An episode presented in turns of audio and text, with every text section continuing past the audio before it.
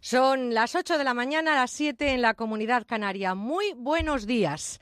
4 y 4, 8, 8 por 5, 40 y no, no estoy repasando el cuadernillo de tareas del verano. Y es que estoy sumando y multiplicando las horas que vamos a compartir con ustedes, ustedes y nosotros, los próximos cinco fines de semana. Y es que ya hemos llegado de nuevo hemos sacado billete para estar con ustedes este verano y es la mejor opción de cualquiera que hemos barajado en las que nos han propuesto. Así que ocho temporadas ya con la sombrilla puesta en la radio a orillas del Mediterráneo con olor a brea y azar y compartiendo con ustedes las mañanas de los sábados y los domingos de agosto haciendo lo que mejor sabemos o al menos intentándolo que no es poco. Así que ya estamos aquí y espero que ustedes también. Así que ya saben, llegamos con buena onda. ¿Me acompañan?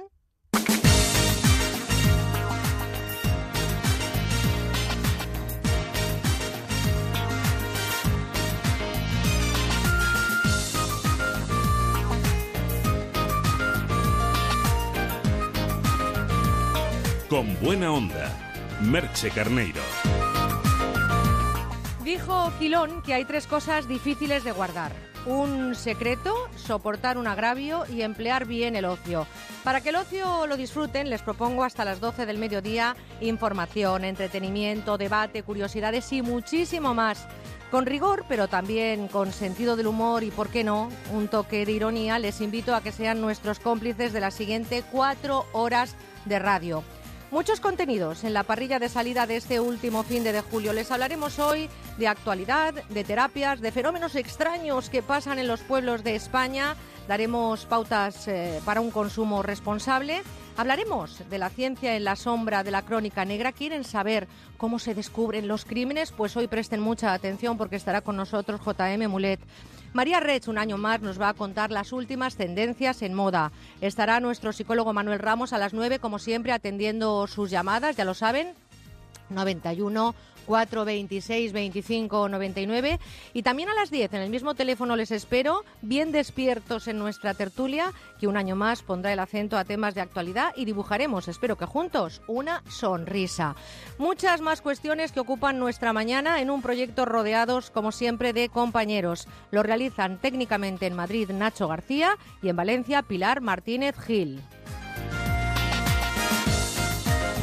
Madrugando una temporada más en la producción María Red y, nuestros compañeros en prácticas que van a dar mucho que oír de nuevo este verano. Quédense con sus nombres. Andrés Moraleda, Isabel Ejido, María Fernández, Carla Bayo y Bárbara Yurato. Despegamos un año más con ustedes en este viaje en el que nuestros mejores compañeros, como siempre, son todos y todas ustedes abierto un contestador automático para que nos vayan dejando desde ya mismo sus mensajes, el 963-915347, una dirección de correo electrónico con buena onda arroba onda cero. Síganos en nuestras redes sociales, en Facebook y en Twitter arroba con buena guion bajo onda y por supuestísimo quédense con todo lo que tenemos que compartir. Gracias por sentirles ahí al otro lado, por darnos esa complicidad que para nosotros es esa fuerza que necesita un programa de radio que hasta las 12 se llama Con Buena Onda.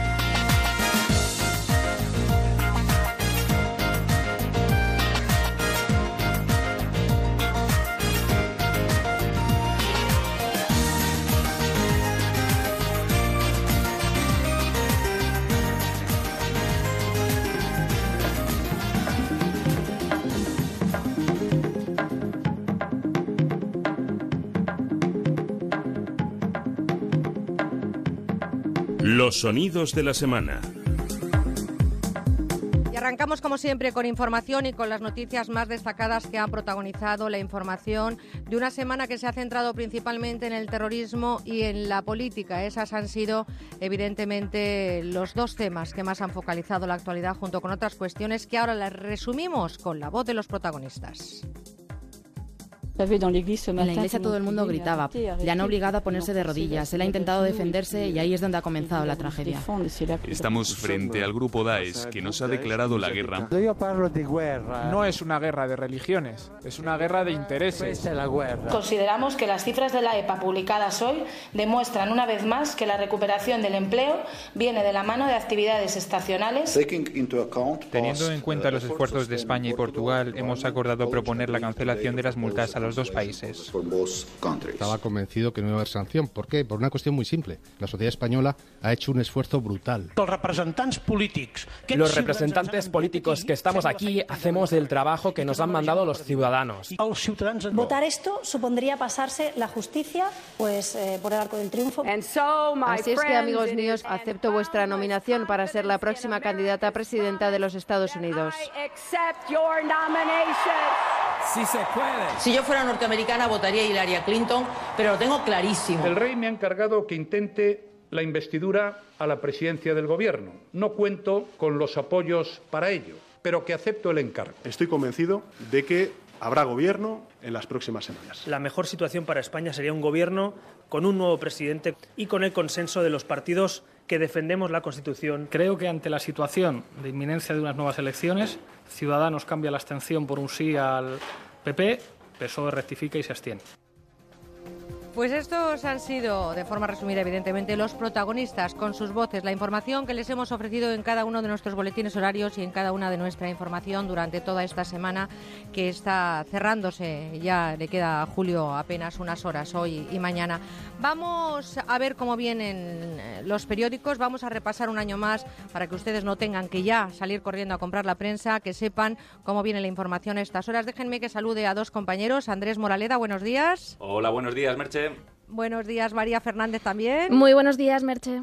Y vamos a conocer de forma resumida cómo destacan los periódicos más importantes eh, sus portadas. Andrés Moraleda, ¿qué nos cuenta La Razón? Pues La Razón abre con el proceso de constitución de gobierno y señala que Rajoy quiere una sesión de investidura a final de agosto. La fotografía de portada corresponde al Papa Francisco entrando por la puerta del patio del campo de concentración de Auschwitz, con un pie de foto que reza, Señor, perdona tanta crueldad. También señala que el Gobierno pide al Tribunal Constitucional que abra la vía penal contra la presidenta del Parlamento de Cataluña, Carma Forcadell. Y María Fernández, ¿qué nos cuenta el país en portada? Pues este diario lleva como noticia principal las pruebas de resistencia de la Unión Europea. Titula El test a la banca sitúa a Italia en el foco de los problemas financieros. Añade que el gobierno pide medidas contra la aprobación el pasado miércoles de la hoja de ruta independentista en Cataluña. También lleva como imagen destacada al Papa en esta visita al campo de exterminio. Moralidad, ¿qué nos destaca ABC? El protagonismo de la portada del diario ABC es para el Papa Francisco de nuevo y su visita a Auschwitz. En la fotografía a toda página se ve al sumo pontífice rezando de espaldas en la celda en la que murió el sacerdote polaco Maximiliano Kolbe. Destaca la frase Señor, perdona por tanta crueldad y el silencio del Papa en su visita al campo de concentración. Y terminamos con el mundo. María Fernández, eh, ¿qué podemos encontrar en la primera página de este diario? Sí, pues el diario abre su portada con el titular Rajoy presiona a la oposición para ser investido antes del 23 de agosto. Señala que se entrevistará con Rivera y con Sánchez la próxima semana. También hace referencia a la intención de Donald Trump de exigir a sus socios europeos que aumenten hasta un 55% su gasto militar. Menciona el asunto catalán y resalta que las fortunas españolas se refugian en Suiza y huyen de Panamá. Bueno, pues ya lo saben, así vienen eh, los periódicos La Razón, El País, ABC y El Mundo en sus portadas. Evidentemente nosotros también cada hora les vamos a traer la información y por supuesto déjenme que les dé la bienvenida a Andrés Moraleda y María Fernández junto con eh, nuestros eh, restos de compañeros, nuestros otros becarios que van a estar este verano con nosotros haciendo sus prácticas en este programa con buena onda. Gracias compañeros, excelente trabajo, nos seguimos escuchando a lo largo de la mañana. Un abracito a los dos. Muchas Un abrazo, gracias. Merche.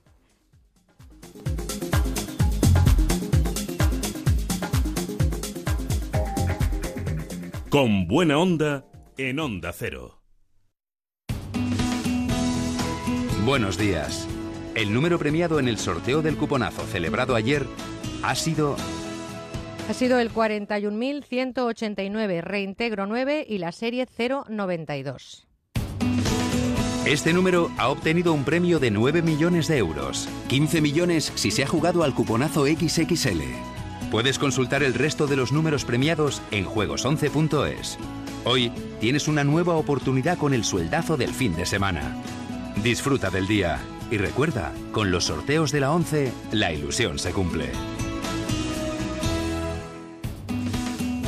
Buenos días. La combinación ganadora en el sorteo del Eurojackpot celebrado ayer ha sido 04, 08, 22, 36, 44 y los dos soles son el 5 y el 10. Eurojackpot, la nueva loto de Europa. Pídeselo a tu vendedor habitual de la 11, también en estancos, kioscos, gasolineras y demás establecimientos autorizados. Recuerda, todas las semanas hay potes millonarios. Buenos días y buena suerte. Con buena onda en Onda Cero.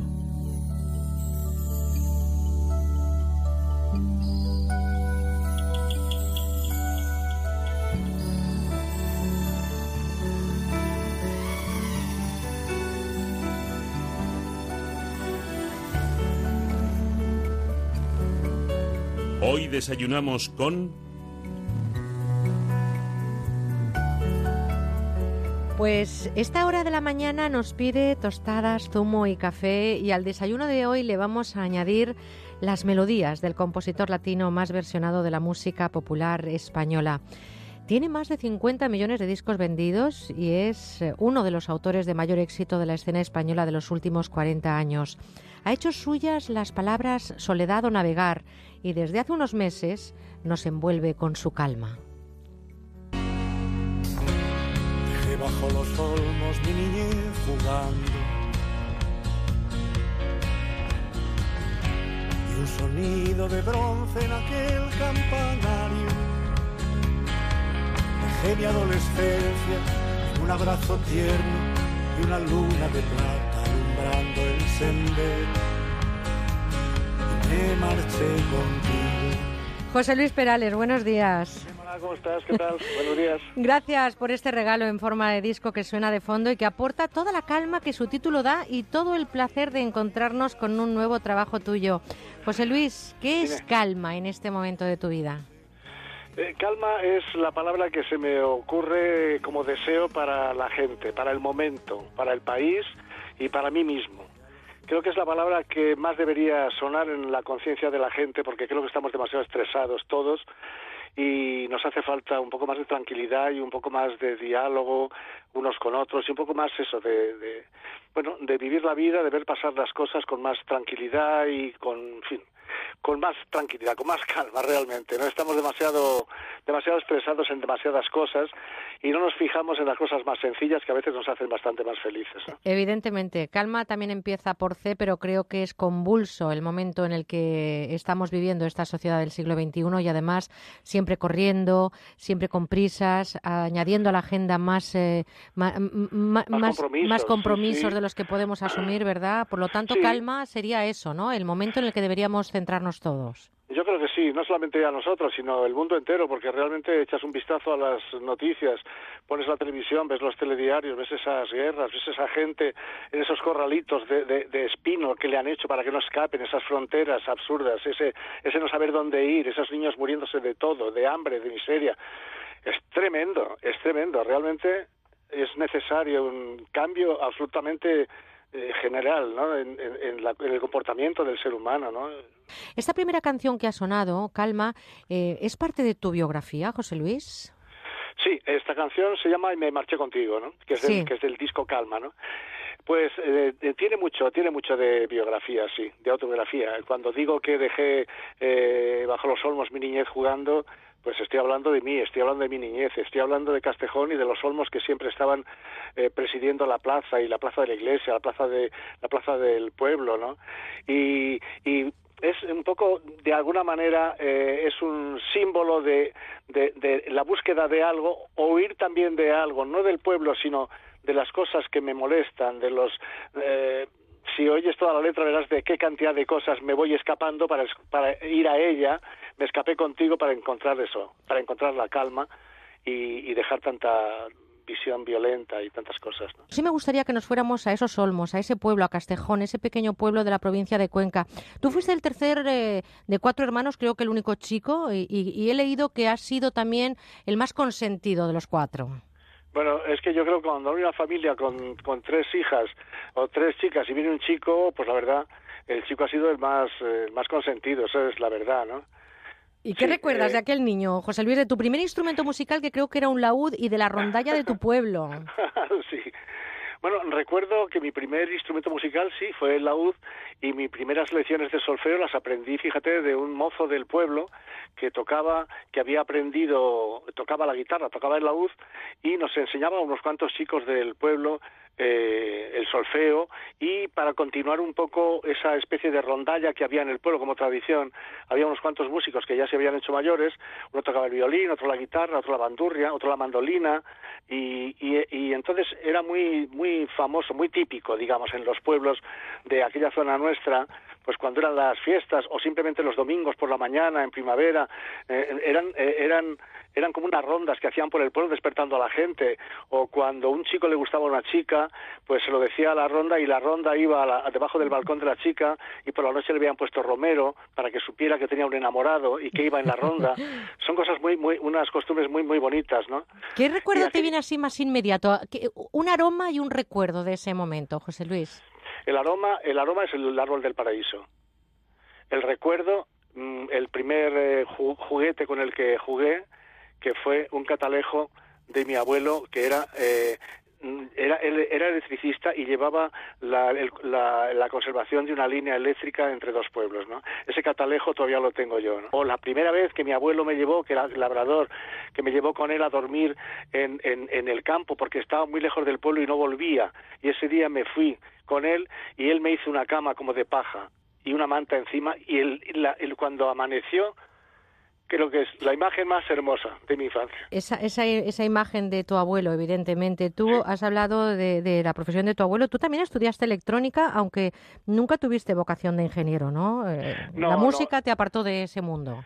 O sea, yo quería ser músico y realmente cuando estuve eh, cuando me fui al colegio, un internado con los salesianos en Sevilla, con una beca a los 14 años, pues ahí es donde tomé el primer contacto con la música ya mm, como compositor, ahí me empeñé. Se llama Niebla, ¿no? Esa canción.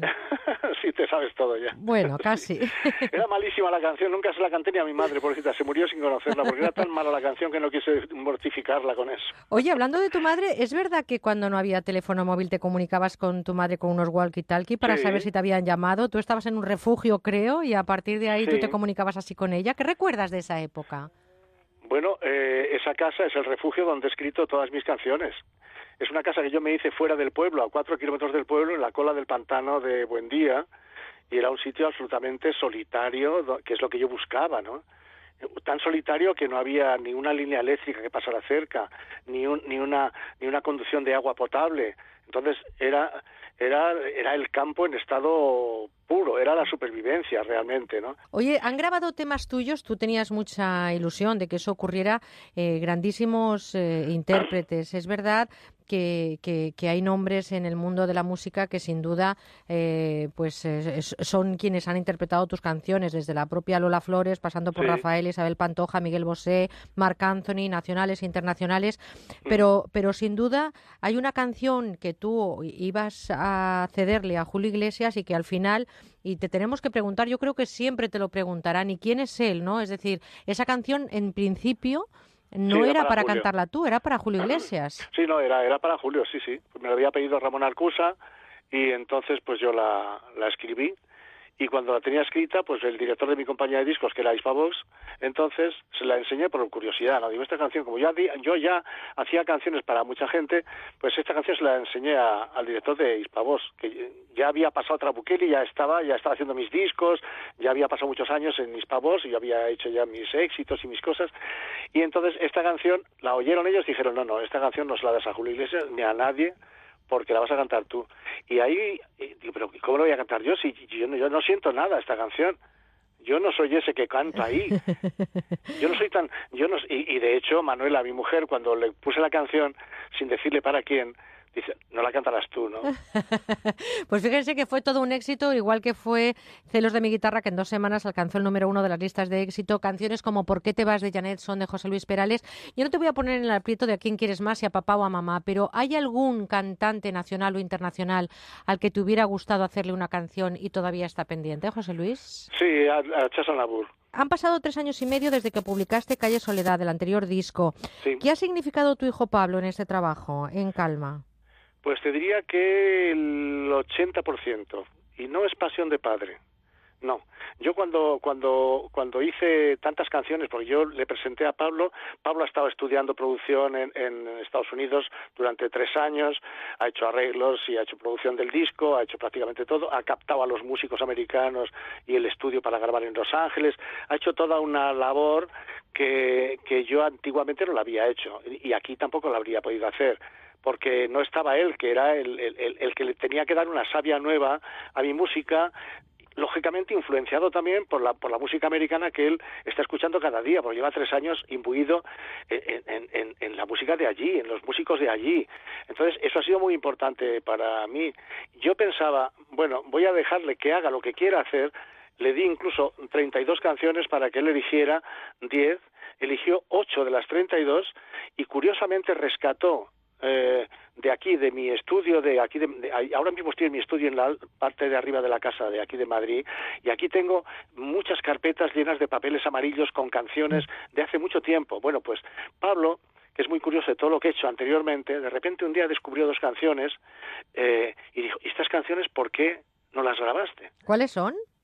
Pues mira, una, a ver si me acuerdo de los títulos. Una es Tiempo de Amor, esa, y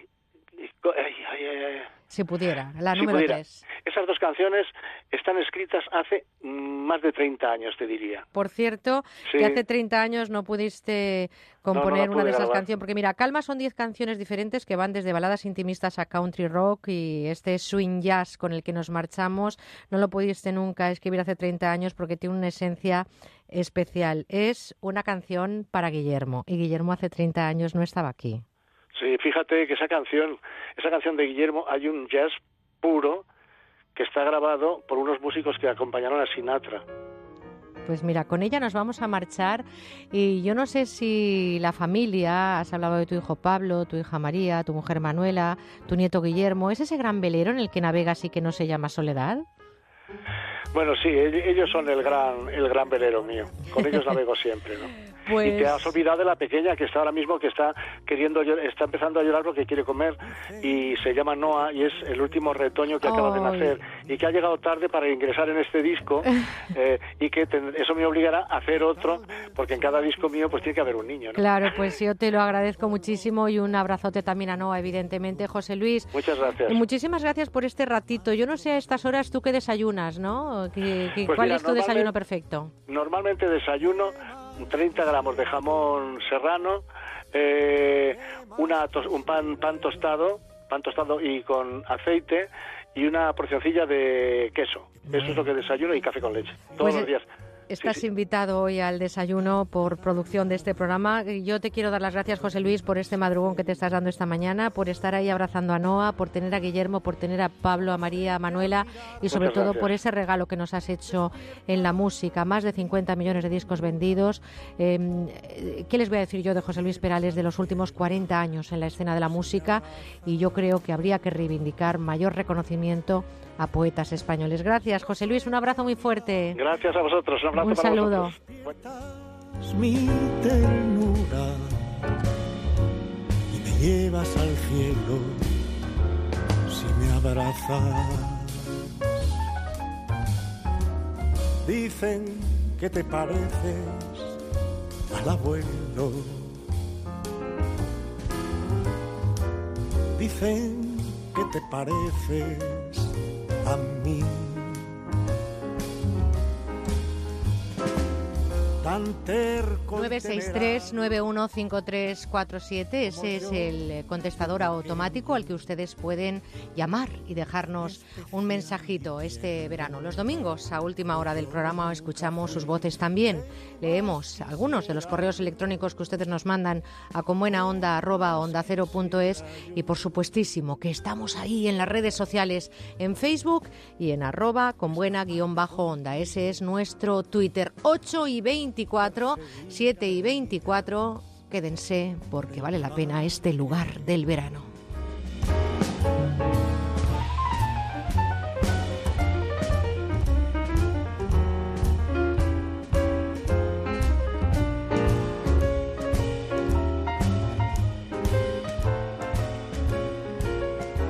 Con buena onda en onda cero.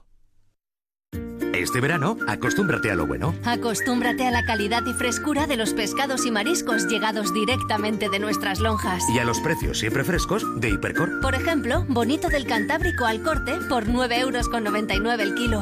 Este verano, acostúmbrate a nuestros precios frescos. También en hipercor.es. La vida es imprevisible. Nunca sabes lo que puede pasar, cuando puedes quedarte sin trabajo, tener un accidente o vivir una situación inestable. Por eso, en Gas Natural Fenosa te ofrecemos el servicio de protección de facturas, un seguro con el que puedes garantizar el pago de tus facturas de luz y de gas. Consulta condiciones en gasnaturalfenosa.es. Gas Natural Fenosa, hecho y dicho.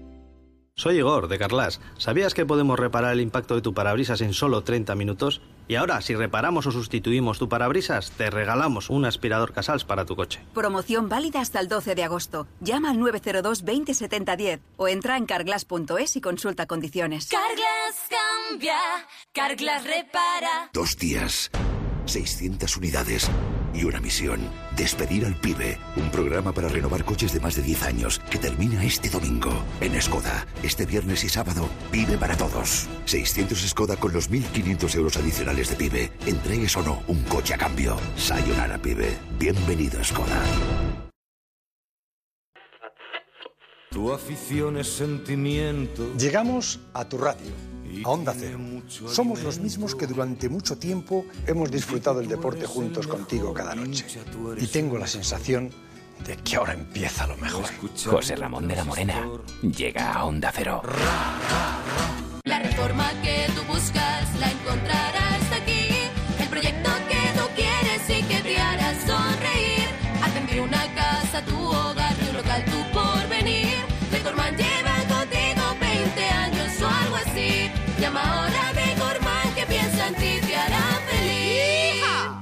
Estas son opiniones reales de clientes de Devuelta Conductor. Por no tener que pagar las cuatro multas, eh, me he ahorrado unos 2.000 euros. Para mí es eficaz al 100%. Bueno, sí, porque yo no he vuelto a pagar multas, aunque vengan. Yo las escaneo a vosotros y la verdad que yo estoy muy contenta. Incluso os he recomendado. Encima pagáis. si te retiran el carnet, eso ya es un chollo. Si tú también quieres ahorrarte el dinero de las multas, llama a Devuelta Conductor. 900-900-934. 900-900-934. Tú conduce. Grupo Reacciona. Onda Cero Madrid 98.0. Es el momento de cambiar los muebles de su oficina. Por eso en Mercaoficina disponemos de dotaciones completas tanto en muebles como en sillería para que usted pueda dar un aire nuevo a su oficina acorde con el impulso económico en el que estamos y con los mejores precios. Mesa 1,60 por 80 más cajonera más silla giratoria ergonómica por tan solo 90 euros. Infórmese en el 91 875 1050, 91 875 1050 y en mercaoficina.es.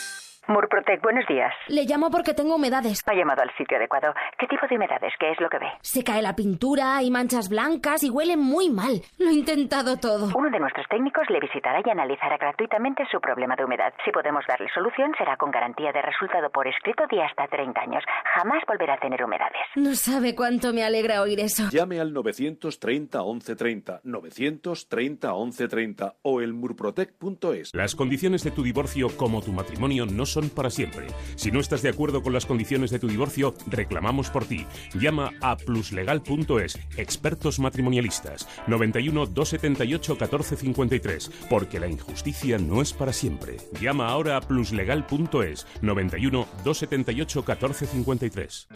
Bingo Las Vegas, una experiencia de juego diferente por su decoración, por su ambiente y porque puedes jugar en su terraza climatizada durante todo el año, con cena, copas y muchas sorpresas. Tienes que venir, te vas a divertir como nunca. Bingo Las Vegas, la sala de juegos que más premios reparte de Madrid. Descubre otra forma de jugar en la terraza climatizada de Bingo Las Vegas. Hermanos García Noblejas 17. Ahorra con Motortown en estas vacaciones. Desde este viernes y hasta el domingo tienes un 10% de descuento en el precio de todos los neumáticos, todas las marcas, todos los modelos, todas las medidas. No lo dejes pasar. 10% de descuento en todos los neumáticos solo este viernes, sábado y domingo. Talleres Motortown de El Corte Inglés, tu taller de confianza. Soy David, responsable de Taller Midas, y me he enfrentado al mejor detector de mentiras del mundo. En Midas te demostramos mirándote a los ojos que nuestra revisión oficial es igual a la del fabricante y con un ahorro de hasta un 30% de verdad. Descúbrelo en losojosquenomienten.com. Y ahora, al hacer la revisión oficial, llévate de regalo 10 euros en combustible. Midas. Este verano queremos escucharte. Déjanos tu mensaje en el 963 91 53 47.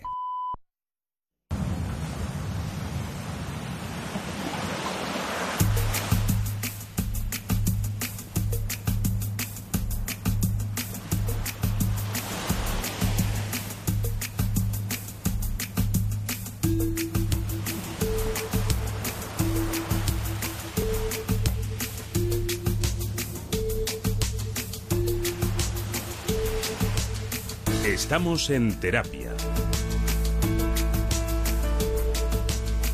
En los planes de ocio seguro que está en muchos casos el contacto con la naturaleza, algo que para muchas personas es una auténtica filosofía de vida. Dicen los que estudian la terapia de la que hoy vamos a hablarles que la paz y la armonía se encuentran en gran medida en los bosques. Hoy nuestra terapia está directamente relacionada con los árboles. No sé si ustedes han escuchado alguna vez lo que nos aporta la arboterapia. Pues vamos a descubrirlo, si les parece, juntos. Esta mañana, además, eh, con Miguel Herrero Uceda, que es naturalista y escritor. Y un ejemplo de esta filosofía es el libro espléndido, por cierto, El alma de los árboles. Señor Herrero, buenos días. Hola, muy buenos días. Enhorabuena por ese trabajo en forma de libro que sin duda habla de ese alma o de esa alma que tienen los árboles. El entorno que nos proporciona la naturaleza y concretamente los árboles, ¿qué nos aporta? Pues nos aporta mucho sobre todo para las personas que viven en ciudades, necesitan un contacto con la naturaleza y entonces salir al campo, respirar el aire, estar en contacto con, todos los seres que habitan la naturaleza, pues es algo muy positivo. Y además de, no solamente del punto de vista de, del cuerpo, sino también de la mente. Es, es toda una terapia ir al bosque y mm, reencontrarnos con la naturaleza. ¿Es cierto que hay estudios, señor Herrero, que demuestran que los niños que interaccionan con plantas o árboles tienen mejor salud y bienestar en su crecimiento? Sí, efectivamente. Se han hecho muchos estudios de, de niños, de personas mayores, e incluso hay estudios para eh, personas que padecen el cáncer y el estar en contacto con la naturaleza pues le aporta mucho, eh, no solamente vitalidad, sino que también para el sistema inmunitario es muy importante. Entonces el contacto, aunque solamente sea visual, de ver un árbol, ver un espacio verde, además el color verde ya es el color de esperanza. Por cierto que hablando de personas que están ahora mismo pasando por dificultades de salud, hay que decir que esto es complementario y que siempre hay que hacer caso, evidentemente, a los eh, médicos, a sus terapias. ¿eh? Em, eh, ¿En qué punto se basa, señor Herrero, la filosofía de la arboterapia? Pues se basa en un contacto con la naturaleza, entonces es sentirse eh, pues a gusto y sentirse como un ser perteneciente a, este planeta, porque la vida que tenemos eh, con el entorno artificial que nos hemos ido creando, pues cada vez nos hemos separado más de la naturaleza. ¿Pero cómo hacemos, señor Herrero? ¿Llegamos al bosque y nos abrazamos a los árboles? ¿Cuánto tiempo tenemos que darles ese abrazo? ¿Con qué frecuencia? ¿Simplemente paseando entre los árboles? El abrazar los árboles es una práctica que muchas culturas lo, lo llevan y lo, lo, llevan haciendo porque es una forma de sentirse unido a la naturaleza y el tiempo que se necesita, pues aquí la, la gracia de la arboterapia es no mirar el reloj. Entonces pasear, estaciarse viendo un, un, atardecer, pues es algo muy importante. Señor Herrero, he leído que si una persona bebe un vaso de agua tratada con una vibración determinada, las tasas de coagulación sanguínea cambian de forma inmediata al beberla. ¿Es lo mismo tocar un árbol? Es decir, parece que la tierra está vibrando constantemente. Yo no sé si esas vibraciones serían las que afectan realmente a determinados comportamientos biológicos o de bienestar. Sí, hay muchas señales que son eh, casi su, subliminares y entonces el estar en contacto, lo mismo que se han hecho estudios de, de las sustancias que, que sueltan la atmósfera los, árboles, pues aparte del oxígeno, pues también existe un montón de eh, sustancias químicas que afectan al sistema inmunitario, que afectan positivamente y entonces, bueno, pues el estar en contacto con los bosques es algo muy, muy fundamental, muy primordial y además en algunos sitios, por ejemplo en Japón, pues el pasear por bosque ya está en, dentro del Sistema Nacional de Salud. Entonces, no se vaya usted tan lejos, señor Herrero, porque aquí tenemos el Camino de Santiago, que yo que, por ejemplo, sí lo he hecho, eh, ha resultado ser y sigue siendo un remanso de salud que yo creo que define claramente lo que usted propone con esta terapia, ¿no? Hacerse el Camino de Santiago, eh, acaba uno andando sin el esfuerzo, mm, sin desmerecer evidentemente todos los kilómetros que se hacen y las llagas en los pies, pero es un es un ejemplo, ¿no? De lo que podría ser ese ese ese e- e- ese aire, esa bocanada de salud y de y de optimismo en la vida. Exactamente, entonces ir por la por las sendas, por, por el camino de Santiago, todos esos caminos, y además es que es muy importante caminar porque el caminar es un ejercicio que no es violento, entonces se tiene que hacer con un ritmo pausado y constante y eso es algo también que es muy positivo para el organismo. Pues fíjense ustedes, ya terminamos bosques de hayas que guardan recuerdo de los tiempos, el jingo, que es el fósil viviente más antiguo. Fíjense que después de haber tenido algo tan tremendo como la destrucción nuclear de Hiroshima, en la siguiente primavera rebrotó un ejemplar. Tenemos eh, en pleno Sáhara que todavía existen cipreses que nacieron hace miles de años, hechos que ocurrieron milenarios y que ustedes también pueden encontrar en este libro, El alma de los árboles, que es eh, de con eh, quien hoy hablamos, de Miguel Herrero. Yo le agradezco mucho este ratito que hemos compartido, señor Herrero, porque la historia hay que repetirla cuando sus gestas nos han traído momentos de paz y de bienestar en nuestra cultura y mirando hacia atrás es fácil reconocer esos pueblos, hoy muchos despoblados que estaban totalmente hermanados con el medio natural. Una buena fórmula, sin duda, para recuperar esa parte esencial de un pasado reciente es practicar la arboterapia. Así que, si les apetece, como decimos, solo tienen que abrazar a la madre naturaleza. Señor Herrero, gracias por estar esta mañana con nosotros y por madrugar en este sábado de verano. Muchas gracias a vosotros.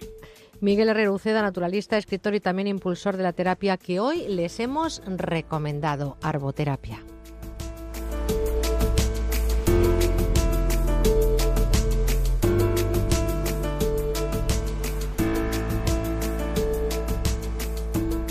Seguimos con buena onda.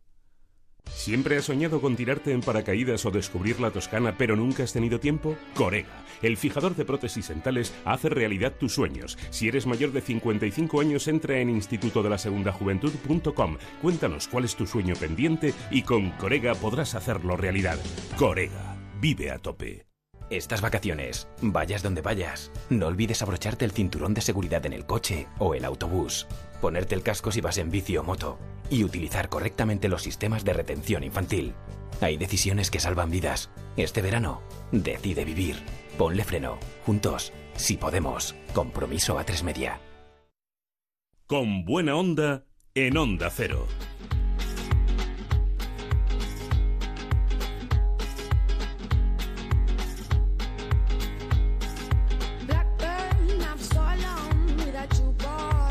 Tendencias con María about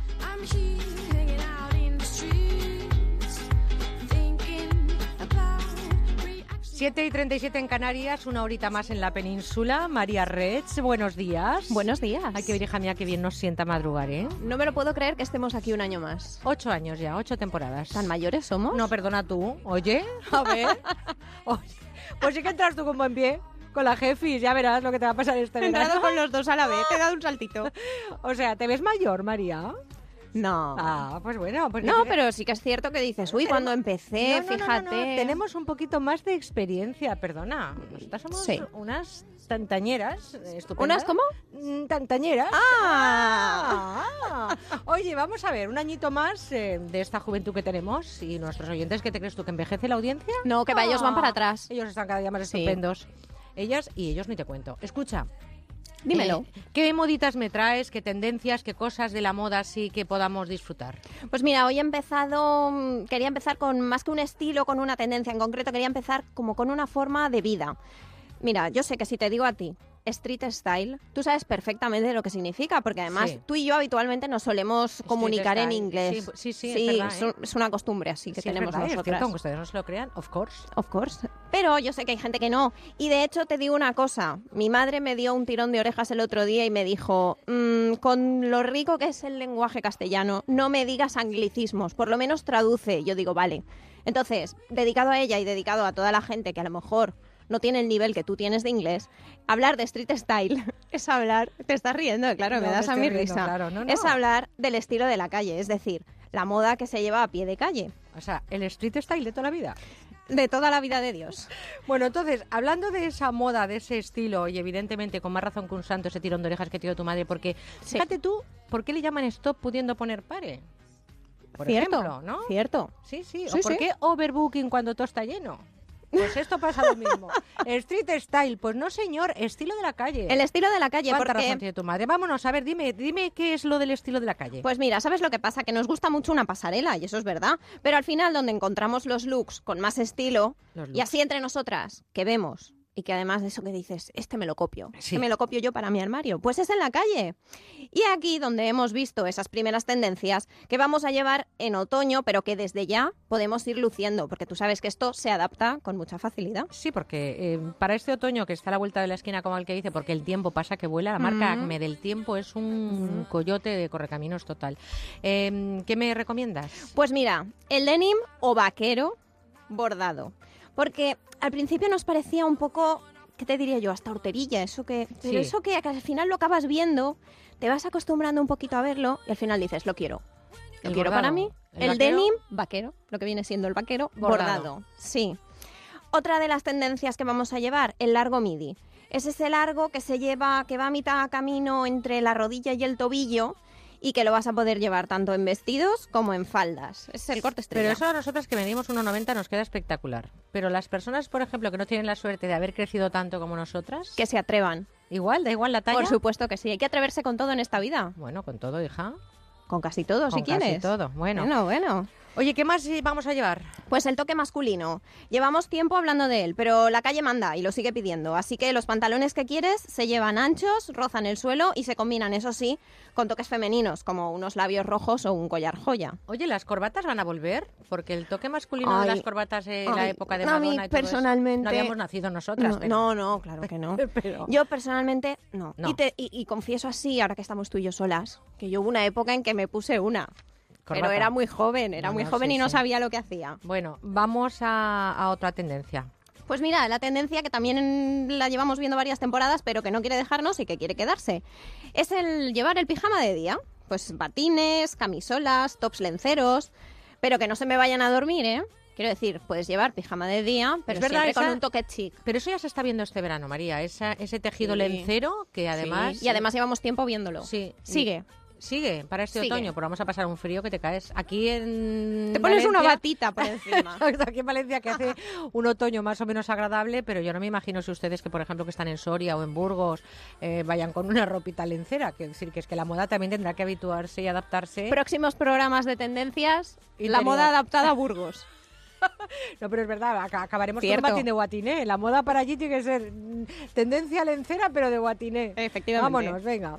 Bueno, pues mira, eh, en esta segunda parte, por así decirlo, de la sección, si te he estado hablando del estilo de a pie de calle, tengo que hablar de un personaje que nos dejó hace muy poquito, concretamente el 25 de junio, con 87 años. Quizás muchos de ustedes no le conozcan, pero fue él quien creó este concepto, el del street style. Si te digo que siempre iba con una chaqueta azul, con un pantalón kaki y con una bicicleta, no puedo estar hablando de otro que no sea Bill Cunningham. Claro, yo le llamaba Bill a secas, pero es Bill Cunningham, efectivamente. E- Es un referente, ¿eh? sin duda es un referente del estilo de la calle. Pues sí, fíjate, te puedo contar de él que dejó la universidad con solo 19 años y que se mudó a Nueva York. Después de varios trabajos y de servir al ejército, empezó a escribir en el Chicago Tribune. Una casualidad eh, hizo que fotografiara Greta Garbo en plena calle. Y a raíz de esto comenzó a publicar una serie de fotografías de gente que paseaba por las calles de Manhattan, centrándose en la manera en la que vestían y en su estilo personal. Esto marcó un antes y un después en la fotografía de moda y también en el periodismo.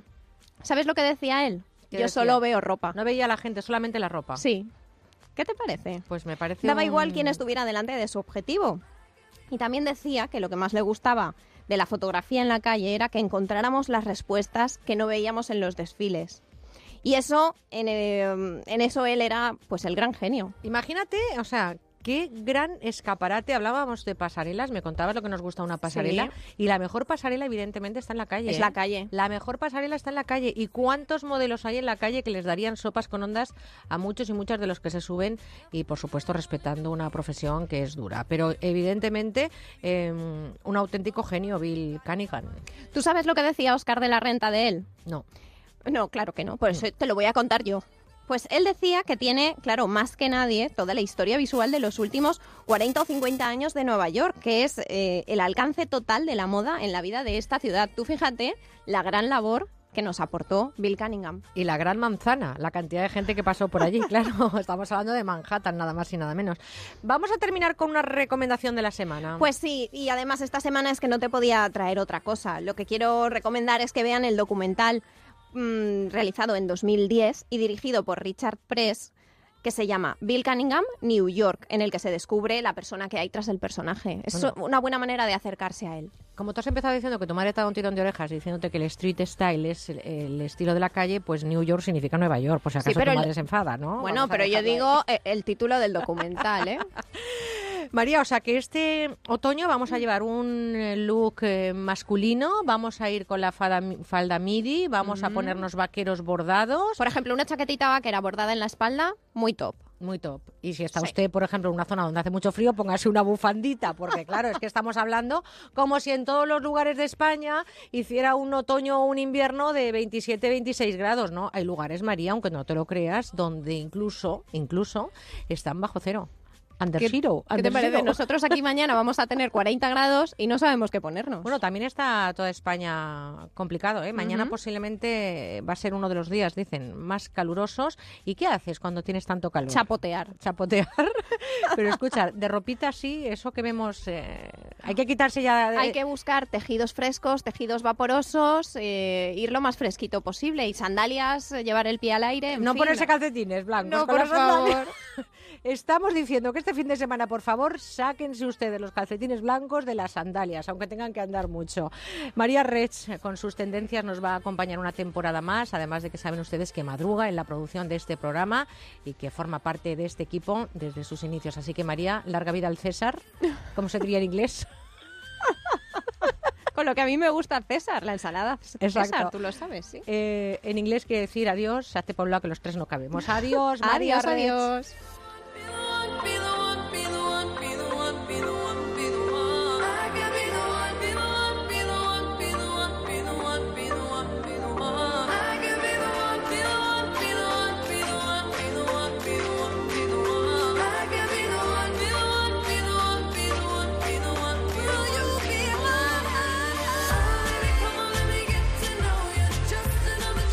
Este verano queremos escucharte.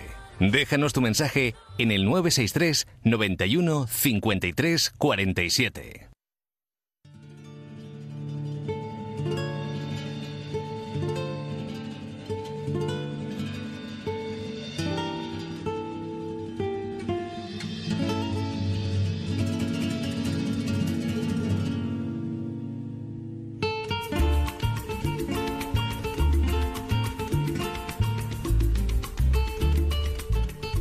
Made in Spain.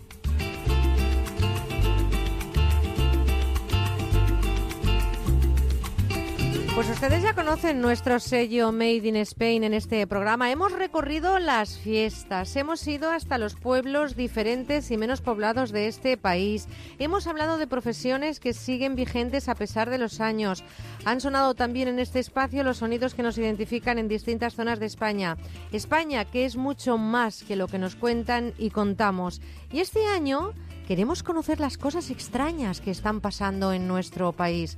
Y son cosas en esta octava temporada Made in Spain. Así que les propongo que hagamos un viaje. Vénganse con nosotros a un impresionante castillo con unas vistas espectaculares al Valle del Río Cardener y del Valle Salino, a unos 100 kilómetros de Barcelona y a uno de los paradores de turismo más impresionantes de la red de paradores.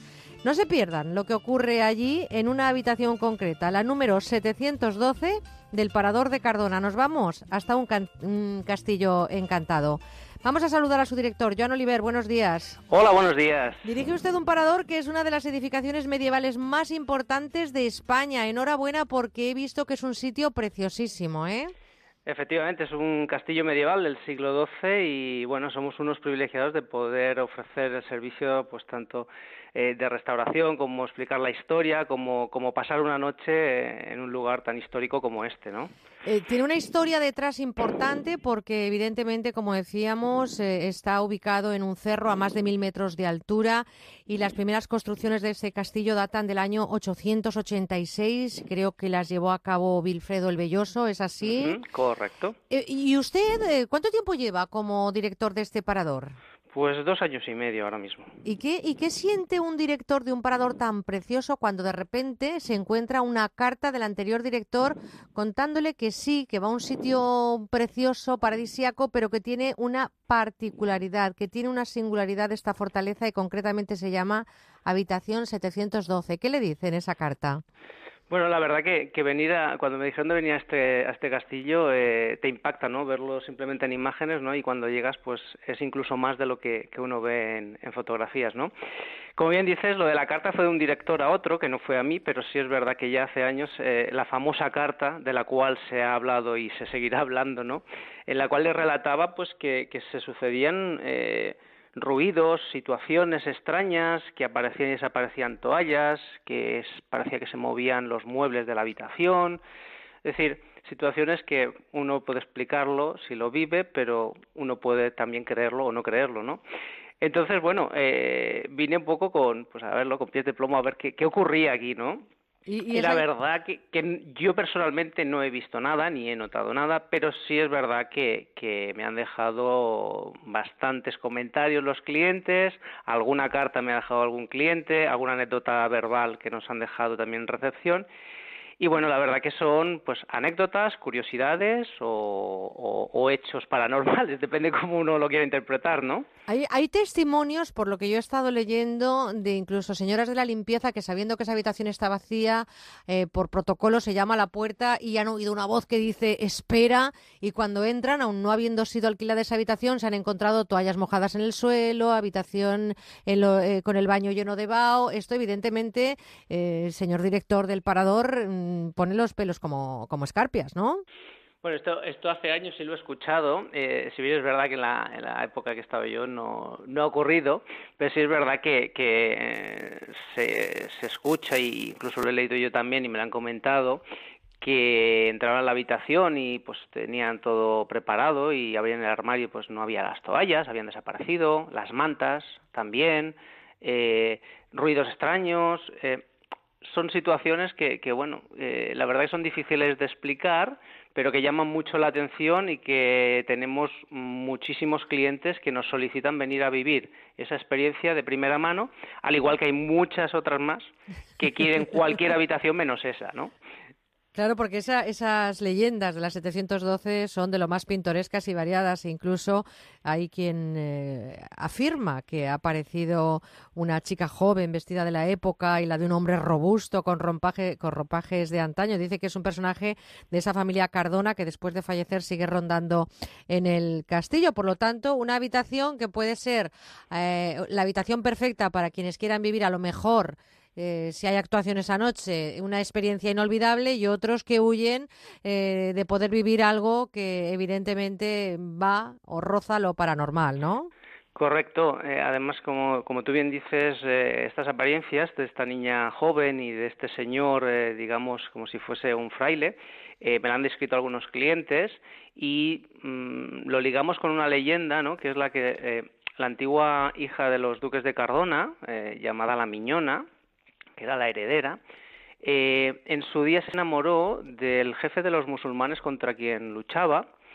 Entonces, al enterarse su padre de, tal aventura, decidió poner ejemplo, poner orden en, casa y dar ejemplo al resto de, de, su, de su gente. Entonces, lo que hizo fue encerrarla en la torre que tenemos aquí en el castillo, que ahora mismo tiene el nombre de Torre La Miñona en su honor, y se dice que la dejó morir allí a base de pan y agua y sin tener contacto ninguno con el exterior, ¿no?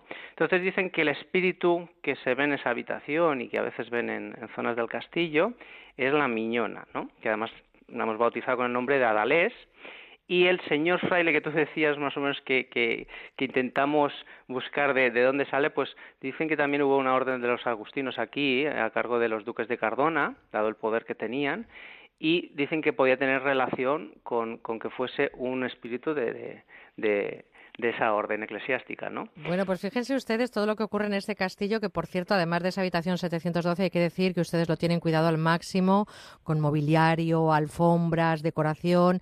Eh, tenemos la sensación de haber retrocedido en torno a 12 siglos, ¿no? Cuando entramos al, al parador de Cardona. Eso tiene un- un- una calidez especial, ¿no? Sí, bueno, se ha intentado eh, mantener un poquitín, eh, digamos, eh, la esencia del castillo, es decir, no es un hotel moderno, pero sí es verdad que está adaptado a, a todas las facilidades de, un hotel de cuatro estrellas, pero sí queremos que cuando entre, pues se vean los muros, las paredes, los arcos vírgenes, todo original y la verdad que es muy muy bonito, impactante y, y es una experiencia pues que, que lo recomiendo a todos los efectos, tanto si es ah, un fin de semana romántico como si quieres una experiencia, digamos, eh, paranormal, entre comillas, como si quieres hacer una boda de, de príncipe aquí, que también las hacemos. Pues un halo de cuento en ese parador de, Car- de Cardona y evidentemente eh, hay una situación diferente cuando se llega al ala oeste de la séptima planta donde se encuentra la habitación 712, pero es una auténtica experiencia que nos lleva hacia esa realidad de un castillo encantado y que hoy les hemos contado en Made in Spain. Eh, yo quiero darle las gracias a su directora, Joan Oliver, por haber madrugado con nosotros. Muchas gracias y espero que algún día podamos vivir o no esa experiencia en la habitación 712 del Parador de Cardona. Muchas gracias por haber compartido este fin de con nosotros. Un Gracias. placer, encantado de, de hablar con vosotros. Aquí Un- estamos. Un abrazo, Joan Oliver, director del Parador de Cardona.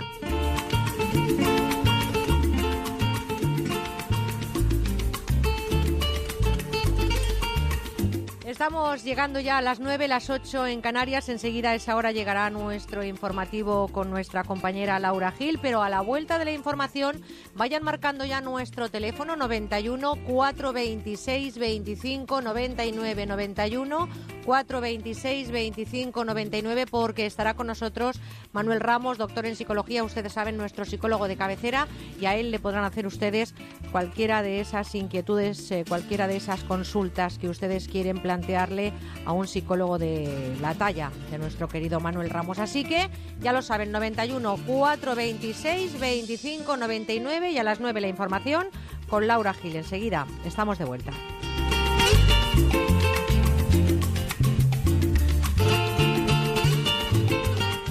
Con buena onda en Onda Cero. Atención, si es usted víctima de una hipoteca multidivisa, no dude en defender sus derechos. Cada vez más tribunales dictan sentencias a favor de consumidores obligando a las entidades financieras a recalcular en euros las cuotas desde el inicio del préstamo y a devolver el dinero indebidamente cobrado por su falta de transparencia, información y buena fe. Infórmese gratis en bufeterosales.es o en el 91 550 1515. 100% de éxito en sentencias ganadas. ¿Necesita conocer el valor oficial de su casa, finca, empresa o negocio? TIRSA, Sociedad de Tasaciones homologada por el Banco de España, especialistas en tasaciones de ámbito nacional. TIRSA. Llámenos al 91 540 0633 o visítenos en Jorge Juan 45. Presupuesto sin compromiso. Gracias a la ultracrioterapia, mi tripa ya no me agobia. Es lo último para adelgazar, fruto de la investigación de Adelgar. La ultracrioterapia de Adelgar tiene un 50% de descuento como oferta de lanzamiento. Infórmese 91 577 44 77. Además, puede salirle gratis. Onda Cero. Es el momento de cambiar los muebles de su oficina. Por eso en Mercaoficina disponemos de dotaciones completas tanto en muebles como en sillería para que usted pueda dar un aire nuevo a su oficina acorde con el impulso económico en el que estamos y con los mejores precios. Mesa 1,60 por 80 más cajonera más silla giratoria ergonómica por tan solo 90 euros. Infórmese en el 91 875 1050, 91 875 1050 y en mercaoficina.es. Murprotec, buenos días. Le llamo porque tengo humedades. Ha llamado al sitio adecuado. ¿Qué tipo de humedades? ¿Qué es lo que ve? Se cae la pintura, hay manchas blancas y huele muy mal. Lo he intentado todo. Uno de nuestros técnicos le visitará y analizará gratuitamente su problema de humedad. Si podemos darle solución, será con garantía de resultado por escrito de hasta 30 años. Jamás volverá a tener humedades. No sabe cuánto me alegra oír eso. Llame al 930 1130, 930 1130 o el murprotec.es. Las condiciones de tu divorcio como tu matrimonio no son son para siempre. Si no estás de acuerdo con las condiciones de tu divorcio, reclamamos por ti. Llama a pluslegal.es, expertos matrimonialistas, 91 278 1453, porque la injusticia no es para siempre. Llama ahora a pluslegal.es, 91 278 1453. Si quieres escuchar los audios de nuestros programas, entra en ondacero.es. Bingo Las Vegas, una experiencia de juego diferente por su decoración, por su ambiente y porque puedes jugar en su terraza climatizada durante todo el año, con cena, copas y muchas sorpresas. Tienes que venir, te vas a divertir como nunca. Bingo Las Vegas, la sala de juegos que más premios reparte de Madrid. Descubre otra forma de jugar en la terraza climatizada de Bingo Las Vegas, Hermanos García Noblejas 17.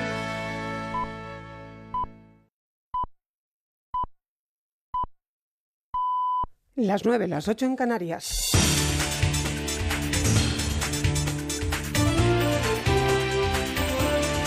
Noticias en Onda Cero.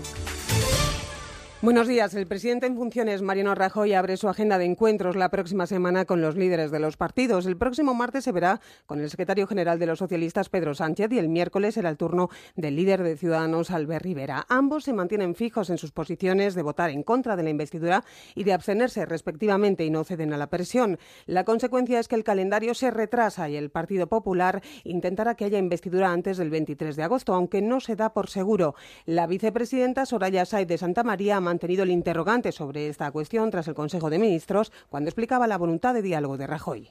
Ha asumido eh, la responsabilidad, el encargo, va a intentar eh, formar gobierno y eh, esa es su tarea. Usted dice, decirle que no, oiga, mire, aquí cada uno tiene su tarea, el rey propone un candidato, el presidente del gobierno asume el encargo de intentar formar eh, gobierno y cada uno asume su responsabilidad y luego se lo explica a los ciudadanos. Con el Ejecutivo en funciones se abre de nuevo el Frente Catalán tras la resolución del Parlamento que autoriza debatir sobre la desconexión de Cataluña de España. El Gobierno no ha dudado en responder rápidamente con una petición al Tribunal Constitucional para que abra vía penal contra la presidenta del Parlamento catalán, Carme Forcadell, por desobedecer las sentencias de dicho tribunal. El ministro de Justicia en funciones, Rafael Catalá, ha defendido esta decisión y advierte que el incumplimiento de la ley acarrea consecuencias. En declaraciones a la brújula, quien Onda Cero ha subrayado que quien no cumple en una democracia y un Estado de Derecho debe asumir su- sus responsabilidades. En el caso de la presidenta del Parlamento, Carme Forcadell, no vería, eso sí, necesaria la inhabilitación. Las medidas que puede adoptar el Tribunal Constitucional, a mí me parece razonable que sean moduladas, progresivas.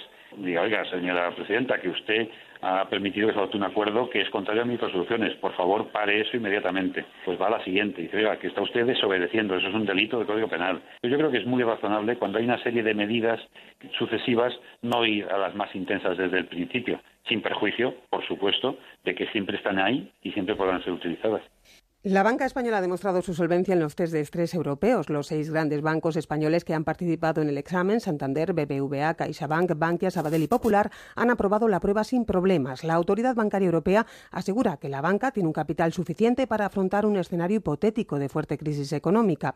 Horas antes de conocerse esta noticia, el Gobierno anunciaba además que ha revisado al alza las previsiones de crecimiento para este año, hasta el 2,9%, aunque baja la del año que viene hasta el 2,4%. También revisa la baja la tasa de paro hasta un 19,7%. Lo explicaba tras el Consejo de Ministros el titular de Economía en Funciones, Luis de Guindos. Son, por lo tanto, eh, hipótesis eh, muy, muy eh, conservadoras y lo que buscamos fundamentalmente, como decía anteriormente, es que las cifras de crecimiento económico y generación de empleo sean perfectamente creíbles. En el exterior, el político opositor nicaragüense José Palay Sarana ha declarado que la destitución por parte del Consejo Supremo Electoral de su país de 28 diputados opositores ha supuesto, la, ha supuesto la consolidación de la dictadura del presidente Daniel Ortega y un golpe al pluralismo político. La Junta Directiva de la Asamblea Nacional, controlada por el sandinismo, ha decidido destituir a 28 diputados opositores entre propietarios y suplentes, pese a que se habían declarado independientes para así tratar de evitarlo. Los disidentes sandinistas han han acusado al presidente de Nicaragua, Daniel Ortega, de querer liquidar ese pluralismo en el país. En la brújula de Onda Cero se ha referido a la situación Ismael López, editor político de la prensa de Nicaragua. Entonces lo que hace el señor Reyes es que acude al Consejo Supremo Electoral, que vos ya lo decías, es un poder electoral que domina el presidente Ortega, y el, y el Consejo Electoral en cuestión de horas, probablemente en dos horas, le informa a la Asamblea Nacional que tiene que proceder a la destitución de 16 diputados propietarios y otra buena parte de suplentes, porque eran los que no lo reconocieron a él como autoridad del partido. Entonces, estos diputados destituidos son quizás los únicos que actuaban como opositores en el Parlamento nicaragüense. Vamos ya con el tiempo para este fin de semana que trae al menos para las próximas 48 horas más calor, José Nicolás. Sí, las temperaturas siguen en aumento en el área mediterránea y el Valle de Ebro. Hay avisos por altas temperaturas en 28 provincias de nuestro país. La EMET prevé que se llegue a los 39 grados en Lleida, Granada y Murcia en el día de hoy. Un respiro dan las temperaturas en la mitad oeste de la península. Además, esperan cielos nubosos en el litoral cantábrico. Aquí se esperan algunas lluvias, sobre todo en la zona occidental. Información deportiva ya con Pablo Valentín Gamazo. Hoy empieza a rodar el Barcelona de Luis Enrique con Messi y Luis Suárez disponibles para la International Champions Cup que podrán seguir en A3 Media. Esta noche también lo hará el Real Madrid ante el Chelsea en el segundo amistoso de los blancos. La delegación española ya apunta a Río de Janeiro. Así les despedía Alejandro Blanco, presidente del Comité Olímpico Español. Yo creo que hemos tenido un ciclo maravilloso, que, que ahí están los resultados. Eso no es optimismo, es la realidad. Van 306 deportistas, antes eran 305, ahora vamos, hay una posibilidad del 306. Nueve equipos, todos con opciones de medalla. Yo creo que, que vamos muy optimistas y muy realistas además. También hay dudas sobre la seguridad de la Villa de Río. El último dato es que Australia ha abandonado las instalaciones por un incendio en el que no hay que lamentar víctimas. Más noticias a las 10 de las 9 en Canarias y en nuestra web ondacero.es. Escuchan ya a Merche Carneiro y con buena onda. ¿Tienes algún problema con tu mascota?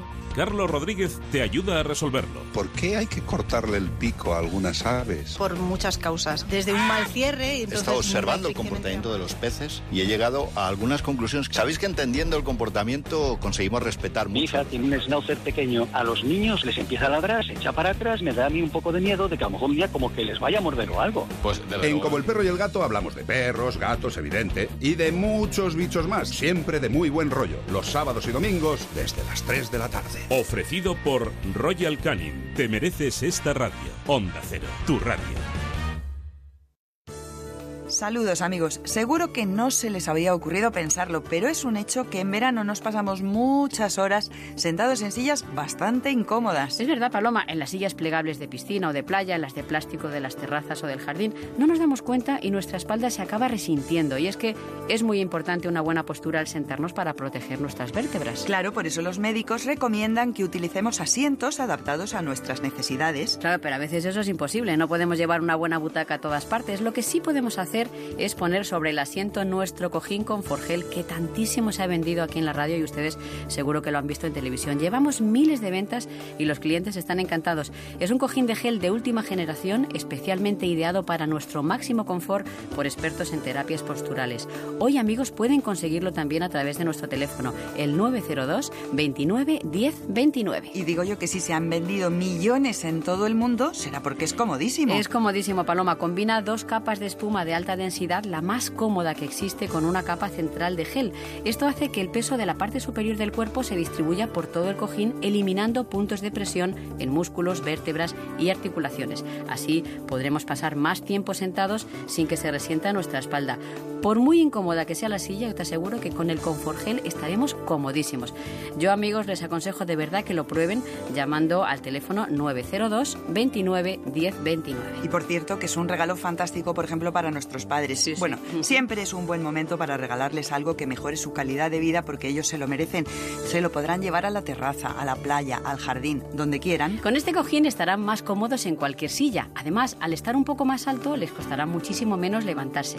Lo pueden llevar incluso en el coche, en el asiento del copiloto, como hace mi padre, que así le resulta mucho más fácil entrar y salir. La verdad que es un cojín que merece la pena. Yo les recomiendo que lo prueben llamando al 902 29 10 29 y en la web universotao.com. ¿Y por un precio buenísimo? Solo cuesta 39 euros más unos pequeños gastos de envío. La verdad es que es muy poco dinero para la comodidad que proporciona. Y es que hoy además tenemos una oferta estupenda, Paloma. Durante la próxima hora ponemos a la venta dos cojines por el precio de uno. Esta oferta, amigos, amigos, se termina hoy. Así que hay que llamar ahora mismo, por favor, al 902 29 10 29 para encargar este cojín de gel y se llevará dos por el mismo precio. Bueno, Margas, que son 10 euros menos que en la televisión. Merece la pena llamar. Claro que merece la pena porque los 40 primeros pedidos, además que recibamos en el 902 29 10 29, además de 2 por 1 se llevarán completamente gratis de regalo unos comodísimos calcetines unisex de compresión de estos antivarices paloma que ahora en esta época vienen también para evitar que las piernas se hinchen, se encarguen.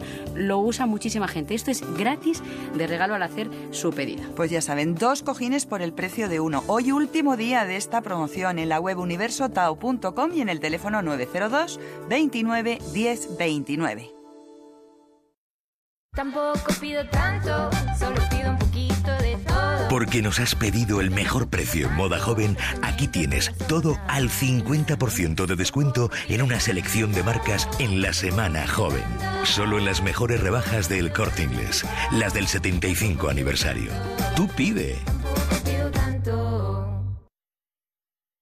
Estás con Merche Carneiro. Estás con buena onda. para después pedir. Hay que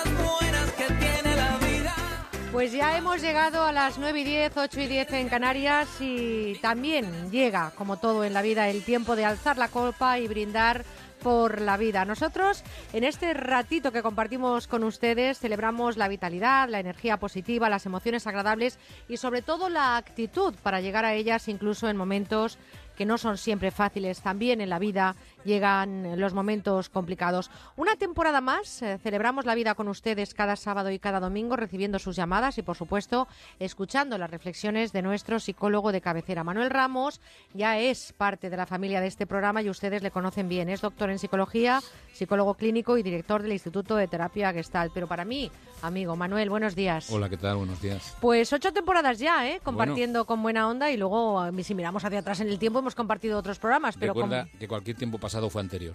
Pues querido Manuel, bienvenido a esta aventura radiofónica de nuevo, en la que también compartiremos los sábados eh, en un ratito la tertulia contigo y con Santiago Calvo, que se incorporará en un ratín a este estudio. Y vamos a abrir nuestros teléfonos 91 426 25 99. Si ustedes quieren realizar cualquier consulta, si tienen cualquier inquietud, eh, hablen con nosotros, llámenos y, por supuesto, en directo, Manuel Ramos hablará con ustedes. También les digo, tenemos un contestador automático 963-915347. ¿Cómo nos gusta escuchar sus saludos, sus propuestas, sus voces? Llámenos y los domingos se escucharán al final del programa también una dirección de correo electrónico con buena onda arroba onda cero punto es si quieren hacernos alguna consulta para hablar con Manuel Ramos a través del correo electrónico. Manuel, ¿cuántas veces escuchamos y decimos easy, el famoso easy, si hubiera nacido en otra época, si bajo la persiana y me voy, eh, y si bajo la persiana y me voy debajo de un cocotero? Yo creo que eso lo hemos dicho todos, ¿no? Sí, creo que es precisamente el resultado de ah, la, digamos, la habilidad o la característica que tenemos los seres humanos que podemos imaginar situaciones alternativas. El easy no es ni más ni menos que el fruto de esa fantasía que uno tiene, que en algunos casos podemos llamar fantasías catastróficas en la medida en que dice y si pasa esto, qué miedo, y también por otra parte las eh, fantasías anastróficas, aquello de y si pasa esto, qué bien. Por otra parte, nos permite pensar en el pasado lamentándonos o diciendo qué es lo que hubiéramos podido hacer o qué es lo que hubiera podido pasar. Pero todo esto es fruto de esa característica, esa capacidad que tenemos de enlazar el tiempo y que en última instancia luego la cruda realidad, por decirlo así, nos vuelve al presente y con nuestras capacidades en este momento podemos eh, cambiar, pero podemos cambiar en el presente. Ahora nos sirve para poder buscar alternativas, para poder planificar y a veces, desgraciadamente, o por decirlo así, de forma inoportuna, se nos carga a la espalda ese pasado que parece que nos persigue como nuestra sombra. ¿no? Por eso dice, se nos carga el, en el, pasa- el pasado en la espalda. ¿Nos limita en la existencia ese easy? Porque, como Sí. tú bien dices, hay tantos easys positivos, negativos, negativos, claro. pesimistas, fóbicos, inseguros. Eh, ¿Eso nos limita? Limita, eh, vamos a ver, eh, es aquello que, como decía Nietzsche, ¿no? Todo aquello que no me perjudica me beneficia o todo aquello que no me mata me fortalece. Nos perjudica en la medida en que nos impide tener la frescura suficiente para poder abordar lo que nos, la vida nos presenta. Sin embargo, nos beneficia porque también es una experiencia también es una experiencia en la medida en que yo ya tengo referentes anteriores que si no los aplico automáticamente, casi seguro que me van a servir para tener recursos. La experiencia nos sirve siempre y cuando no sea tan rígida que nos impide ver caminos diferentes. Y esto nuestros oyentes lo sabrán cuando aplican sistemática y automáticamente cosas que han aprendido en circunstancias que son distintas. El resultado no siempre es agradable. Bueno, imagínense ustedes si vamos a hacer un viaje y pensamos, ¿y si se cae el avión? Pues claro, no subirías. Y si voy a la playa, y si me ahogo, pues claro, no podemos estar con algunos ISIS, hay que dejarlos aparcados. Eh, Sí, ¿eh? o sobre todo saber que no son nada más que fantasías. Pues eh, fíjense ustedes que ya tenemos llamadas esperando al 91 426 25 99. Vamos a, saludar al primer oyente de este verano, Joaquín, que nos llama desde Jerez de la Frontera. Joaquín, buenos días. Muy buenos días, Merche. Un abrazo muy fuerte. ¿Cómo está? Muchísimas gracias, igualmente. Bueno, vamos pasando Buenos los días, días. Muy buenos días, Manuel. Cuéntenos, Joaquín, sin entrar en detalles, ¿no? De cómo está uno, ¿verdad? Cuéntenos eh, el motivo de su llamada. Bueno, motivo de mi llamada, yo perdí un hijo hace nueve años, ahora el día 5 de septiembre hace nueve años, con 24 años, por no matar a un perro, giró a la izquierda y se mató contra un camión. Entonces, bueno, yo no lo supero, no lo acepto, y mi problema es aceptamiento. Gracias a Dios tengo una gran mujer, que es la que cuando me he tocado, pues me dice que es para arriba, ¿no? Pero bueno, esto es muy duro, muy duro, muy duro. No hay una noche que no cierro los ojos y me caigan lágrimas y todo el día pues pensando en él, porque además era una persona muy especial, con 24 años, era mi mano derecha, trabajaba conmigo. Y entonces, bueno, aunque, y perdón por la palabra, el número maldito, el 666, para mí no, para mí el 597, día 5 del mes 9 del, mes- del año 2007. Pero Eh, bueno, Joaquín, es difícil, eh, yo creo que es una de las pruebas más duras que tiene que pasar un ser humano. Eh, yo le digo a Manuel, ¿cómo podemos ayudar a Joaquín? Porque la aceptación de estas cosas es complicada, ¿no, Manuel? Creo, creo que Joaquín, y Joaquín de verdad que me conmueve escucharle, eh, creo que Joaquín está mostrando la fortaleza del ser humano frente a una adversidad que no puede hacer nada. Es cierto que día a día se preguntará, ¿y si no hubiera girado? ¿Y si hubiera podido? ¿Y si no hubiera? El, ese easy lo va a llevar muchas veces. Eh, el, el propio Joaquín habla y tiene la sabiduría de saber que el camino es la aceptación. Pero creo que es la aceptación con ese ritmo que cada cual tiene creo que ir deprisa o tratar de asimilar o, o la buena intención de supéralo, supéralo, creo que cada uno tenemos nuestro ritmo y las tragedias se pueden atravesar con ese ritmo que cada uno tiene. Yo, desde aquí, Joaquín, decirle que, que verdaderamente escuchándole es, es poder ver el- la parte más dolorosa de la vida y que ahí es la aceptación, como usted bien dice, cuando uno pueda y permitiéndose recordar el tiempo que haga falta. Joaquín, eh, está todavía, ¿verdad? Y Joaquín, sí, perfectamente. Eh, usted ha, ha solicitado ayuda porque yo, mm, ya le digo, hay cosas en la vida que son eh, imposibles de, de restañar. Yo me imagino, no, no quiero ni pensarlo, lo que tiene que ser la pérdida de un hijo, pero eh, los profesionales ayudan mucho. ¿Usted ha estado en contacto con profesionales? Estuve en tra- eh, tratamiento psicólogo y psiquiatra en Cádiz, no voy a hablar del nombre, y este señor no me ayudó en absoluto, todo lo contrario, ¿no? Me, me, me puso el último día, eh, bueno, me cobraba muy bien, pero no me hacía nada, porque me- lo único que me dijo la última vez, me hizo unos test, unas cosas muy modernas, muy americanas, y lo último que me dijo que fue cuando dije, mire, ya no vengo más a verlo usted, porque, porque me comentó que cogiera un baúl o un, o un ropero, cualquier cosa, cogiera todos los,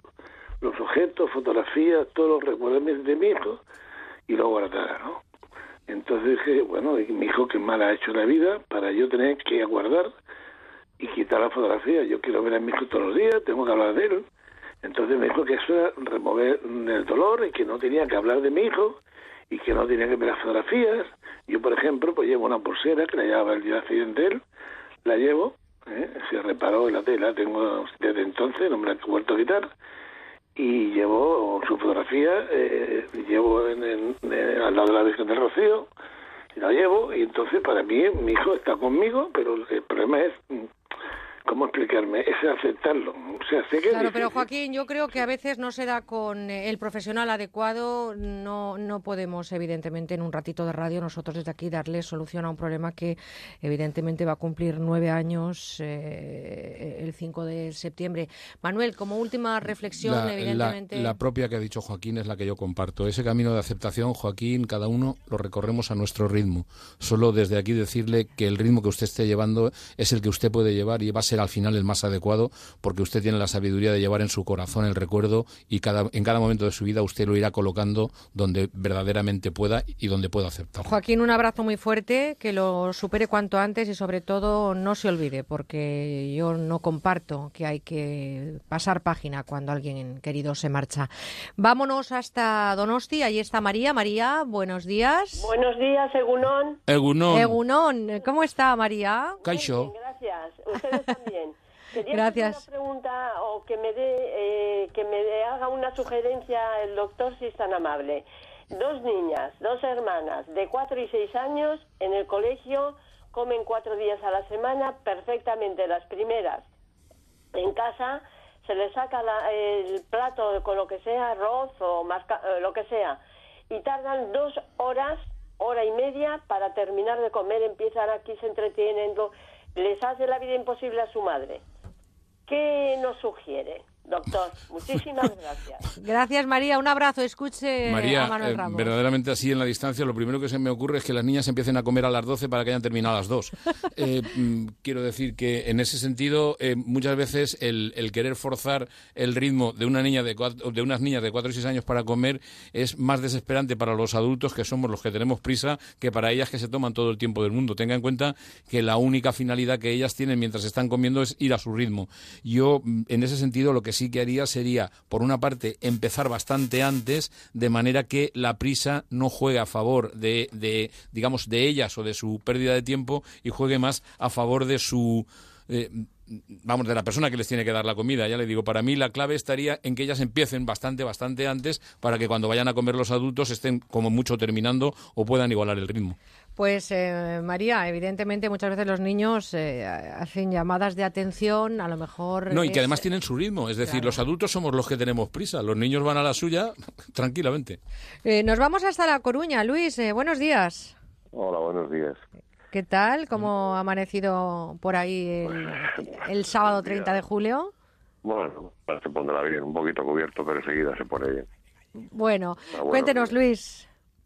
Pues estoy preocupado y no sé qué hacer hasta que vaya a los médicos. Ayer me, bueno, me diagnosticaron, ¿no? Me dijeron que tengo un aneurisma de cuatro, de cuatro centímetros en la aorta y parece ser que eso es algo muy serio y bueno, pues no, no sé cómo reaccionar, estoy, tengo miedo.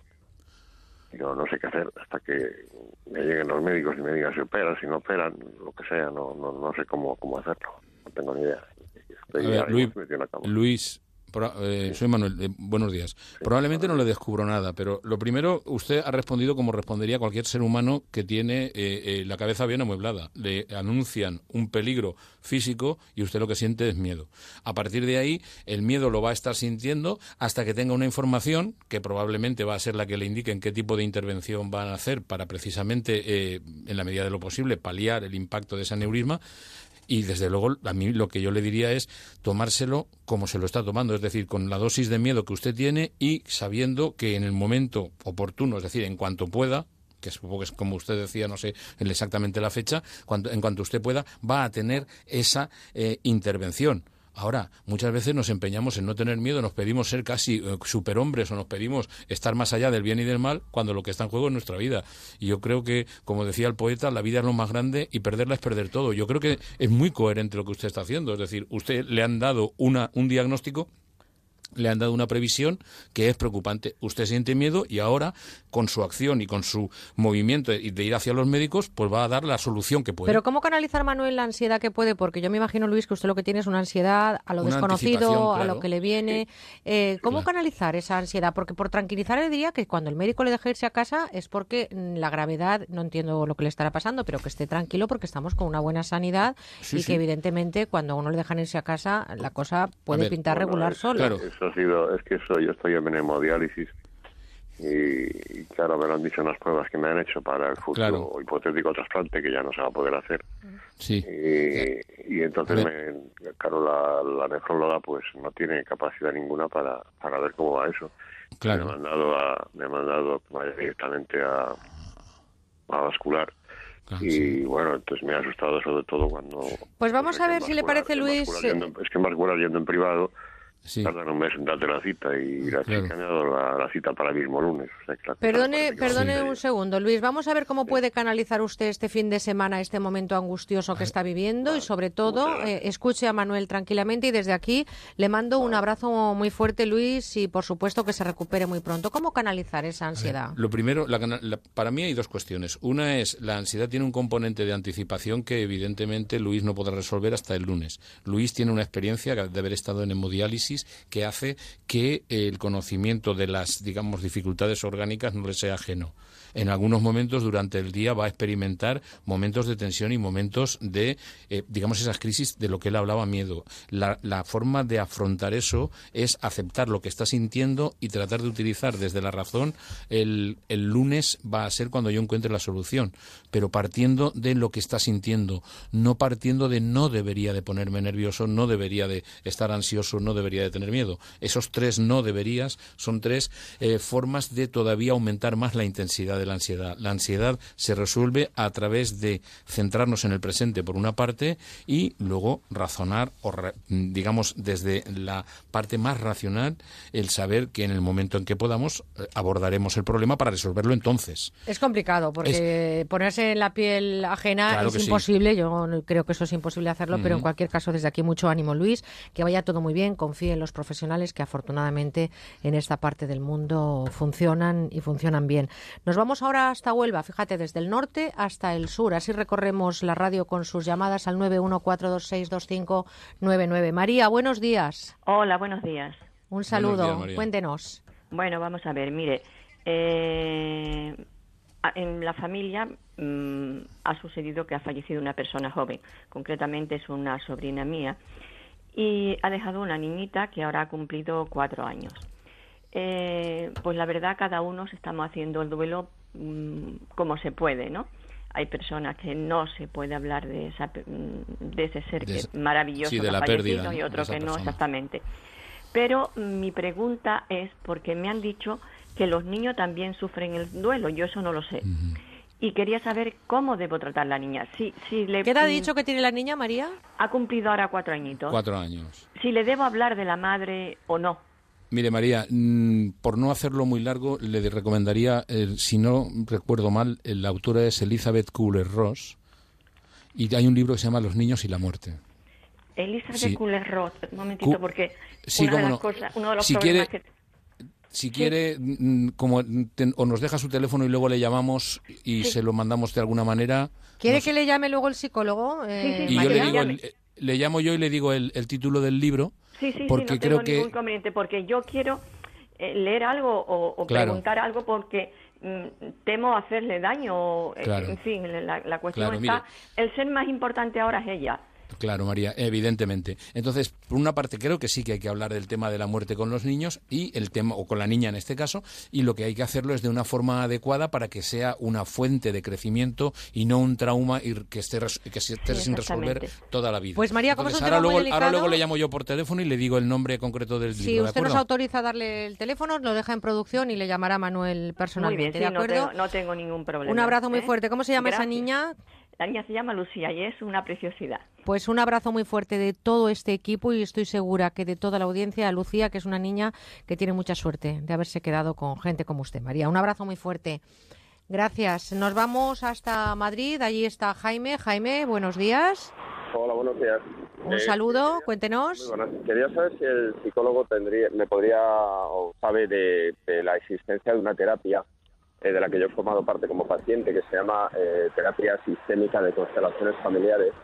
Y esto lo que hace es que, bueno, eh, el problema que tú puedas tener, que es, normalmente suelen ser problemas pues psicológicos, o a lo mejor que tu hijo pues toma drogas o eh, te hace, te has pasado muy mal, o tú eres una mujer maltratada, etcétera. Entonces esta terapia lo que hace es, eh, digamos, investigar eh, a través de tus por decirlo así, antepasados, a través de tus ancestros, de dónde parte todo esto, ¿no? Entonces, bueno, son cosas tan increíbles, o sea, esto no son efectos especiales ni nada, es una reunión que el terapeuta tiene contigo y efectivamente tú interiormente, sin saber que aquello ocurrió, efectivamente luego preguntas y dices, joder, es que es verdad que a mi padre le ahorcaron en la guerra y resulta que por eso, o a mi tatarabuelo, y resulta que por eso, pues ahora tú estás teniendo una conducta determinada.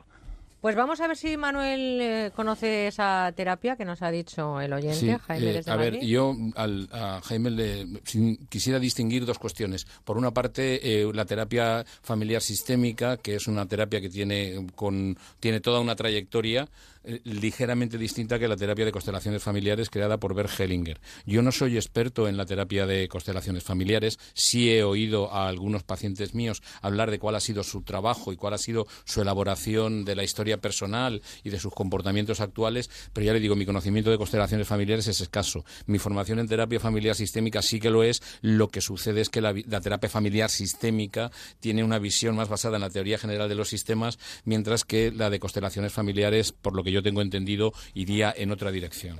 Bueno, terapia gestalt es eh, sin duda la Eh, esta es mi especialidad, de- de, especialidad, por Manuel eso yo Ramos, digo el que de constelaciones familiares no soy experto. De terapia gestalt. Nos vamos hasta Logroño. Elena, buenos días. Hola, buenos días. Un saludo muy fuerte. Cuéntenos. Buenos días, Elena. Buenos días. Tengo un hijo opositor y eso son oposiciones del Estado, de las que se presentan ante un tribunal y se pone, o sea, lleva cinco años estudiando, lo sabe, pero en el momento de ponerse ante el tribunal sus dudas pues le paralizan y, y- y- y, bueno y no sabe salir de ahí. Entonces mm, durante el año cuando está estudiando lo tiene todo claro, pero en el momento las dos veces que se ha presentado en el momento de ponerse ante el tribunal pues su, su inseguridad, su miedo le hace paralizarse. ¿Cómo podríamos ayudarle? ¿Qué podría leer o qué podría A ver, hacer? creo, creo que una de las cuestiones cuando, sobre todo con las personas que trabajan o que están invirtiendo tanta energía en elaborar y, y- y conquistar o tratar de superar una oposición, hay un momento clave que es el, el- lo que sería el pánico escénico, que es el momento en el que la persona ante el tribunal tiene que lo que se denomina cantar los temas. Yo en ese sentido creo que la, la mejor forma eh, de, de hacer frente a esto es el entrenamiento, es decir, el, trabajar con un profesional todo lo que sería la parte de pánico escénico. En ese sentido, probablemente todo lo que sería desde la perspectiva de la programación neurolingüística, por una parte, o desde la forma más o menos de elaborar la fantasía catastrófica que muchas veces la persona, cuando llega delante del tribunal, es lo que le bloquea. Creo que ese sería el camino. Y ahí sí que le puedo decir que una ayuda individualizada con un profesional haría un gran papel, puesto que de alguna manera, de alguna manera lo que haría sería disminuir ese temor o ese pánico escénico. Eh, 91 426 25 99. Déjame también, Manuel, que estamos recibiendo bastantes correos electrónicos. Nos dice Luis que lleva 12 años en pareja. Eh, que no digamos su nombre completo, evidentemente no, Luis, vamos a guardar la privacidad, por eso no puede entrar en antena. Lleva 12 años con su pareja y dice que acaba de enterarse que hace cuatro años su chica le fue infiel. A pesar de que han estado muy bien cuando él no lo sabía, ahora esto se ha convertido en una sombra alargada, dice, que le arrastra a pensar incluso en dejar la relación. Por otro lado, piensa que pasó hace cuatro años y esos tres siguientes han sido buenos. No sabe cómo actuar y cómo superar una infidelidad porque además la quiere muchísimo, pero que ahora tiene, pues evidentemente, sentimientos encontrados. A ver, la sensación de pérdida de confianza, la sensación de haber sufrido una herida, como es en este caso un episodio de infidelidad, en la persona que ha, recibido, en este caso Luis, que ha, sido el- la otra parte de, de ese proceso, eh, tiene que preguntarse a sí misma si puede perdonar. Tiene también hay una cuestión y es considerar si hay el suficiente eh, elemento o terreno común entre la pareja como para poder continuar y también el nivel de conversación que se ha tenido con la otra persona. Pero en última instancia, Luis a sí mismo se tiene que preguntar si después de las conversaciones que ha tenido con su pareja siente que ha podido perdonarla, no olvidarla en el sentido de, de que de que no a ver, no tiene amnesia. Pero Manuel, ¿es- ¿duele igual una infidelidad eh, que ha sido reciente a una infidelidad eh, que cometió tu pareja o que vivió tu pareja hace cuatro o cinco. Es que depende de cómo uno lo conserva en la mente. Acordémonos que ha habido personas que han llamado hoy por teléfono con traumas de, de mucho tiempo anterior y uno sigue conservándolos. Esto es precisamente el poder y el inconveniente que tiene el cerebro humano, que puede enlazar el tiempo y que a partir de ahí lo que hace es que nos demos cuenta hasta qué punto algo que ya pasó lo tenemos presente. Por eso yo le recomiendo a Luis que lo primero que se pregunte es si él, después de las conversaciones que ha tenido con su pareja, considera que puede perdonar. Que puede perdonar eh, este episodio, no exactamente a la persona, sino puede seguir adelante con esa persona reconstruyendo la relación si queda la suficiente confianza. En cualquier caso, la mente humana bien, bien amueblada, como tú decías Claro. hace un rato, reacciona de esta manera, ¿no? Es decir, Sí, esto sí, es una sí, reacción. va buscando esto si puede. Si no, a veces es, es mejor una separación que gestionar una diferencia cuando hay una sombra, sombra como esta que al más mínimo incidente vuelve a reaparecer. Y esto es importante que la persona lo sepa. Bueno. Si lo tiene, si lo vuelve, uno lo vuelve a sacar, es que está sin resolver. O uno lo resuelve o, o no puede continuar con la pareja porque es una tortura para ambos. Eh, las terapias de pareja, Claro. un buen psicólogo, una persona que ayude a veces a superar ese bache o ese listón que se ha puesto demasiado alto y a lo mejor es muy fácil superarlo. Manuel, déjame que antes de decirte hasta dentro un ratito, porque a las 10 vuelves con nuestra tertulia, te diga que tenemos muchos correos electrónicos que te dan la bienvenida. También gracias a quienes a través de conbuenaonda arroba onda cero punto es nos están mandando mensajes cariñosos eh, por nuestro regreso en esta octava Muy bien. temporada. A las 10 vuelvo contigo, Manuel Ramos. Un placer. Mañana volverá a las 9. Si quieren ustedes entrar a hablar con Manuel Ramos, mañana volvemos a celebrar la vida. Y ahora les recuerdo nuestro teléfono 91 426 25 99 por si quieren entrar en la tertulia que hablaremos a las 10, por cierto. ¿Hasta qué edad debemos eh, conducir? Hacemos una pequeña paradita, muy breve, unos consejos y por supuesto les recuerdo que estamos eh, en las 9 de la mañana y 34 minutos, 8 y 34 minutos en la comunidad canaria.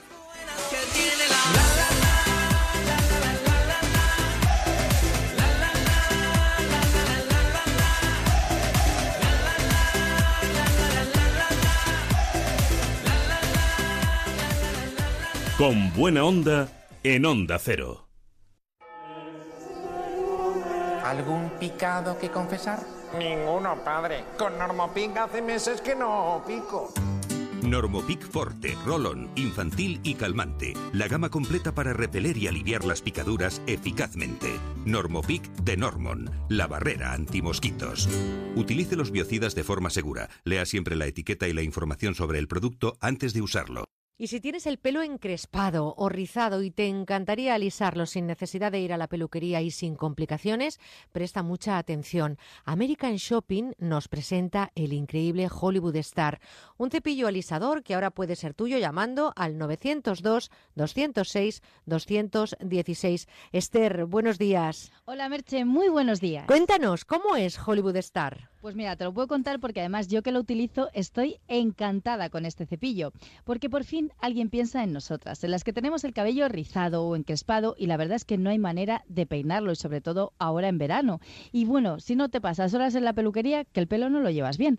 Así que Hollywood Star es un cepillo alisador que nos permite alisar nuestro cabello en segundos. Nos aporta hidratación, brillo y suavidad gracias a su revolucionaria tecnología iónica combinada con la cerámica. Vamos, que con tan solo cepillar nuestro cabello, nuestra melena se transforma. O sea, cepillando nuestro cabello nada más, nuestra melena cambia. Así de fácil, pero ¿cómo funciona Hollywood Star? Pues es que es así de fácil, porque fíjate que simplemente lo tenemos que secar nuestro cabello y después encendemos nuestro Hollywood Star y graduamos la temperatura que deseemos desde 140 hasta 230 grados. Según tengamos el pelo, pues menos temperatura si tenemos el cabello más fino y delicado, una temperatura media para el cabello normal y la máxima para los cabellos más rebeldes o encrespados. Y luego, pues ya está, nos cepillamos pasándolo por cada mechón y así de fácil. Además, gracias a su cable extra largo y su exclusivo sistema de giro 360 grados con una sola mano, vamos a llegar a las zonas más difíciles. Vamos, que por lo que me cuentas es como si tuviéramos un 2 por 1 ¿no, Esther? En un solo producto tenemos cepillo y planchas. Así es, Merche. Y fíjate, lo que más me gusta de Hollywood Star es que hasta las más torpes, como yo, que no se me da nada bien esto de arreglarme el pelo, pues nos vamos a dejar una melena perfecta y lo mejor de todo en la comodidad de casa, del apartamento, de la playa, del hotel o de donde estemos. El secreto está en su diseño innovador de celdas extra anchas de cerámica vidriada y se combina con la tecnología iónica. Esas celdas se calientan, pero las púas se mantienen frías. Así puedes diseñar tu peinado de una manera precisa, sin riesgos y lo más importante, sin dañar tu cabello. En una sola pasada pasas de un cabello rizado o encrespado a uno liso y sedoso. Vamos, que ahora en verano es imprescindible. Pues ya lo habéis oído, si queréis lo último para lucir una melena perfecta de una manera cómoda, fácil, cuando y donde queráis, vuestro producto es Hollywood Star. Solo nos queda saber, Esther, el precio y si hay alguna oferta especial para los oyentes que entren ahora mismo en americanshopping.es o llamen al 902 206 216. Por supuesto que sí, Merche. Fíjate, es otra de las ventajas de este cepillo alisador. Su precio es de 99 euros y en este momento ponemos 50 unidades a tan solo, atención, 59,95 euros. Sí, sí, habéis oído bien, 59,95 euros. Y además esos 50 primeros pedidos recibirán de regalo una práctica bolsa de viaje para guardarlo y llevarlo siempre con nosotras. Es el momento de hacer tu pedido en americanshopping.es o llamando al 902-206-216. Pues ya lo han escuchado, cepillo alisador Hollywood Star, no podrás pasar sin él. 902 206 216 americanshopping.es. Yo no me lo pierdo, Esther. Un besito muy fuerte, que tengas Un buen beso. día. ¿Qué vas a hacer en agosto? Quedarme en casa. ¿Cómo? ¿Cómo lo oyes?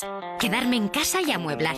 Porque ahora con el mercadillo de muebles del corte inglés encuentras piezas únicas al mejor precio. Ven al Mercadillo de Muebles del Corte Inglés. Solo del 29 de julio al 15 de agosto en el edificio de muebles del Corte Inglés de Princesa 41.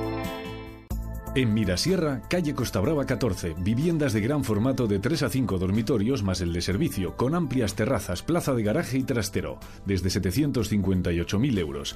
Infórmese en el 91 209 3280 o gilmar.es. Gilmar, de toda la vida, un lujo. Hola, buenos días, Victoria. Hola, buenos días, Begoña. Quedan horas.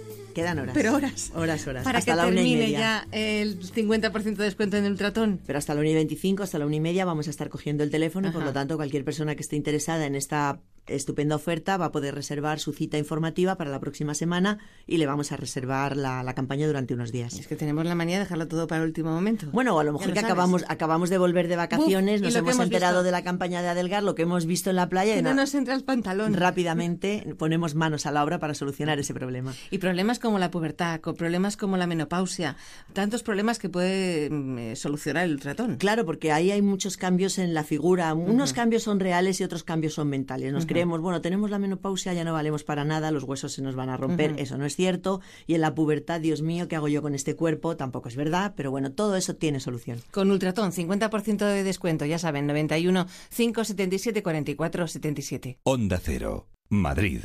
El día que empieza la jornada intensiva, el día de la paga extra, el día de la cena de Navidad. Hay muchos días señalados en el trabajo y el Día Solidario de las Empresas también debería ser uno. El próximo 22 de octubre cumplimos 10 años en los que más de 6.500 voluntarios han colaborado en diferentes proyectos sociales para ayudar a los colectivos más vulnerables. Si tú también quieres formar parte del cambio, apúntate a la décima edición del Día Solidario de las Empresas, organizado por A3 Media y Cooperación Internacional ONG. Entra en diasolidario.com e infórmate. Las condiciones de tu divorcio como tu matrimonio no son para siempre. Si no estás de acuerdo con las condiciones de tu divorcio, reclamamos por ti. Llama a pluslegal.es, expertos matrimonialistas, 91 278 1453, porque la injusticia no es para siempre. Llama ahora a pluslegal.es, 91 278 1453. Bingo Las Vegas, una experiencia de juego diferente por su decoración, por su ambiente y porque puedes jugar en su terraza climatizada durante todo el año, con cena, y muchas sorpresas. Tienes que venir, te vas a divertir como nunca. Bingo Las Vegas, la sala de juegos que más premios reparte de Madrid. Descubre otra forma de jugar en la terraza climatizada de Bingo Las Vegas, Hermanos García Noblejas 17.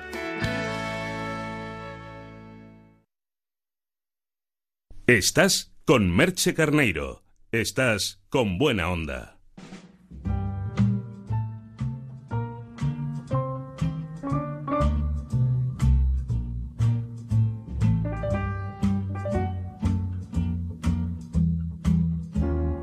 Nuestros crímenes.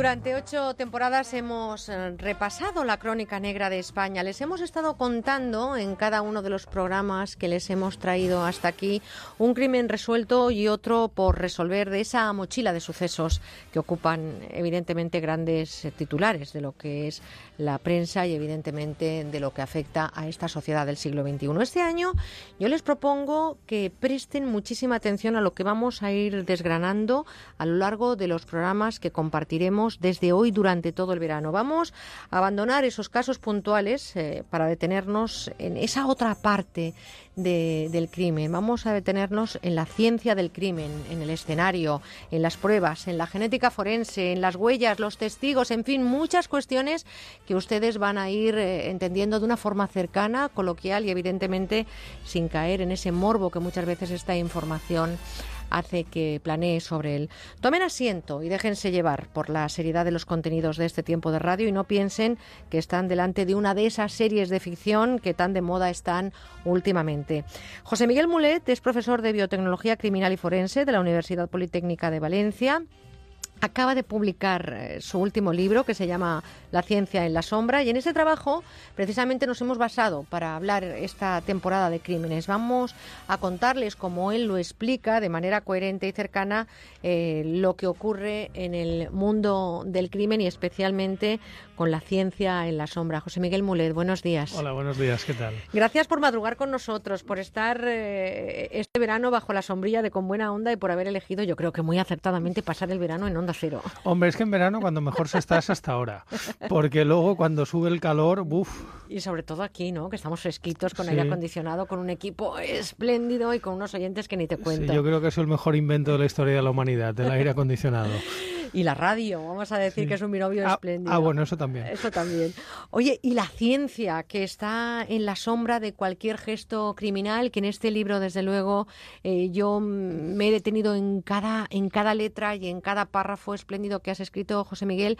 Y, y- y- y esa ciencia nos está aportando muchísima información, evidentemente, cuando está bien desarrollada y cuando está contada de forma cercana, porque la ciencia no siempre se entiende si uno no sabe ¿En qué se parece la realidad a la ficción, como yo decía, a la que estamos sometidos últimamente, sobre todo en los medios de comunicación, a estas cuestiones criminales?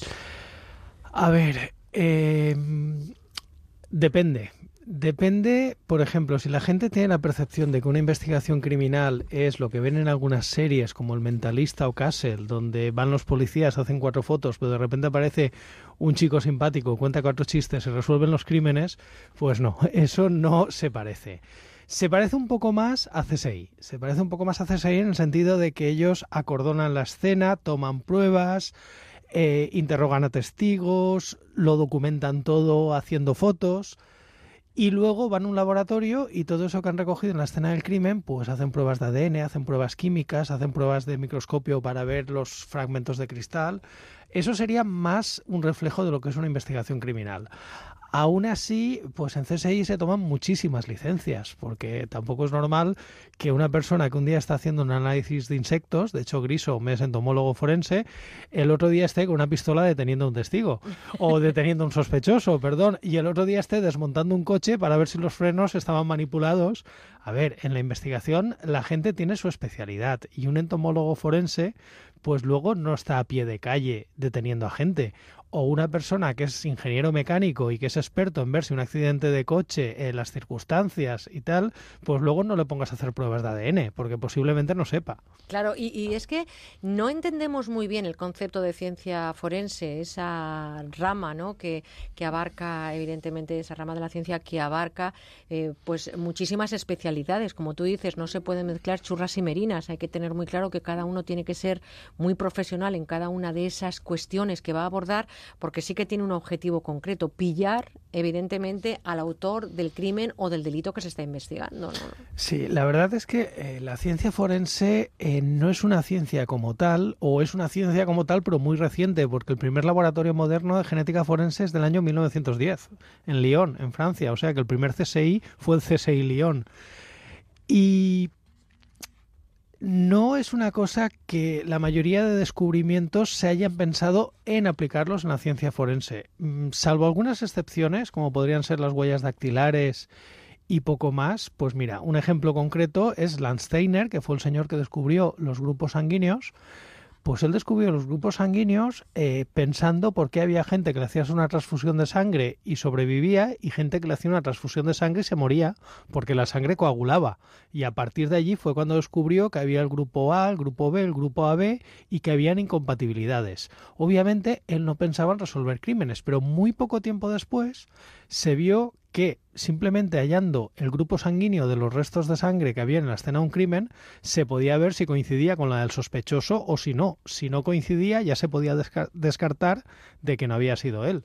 Y es que tú hablabas de 1910, pero eh, en tu libro lo cuentas, el primer laboratorio de balística en España es del año 1975, casi nace con la democracia, muy joven. Es decir, la Eh, ciencia ha servido para resolver crímenes, pero es muy reciente todo lo que está aportando la ciencia. ¿no? La verdad es que sí. Eh, mira, mi anterior libro que iba sobre medicina, tú sí que puedes hacer una historia de la medicina pues prácticamente desde el neolítico hasta ahora y ves cómo va progresando. La ciencia forense no ha sido esporádicamente, en algún momento ha salido algo, pero tomársela en serio, en serio, pues desde el siglo XX y, poco más. Y bueno, la primera el primer eh, asesino condenado por una prueba de ADN fue Colin Pitchfork y sigue en la cárcel. Es decir, esto fue en el año 86 y sigue cumpliendo condena, aunque este año quizás pueda obtener la libertad condicional. O sea que fíjate si es reciente.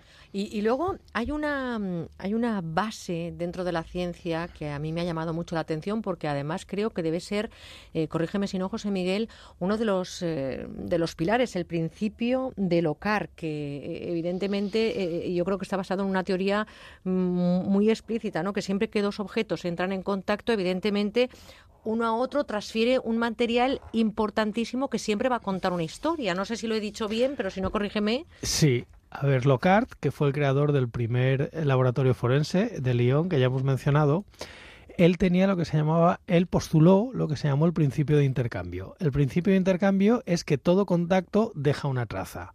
O dicho de otra forma, el criminal siempre deja algo y se lleva algo en la escena del crimen.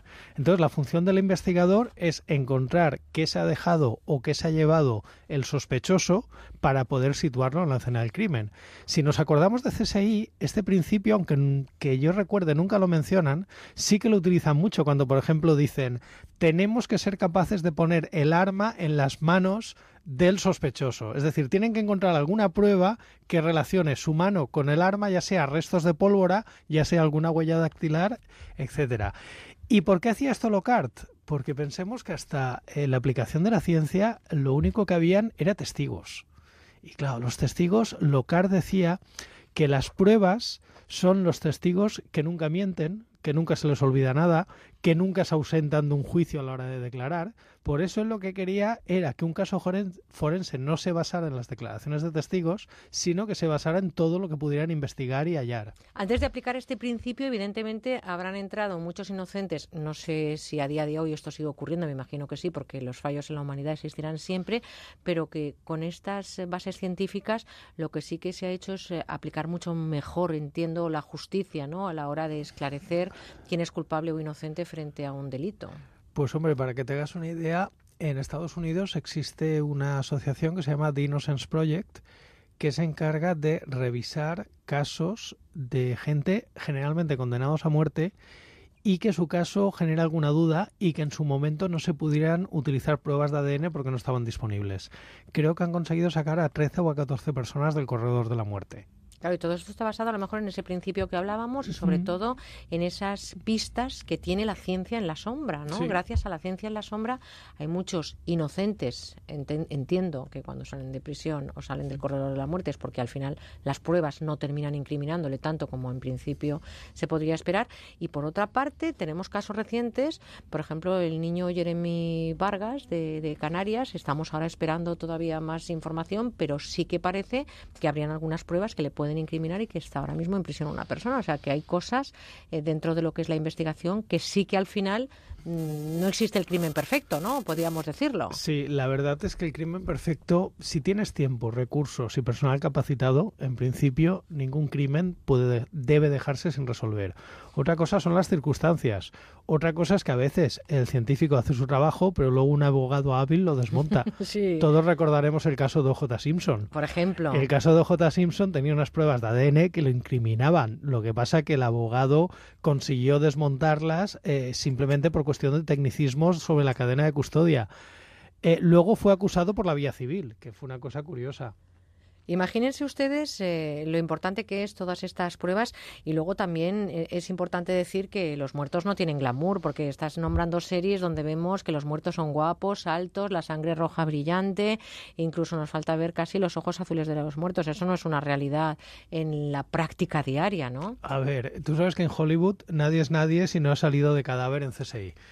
Pero lo que hay que tener claro es que, mm, a ver, cuando tú te mueres, pues para empezar los músculos entran en rigor mortis, se contraen, te quedas blanco, los esfínteres se abren, entonces quedas en una postura bastante indigna y en unas circunstancias muy poco fotogénicas. Entonces, la típica imagen de un cadáver que tenemos de las series de televisión no se parece demasiado a la realidad. Nos tenemos que marchar porque fíjense ustedes que hablaremos a lo largo de, de los eh, próximos programas de todo lo que cuenta José Miguel Mulet en su libro La ciencia en la sombra, pero antes de terminar me gustaría hacer una reflexión contigo que la haces en tu libro. Basarse únicamente en testimonios es un auténtico error. ¿Los testigos son una pieza clave para resolver un crimen? Depende de lo que tenga la investigación. Eh, pues puede haber testigos fiables y puede haber testigos que no, o puede haber testigos que mientan, o puede haber testigos que se sugestionan. En general, para una investigación es mucho más determinante una prueba de ADN que el testimonio de una persona. Otra cosa es que no haya ninguna prueba de ADN, se tengan que basar en el testimonio y en un juicio entre abogado y fiscal y juez pues mm, se determine que la- se le dé, digamos, verosimilitud a la declaración del testigo. Habrá que actualizar también el sistema judicial, ¿no? Y ponerse en situación de siglo XXI ya en A ver, muchos temas. entre una declaración de un testigo y una prueba de ADN, yo me quedo con la prueba de ADN. Y tenemos un ejemplo concreto, el de Rocío Baninkoff, donde muchos testigos señalaban a Dolores Vázquez y al final la prueba de ADN dijo fue Tony Alexander King. Ya sabemos quién tuvo razón. Luego está ese otro juicio paralelo de que a lo mejor un día hablamos también en este ratito de radio que no tenemos ahora tiempo. La semana que viene, José Miguel, si te parece, hablaremos de la escena del crimen. Dejamos eh, ese adelante de lo importante que son las huellas dactilares, la prueba de ADN, todo lo que nos ha contado en este programa, la ciencia en la sombra con los crímenes más célebres de la historia, las series y el cine a la luz de la ciencia forense con José Miguel Mulet. Es un libro que yo les recomiendo, me lo he leído, vale la pena, descubrimos de forma seria todo eso que está detrás de un escenario caótico y evidentemente eh, escalofriante en muchos casos porque hablar de sucesos no siempre es agradable, pero hacerlo de la forma en que lo hacemos en este ratito de radio es instructivo y además tenemos la suerte de tener este año con nosotros a José Miguel Mulet, que es profesor de biotecnología en la Universidad Politécnica de Valencia, colaborador este verano de este programa de radio y sobre todo enhorabuena José Miguel por este libro. Eh, Muchas gracias, Merche. La semana que viene más, ¿eh? Cuando quieras. Hasta el próximo fin de.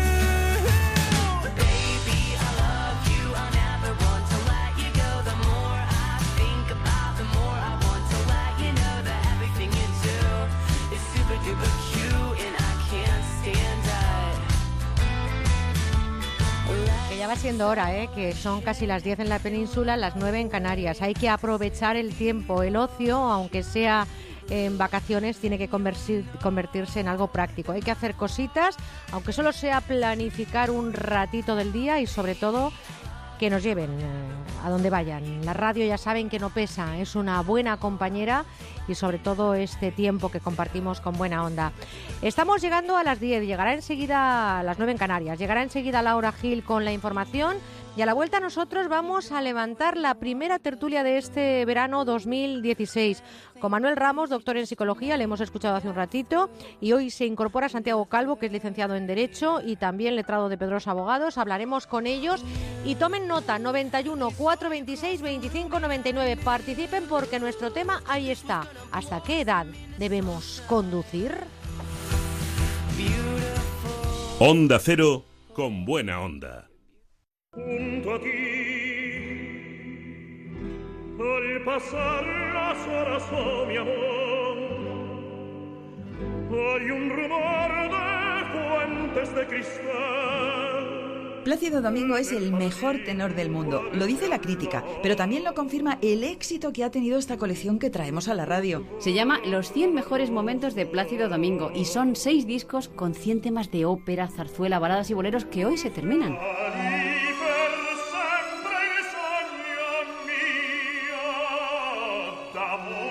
Una colección completísima porque repasa la biografía musical de este gran tenor y extraordinario ser humano que tan admirado y querido es en todo el mundo. Y se ha demostrado Paloma recientemente en el concierto homenaje que recibió ante más de 60.000 personas. Rodeado de grandes artistas, Plácido consiguió emocionar a su público interpretando Paloma todo tipo de estilos musicales. Claro, como los que hemos reunido en esta colección. Así que si quiere tener una gran muestra de su variado repertorio y unirse a este gran homenaje a Plácido Domingo, consiga una de las últimas unidades que nos quedan llamando al teléfono de la buena música al 902 29 10 29. Usted es la culpable de todas mis angustias y todos mis quebrantos. Y además es una colección que ha sido récord de ventas en el 902 29 10 29. Claro que sí, por eso se está terminando, amigos. Lo bueno se termina. Hoy es el último día si quiere conseguir esta gran colección de Plácido Domingo con sus áreas de ópera.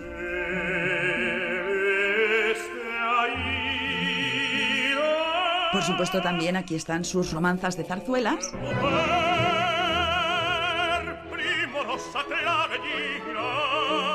Y no podían faltar sus baladas y boleros. Descubran amigos lo mejor del repertorio de Plácido Domingo. Pidan hoy mismo esta colección de 6 CDs que se acaba. Llamen por favor al 902 29 10 29 o entren en nuestra web musicadesiempre.com. Mujer de los negros ojos. Y además son seis discos por el precio de tres. Se mantiene la rebaja de 44 euros, que es lo que cuestan los 6 CDs, a solo 33. ¿eh? Vale la pena. Con unos pequeños gastos de envío se los mandamos a casa. Aproveche por favor esta oferta pidiéndolos hoy, último día, en el 902 29 10 29.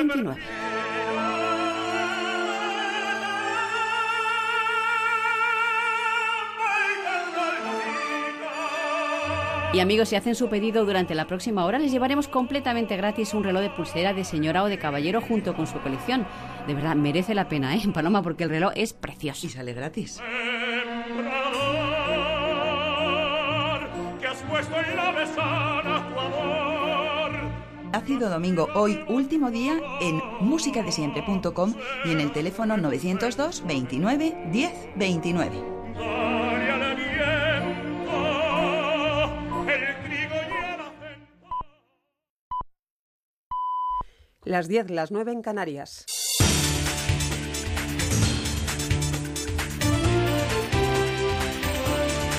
Noticias en Onda Cero. Buenos días. El Gobierno en funciones ha respondido al último desafío del independentismo catalán pidiendo al Tribunal Constitucional que abra la vía penal contra la presidenta del Parlamento, Carme Forcadell, por desobediencia. La vicepresidenta en funciones, Soraya Sáenz de Santa María, insistía en calificarlo de desafío institucional y desacato al Constitucional en la rueda de prensa posterior al Consejo de Ministros y confirmaba que el presidente Rajoy se ha puesto en contacto con los líderes del PSOE, Ciudadanos y Podemos para explicarles el contenido del incidente de ejecución planteado.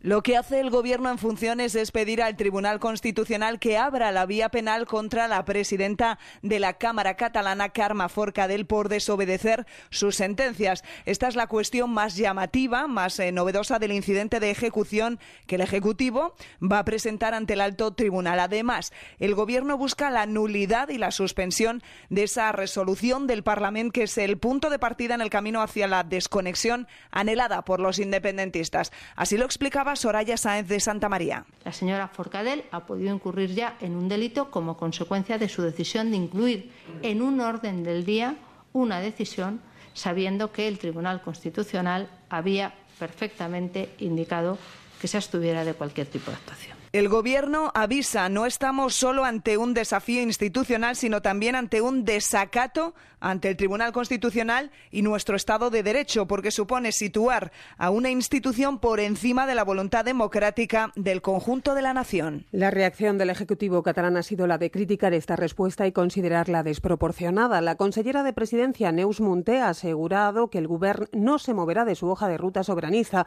y ha calificado de inadmisible lo que tilda de amenazas del Gobierno a la presidenta del Parlamento catalán. La propia Carme Forcadell arremetía también contra el Ejecutivo, al que en declaraciones en TV3 ha acusado de vulnerar la libertad de expresión. Yo tenía que Creía que en un Parlamento se podía debatir de absolutamente todo, pero se ve que el gobierno español la única vía que entiende es la vía jurídica. No dejan debatir sobre nada.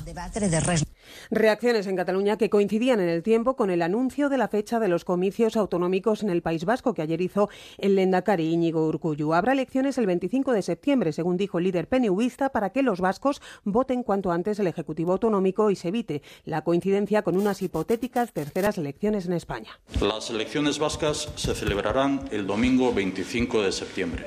Es una decisión muy meditada, fruto de una reflexión profunda y compartida He tomado esta decisión atendiendo a tres razones fundamentales.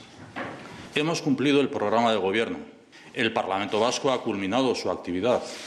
Se mantiene la incertidumbre e inestabilidad en el escenario político en España.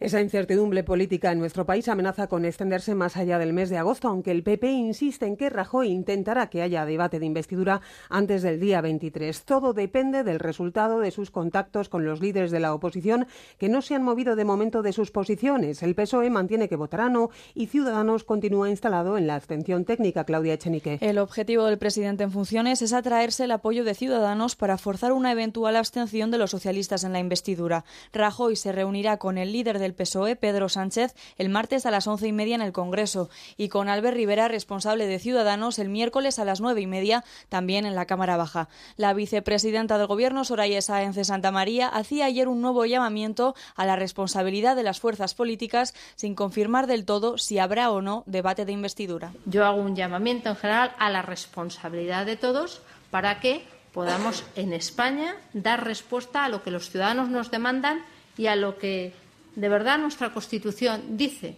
que es que en España hay elecciones para que haya un gobierno que bajo el control del Parlamento gobierna y ejerza las funciones del Poder Ejecutivo. La última hora del exterior nos sitúa en Turquía. Funcionarios militares de ese país informan este sábado de que el ejército ha matado a 35 integrantes del Partido de los Trabajadores del Kurdistán después de que intentaran asaltar una base en la provincia de Hakkari, al sureste del país.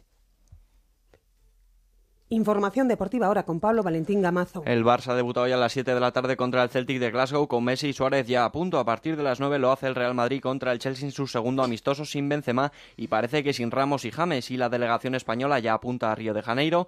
Les despedía el presidente del Comité Olímpico Español Alejandro Blanco que asegura que las instalaciones de la villa para los nuestros están listas. Las últimas noticias que está bien, pero de verdad, o sea, ¿qué pasó? Ha habido una alarma importante porque no se había testado toda la villa. Entonces, al no estar testado y tener que testar, han aparecido las goteras. Pero a informe de esta última hora de la mañana, yo creo que estará todo bien y cuando lleguen los deportistas todo estará bien. Lo nuestro prácticamente está. De Río se cae la alterofilia rusa y también la pertiguista es Imbayeva y hoy también tenemos Fórmula 1 en el Gran Premio de Alemania. Así terminamos más noticias a las 11, a las 10 en Canarias y en nuestra página web ondacero.es. Siguen disfrutando de Con Buena Onda y Merche Carneiro.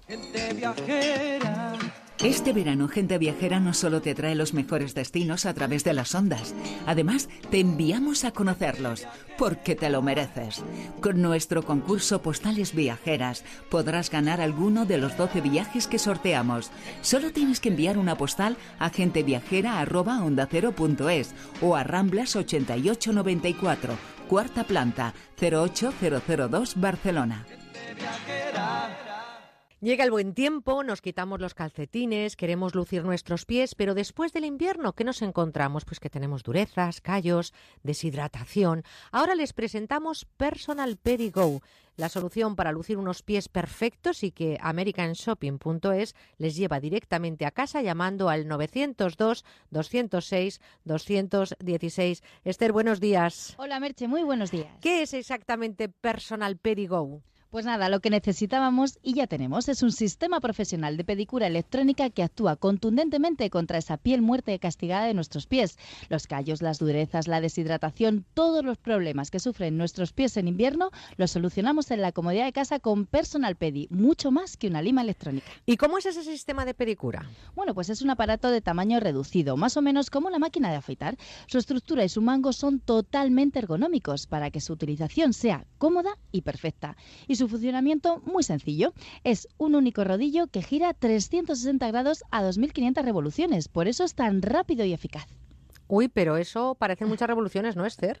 Como que asusta un poco, Uh, ¿no? me asusta un poco, sí. Nada, nada. Es otra de las ventajas de Personal Pedigo. Gracias a su exclusivo rodillo de microminerales giratorio ultra rápido, con solo pasarlo ligeramente una vez, vemos cómo elimina fácilmente callosidades, durezas, piel agrietada y áspera y pasamos a tener unos pies bonitos, lisos y sobre todo suaves. Pero fíjate, Esther, que ahora estamos viendo muchos productos de ese tipo en el mercado. ¿Por qué Personal Pedigo es diferente? Bueno, además de por todas las ventajas que ya les hemos contado, con Personal Pedigo nos olvidamos de pilas y de cables porque es recargable. Lo vamos a poner a cargar pues como un móvil y tiene plena autonomía para hacernos una pedicura perfecta en pocos minutos y cuando queramos. Además, presenta una novedad exclusiva y es que tiene luz para que no se nos escape nada y además su cabezal es desmontable para que su limpieza sea mucho más sencilla después de cada uso.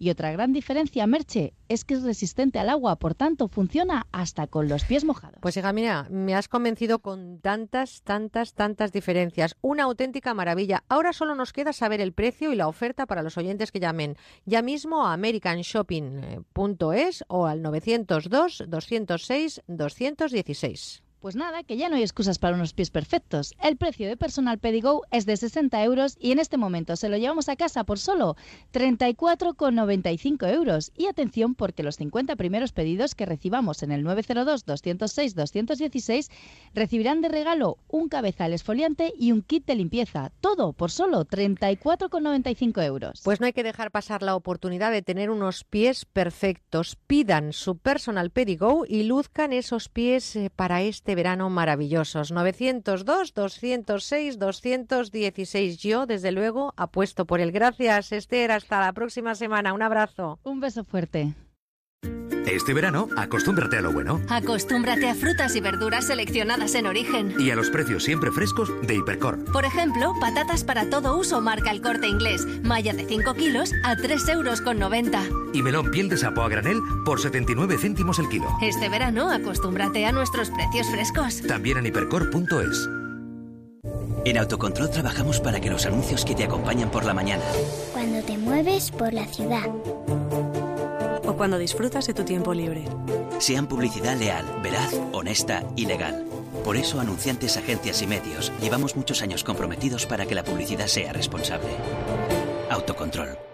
Ahorra con Motortown en estas vacaciones. Desde este viernes y hasta el domingo tienes un 10% de descuento en el precio de todos los neumáticos, todas las marcas, todos los modelos, todas las medidas. No lo dejes pasar. 10% de descuento en todos los neumáticos solo este viernes, sábado y domingo. Talleres Motortown de El Corte Inglés, tu taller de confianza. Una señal en mal estado es muy mala señal. Por eso si ves una señal o una carretera en mal estado, haz de una foto o vídeo y denúncialo en ponlefreno.com. Nos ocuparemos de gestionar cada caso con la administración que corresponda. Ponle freno. Juntos si podemos. Compromiso a tres media. Estás con Merche Carneiro. Estás con buena onda.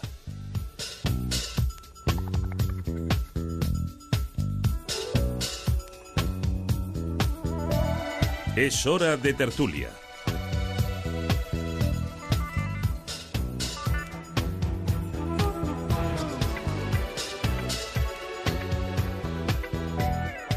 A día de hoy, los conductores mayores de 70 años superan la cifra de los 2.250.000, un número que ha crecido exponencialmente en la última década, según los datos de los anuarios estadísticos de la Dirección General de Tráfico.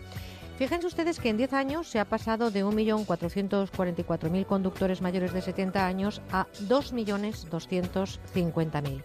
¿El hecho de cumplir años es suficiente para hablar de capacidad al volante? ¿El psicotécnico a esa edad debería ser cada dos años o cada cinco? ¿Son suficientes los controles que se hacen? ¿Las señales de tráfico están adecuadas para la visibilidad de nuestros mayores? ¿Es cierto que a partir de una edad se conduce mucho más despacio? ¿Pesa la edad al volante?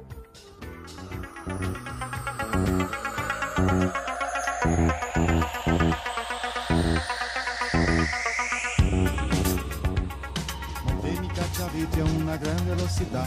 De 10 millas por hora recorrí por la ciudad. Y en cuanto yo paré, una morena a mi lado se montó. Bip, bip.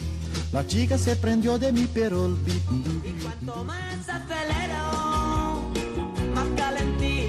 calentito me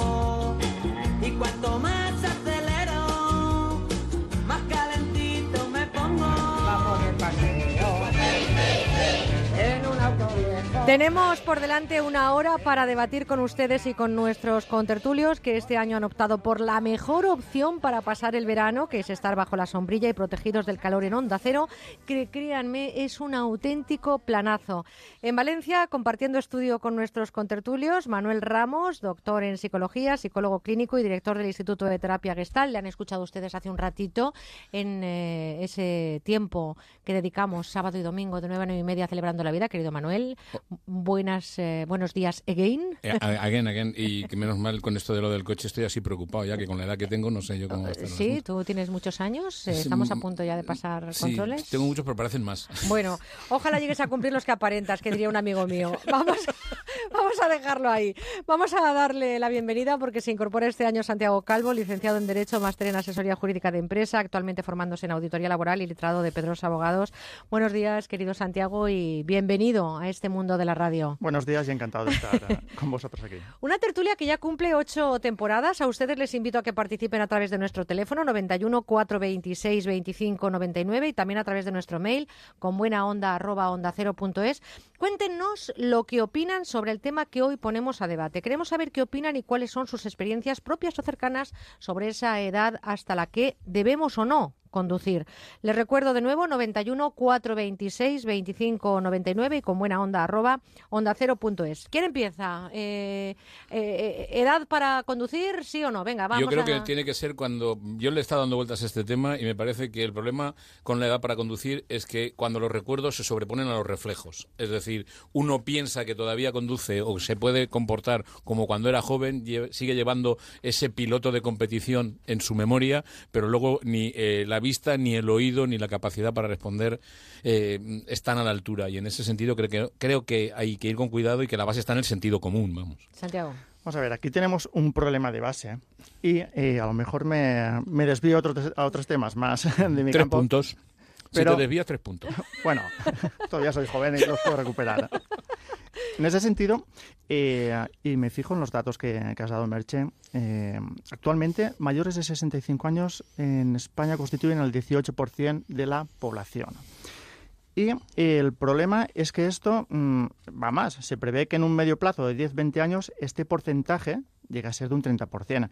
¿Esto qué significa? Pues que vamos a tener en las carreteras a gente con 65 años, 70 años o más conduciendo.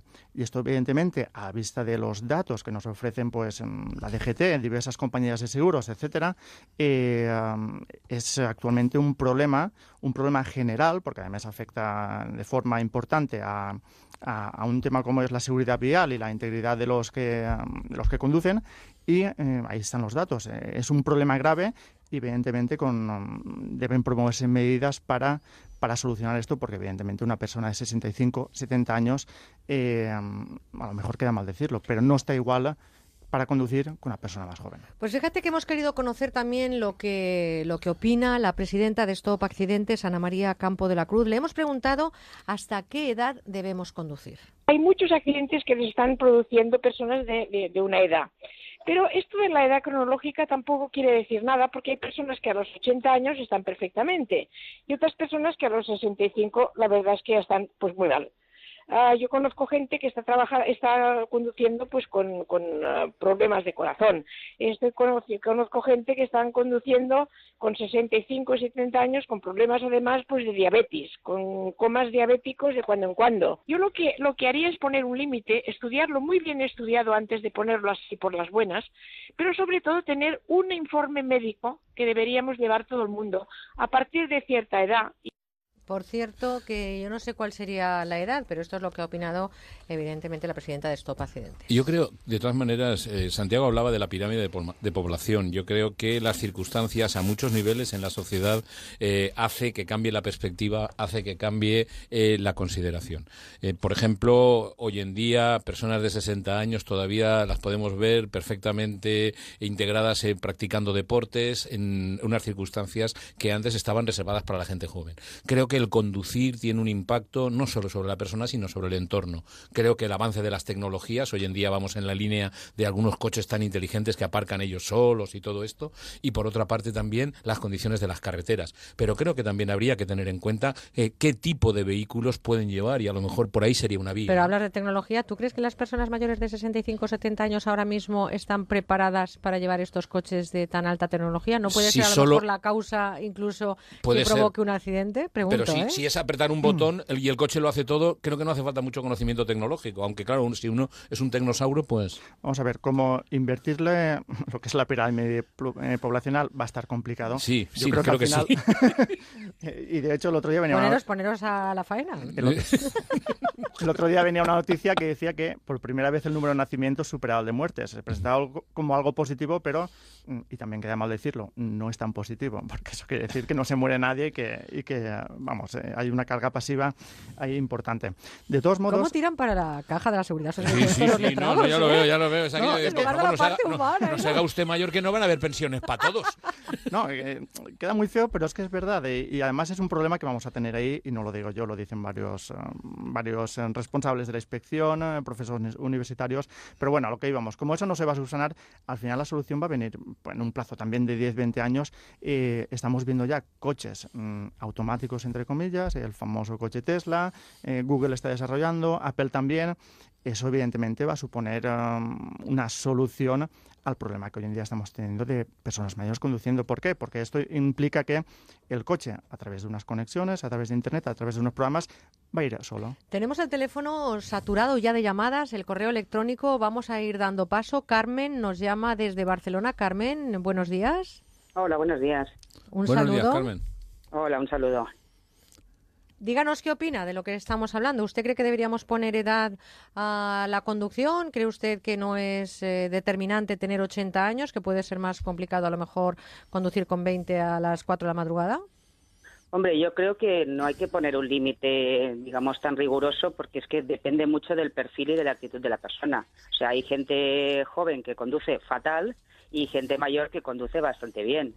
Entonces yo creo que no, que habría que atender más a- al perfil de cada uno. También es una cuestión de actitud, porque hay gente que es un kamikaze y va por la carretera que desde luego te tienes que apartar y gente que es muy responsable. Entonces yo creo que es mucho más complicado que todo eso. Y por otra parte, no sé, la gente que ahora tiene pues 50, 60, 70 años es lo que decían ustedes, no es lo mismo que hace unos años.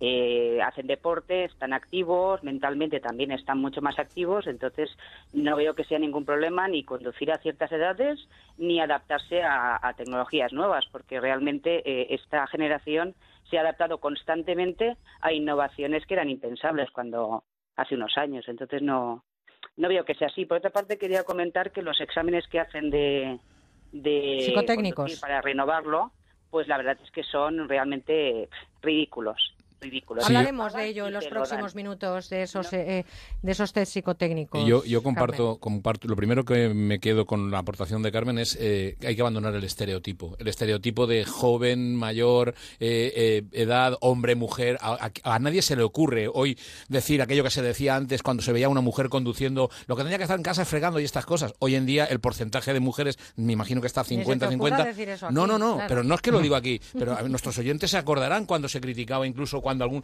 alguna mujer se iba conduciendo, ya prácticamente el estereotipo era conduce mal. Mujer Que- al volante, peligro constante. Exactamente. Qué barbaridad. claro, pero estamos hablando de cómo abandona, pero cómo abandonan las, se abandonan las actitudes también y la capacidad de, de desenvolverse, ¿no? Lo que pasa es que, ojo, mm, aquí más que de estereotipos, mm, y yo me voy a los datos.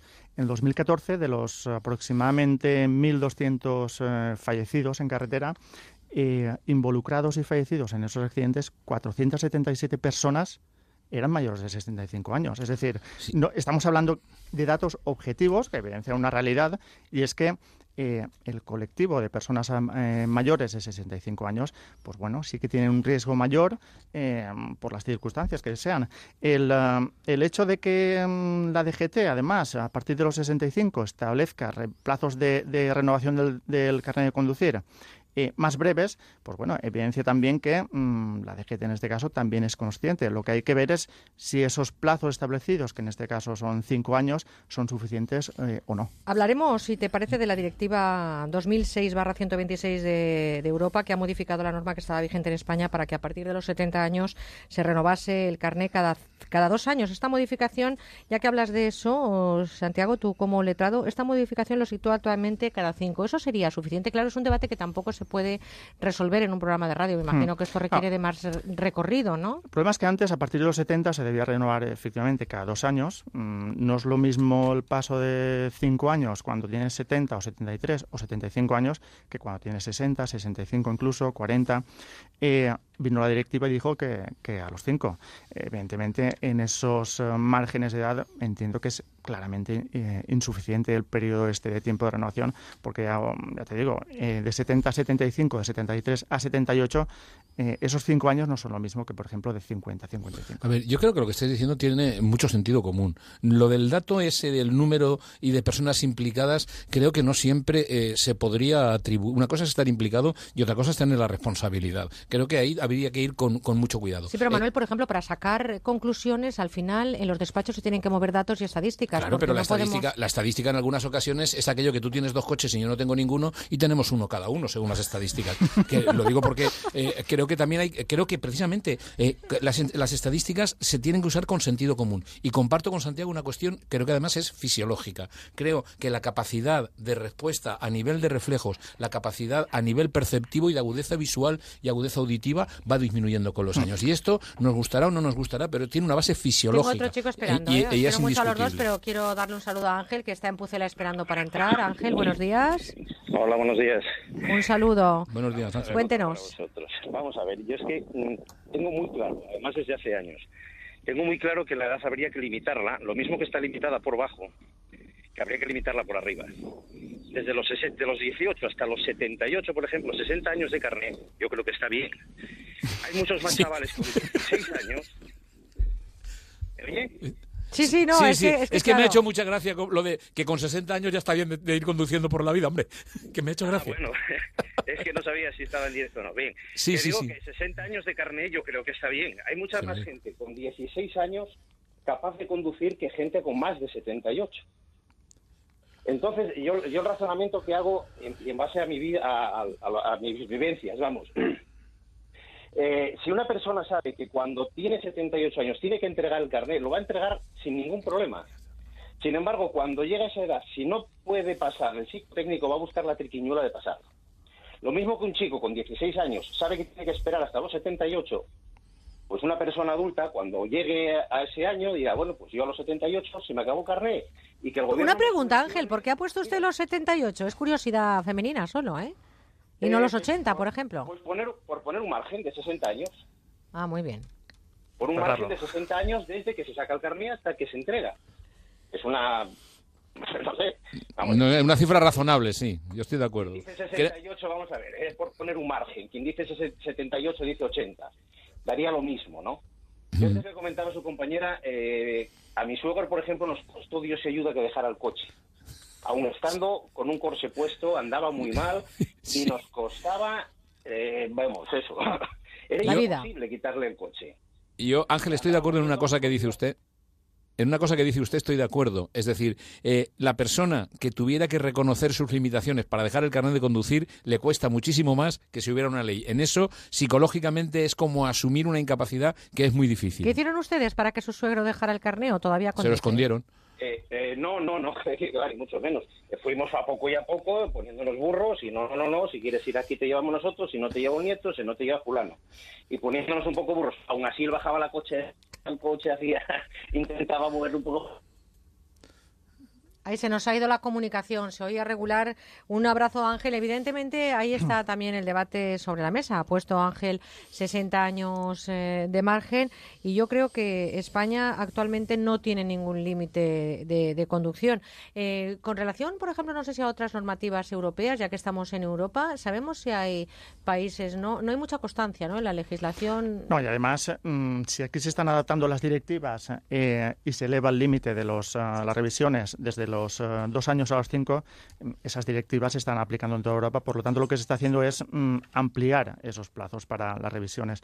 Al hilo de esto, lo que me hace gracia es que la DGT, por ejemplo, a partir de los 65 o 70, sí que reduce más todavía el límite para la renovación del carnet con permisos de clases como eh, taxis, ambulancias, camiones, vehículos especiales, como si fuese normal, lo más habitual, que personas de 70 años, 75 años, fuesen conduciendo ambulancias, taxis, camiones, vehículos. Es decir, para lo que no es habitual, sí que se establece una limitación muy, eh, muy estricta. En y además una, limitación muy por encima de las probabilidades, ¿no? Claro, pero no solo eso, es decir, se supone que alguien que, en, una ambulancia con 75 años todavía no se ha jubilado y va conduciendo. Por eso, quiere jubilar.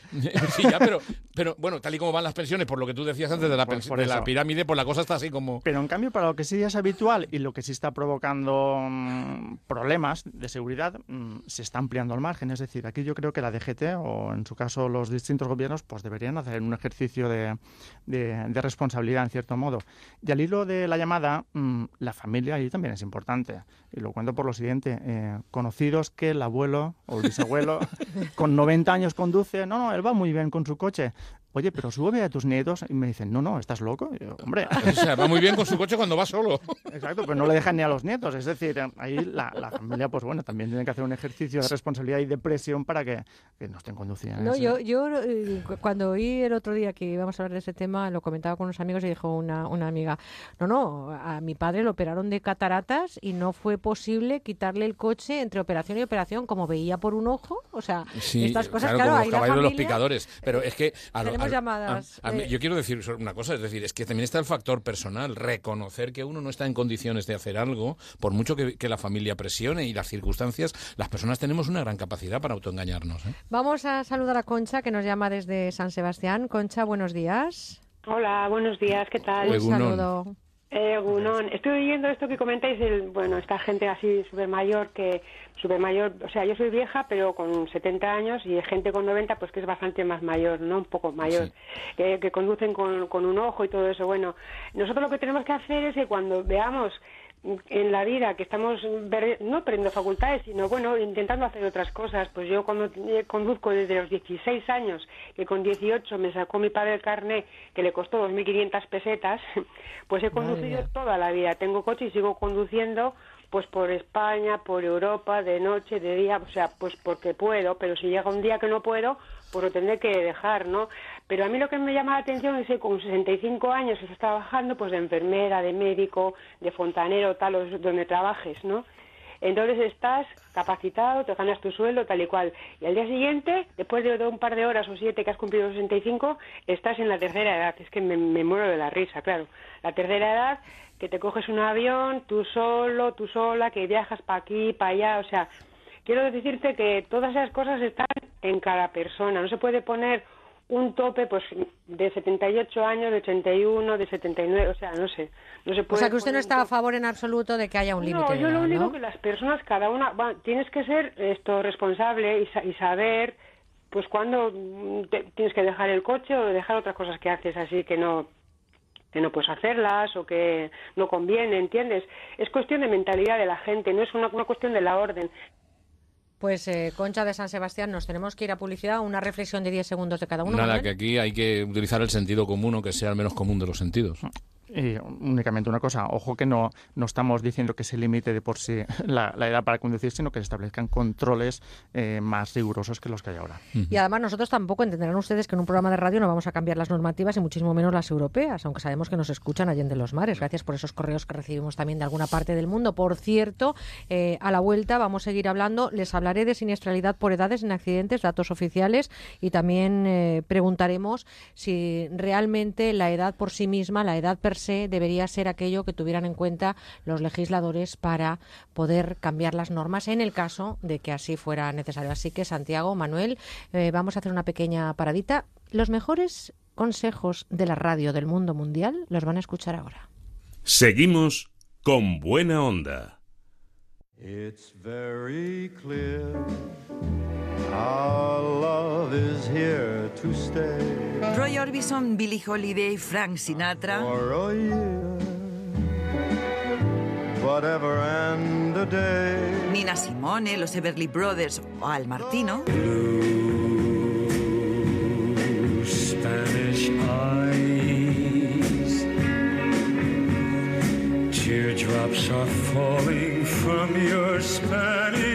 Son artistas inmortales que hicieron canciones que nunca olvidaremos. She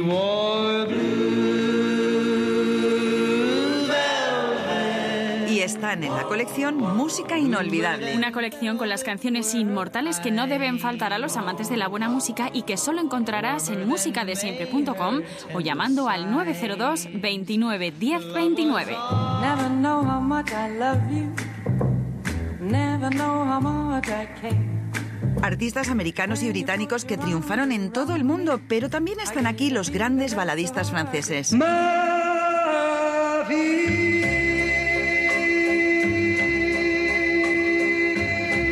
Como Alain Barrière, Gilbert Bécaud o Charles Aznavour. Je marcherai vers d'autres cieux, d'autres pays, en oubliant la cruelle froide. Y no podíamos dejarnos en el tintero a los italianos.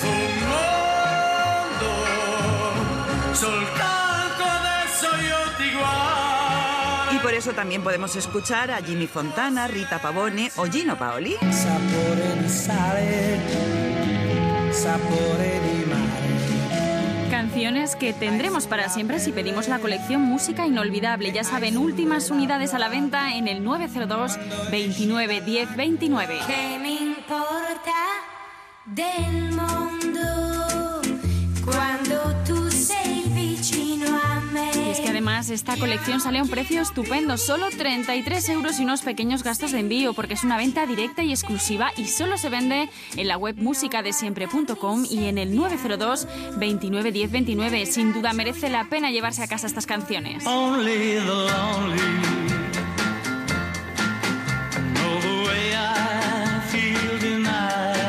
Además de salir muy bien de precio, todos los oyentes que hagan su pedido a lo largo de la próxima hora, atención, solo durante la próxima hora, se van a llevar un regalo. Es un buen reloj, muy moderno. Lo tenemos además para elegir entre señora o caballero, el que ustedes quieran. Llame pronto al 902 29 10 29 o entre en musicadesiempre.com y llévese un reloj gratis al encargar esta música inolvidable. Recuerden, música para no olvidar, último día en el 902 29 10 29.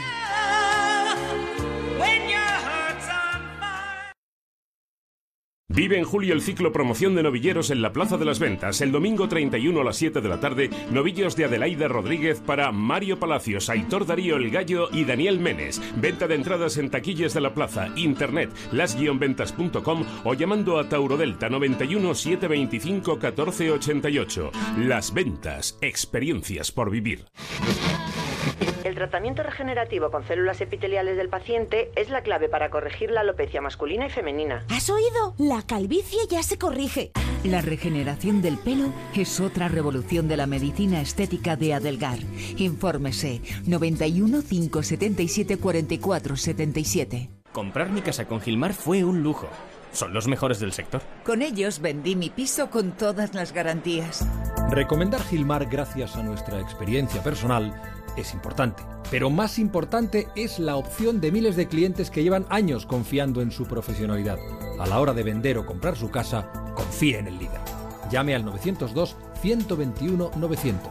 Gilmar, de toda la vida, un lujo. Onda Cero Madrid 98.0 Es el momento de cambiar los muebles de su oficina. Por eso en Mercaoficina disponemos de dotaciones completas tanto en muebles como en sillería para que usted pueda dar un aire nuevo a su oficina acorde con el impulso económico en el que estamos y con los mejores precios. Mesa 1,60 por 80 más cajonera más silla giratoria ergonómica por tan solo 90 euros. Infórmese en el 91 875 1050, 91 875 1050 y en mercaoficina.es. Murprotec, buenos días. Le llamo porque tengo humedades. Ha llamado al sitio adecuado. ¿Qué tipo de humedades? ¿Qué es lo que ve? Se cae la pintura, hay manchas blancas y huele muy mal. Lo he intentado todo. Uno de nuestros técnicos le visitará y analizará gratuitamente su problema de humedad. Si podemos darle solución, será con garantía de resultado por escrito de hasta 30 años. Jamás volverá a tener humedades. No sabe cuánto me alegra oír eso. Llame al 930 1130, 930 1130 o el murprotec.es. Las condiciones de tu divorcio como tu matrimonio no son para siempre. Si no estás de acuerdo con las condiciones de tu divorcio, reclamamos por ti. Llama a pluslegal.es, expertos matrimonialistas, 91 278 1453, porque la injusticia no es para siempre. Llama ahora a pluslegal.es, 91 278 1453. Las Vegas, una experiencia de juego diferente por su decoración, por su ambiente y porque puedes jugar en su terraza climatizada durante todo el año, con cena, copas y muchas sorpresas. Tienes que venir, te vas a divertir como nunca. Bingo Las Vegas, la sala de juegos que más premios reparte de Madrid. Descubre otra forma de jugar en la terraza climatizada de Bingo Las Vegas, Hermanos García Noblejas 17.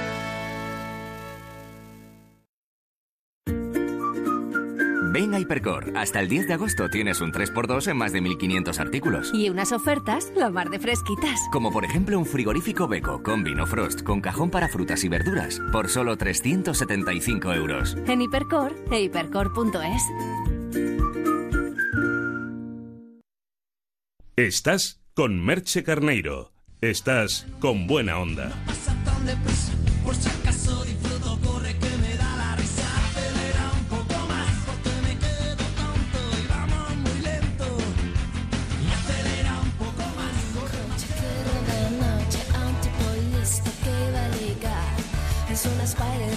dos asientos, coge 200 sin apretar. Dile a papá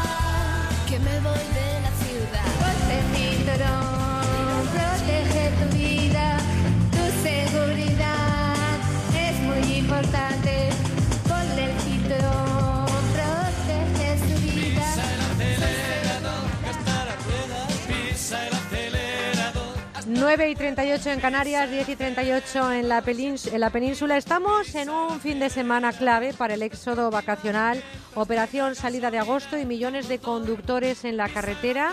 Por reflejarles ese dato que hemos aportado a primera hora de esta tertulia en España, hemos pasado en 10 años de 1.444.000 conductores mayores de 70 años a 2.250.000.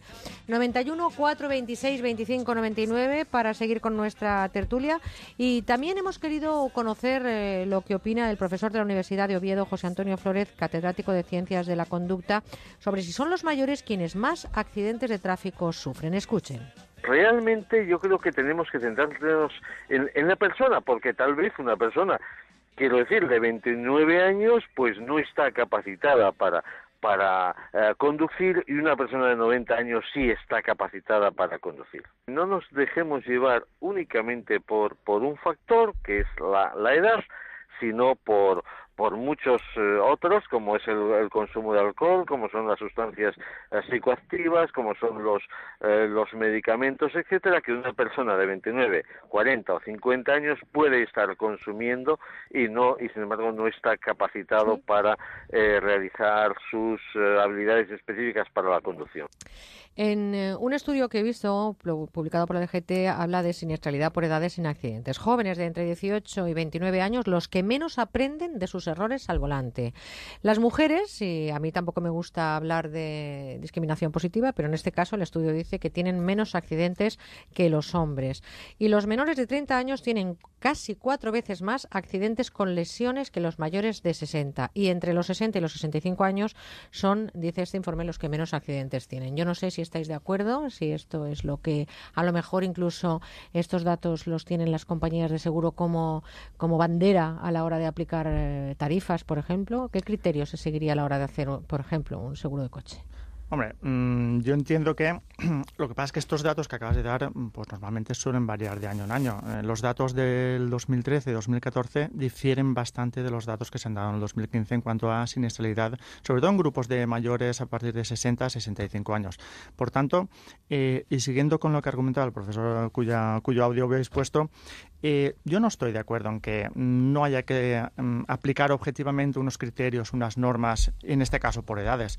Efectivamente, hay, hay que ir al caso concreto en cada, en cada supuesto, en cada accidente, pero mm, si no establecemos ya unos datos objetivos, unos, unas restricciones, unos criterios a la hora de, fijar, ah, pues bueno, ciertas... ah, ciertas revisiones o ciertas, eh, sobre todo la renovación del carnet de, de conducir, eh, no podemos estar aplicando personalmente a cada, a cada individuo, pues bueno, un criterio diferente en atención a sus, a sus posibilidades. Manuel, ¿el estado anímico, por ejemplo, afectaría y mucho eh, en la conducción? No sé, por ejemplo, cuando conducimos enfadados, cuando Sí. conducimos... Mira, mira lo que pasó el otro día en el parque zoológico este de China, donde una discusión dentro del coche, que una de las dos personas abandona el coche para que sea el conductor el que se cambia en ese momento, que es cuando le ataca un tigre. No sé si nuestros oyentes se acordarán. Hay una cosa que es evidente, el estado de ánimo eh, con- contribuye a que nosotros tengamos un nivel de percepción por ejemplo, el, exceso de confianza hace que uno crea que puede adelantar cuando no puede, el exceso de seguridad, y esto habría que ver también.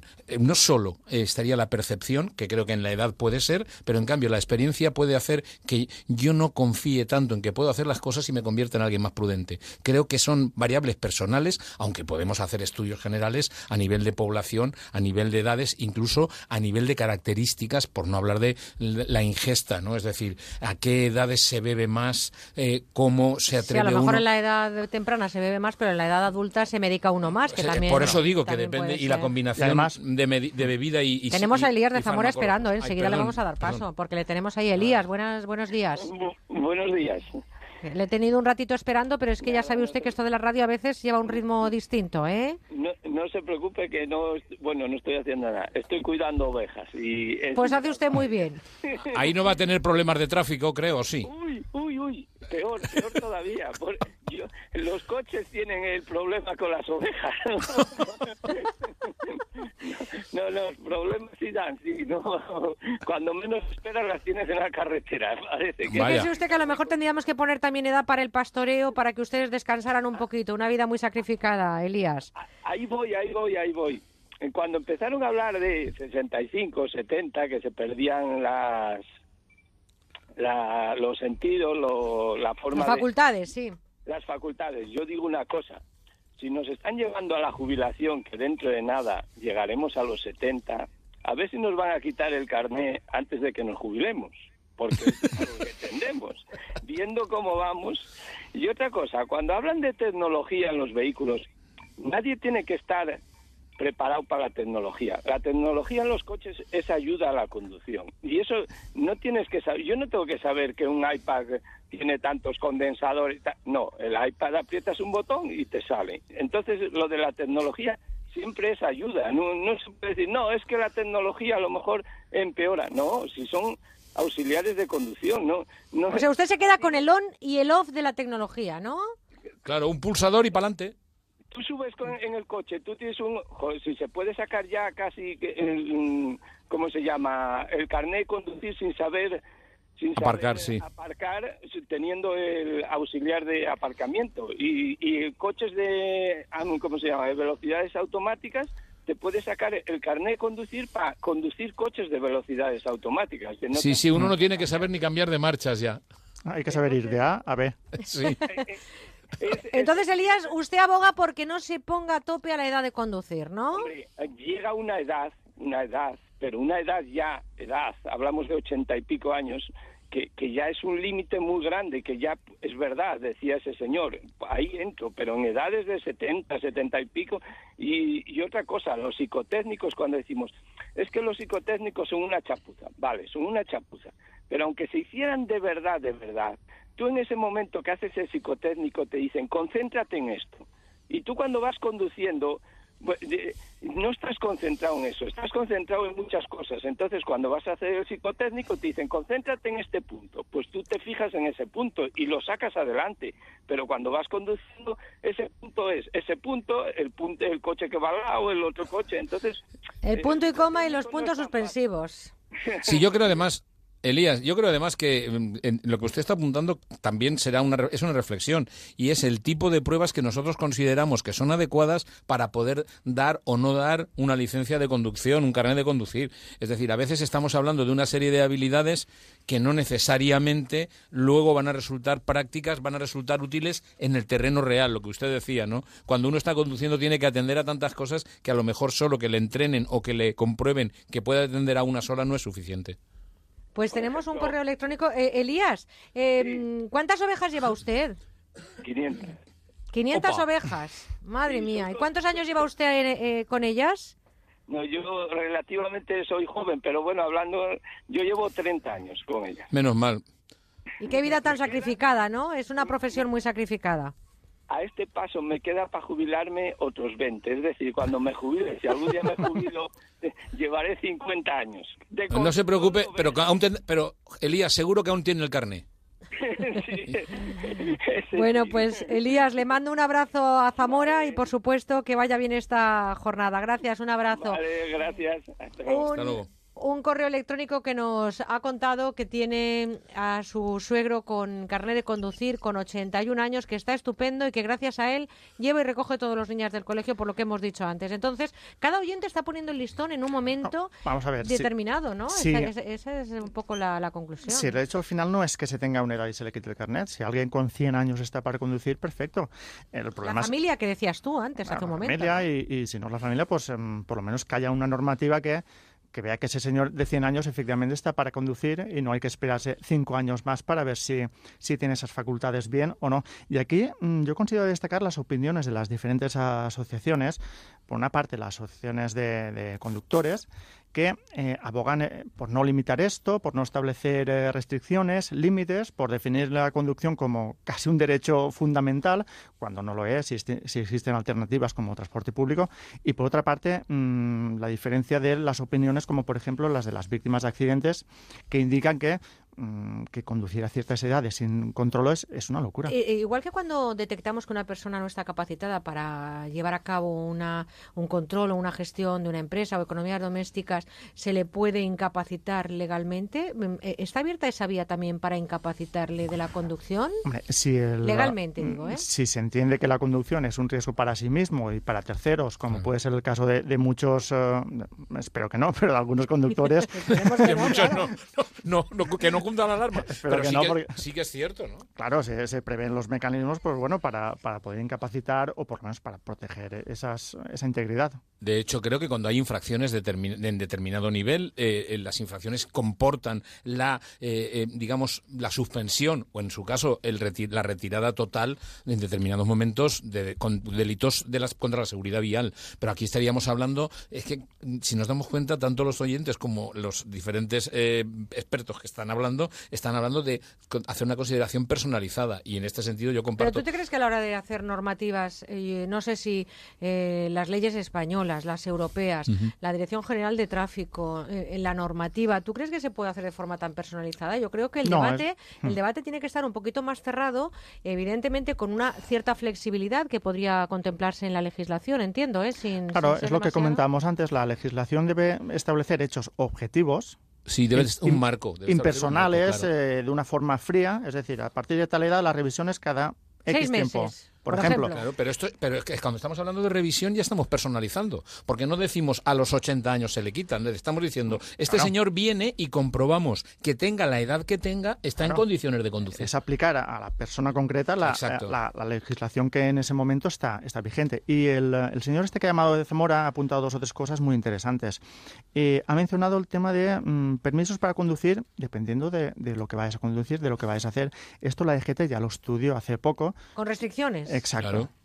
Permisos con restricciones de velocidad, de zonas y mm, sí que es cierto que, por ejemplo, eh, la gente que no se podía ca- sacar el carnet por edad o por lo que fuese, al final estos años, ¿qué ha hecho? Se ha comprado un coche de estos sin carnet y con eso ha ido circulando por ahí como Claro. si fuese... Que, que sigue siendo lo mismo, con menos riesgo, puesto que no cogen tanta velocidad, que no, no, no alcanzan tanta velocidad, pero sí, no deja de ser un Y vehículo. tienen restricciones, me imagino, esos vehículos. No pueden ir por autopistas, tienen las zonas limitadas, Lo ¿no? que pasa es que normalmente, como la gente que los coge pues no tiene el carnet, no se ha estudiado las normas, lo pues, mismo le da que le da lo mismo. acaba yendo por autopistas, por zonas ¿Me dejáis que de paso a dos llamadas que están esperando y les pido a las dos que sean muy breves? Ana, desde Valencia, buenos días. Hola, buenos días. Menos mal que pagáis vosotros. Sí, claro, porque les estaremos esperando. Sea breve, por favor, a ver si da tiempo a escuchar a- a otro sí, oyente que está... rápido. Mira, es que mi marido tiene bipolar ya hace 20 años, entonces yo sinceramente lo veo bien, pero para conducir hay veces que esto me voy muy tensa porque lo veo que si está él muy muy activo y tal, pues coge 140.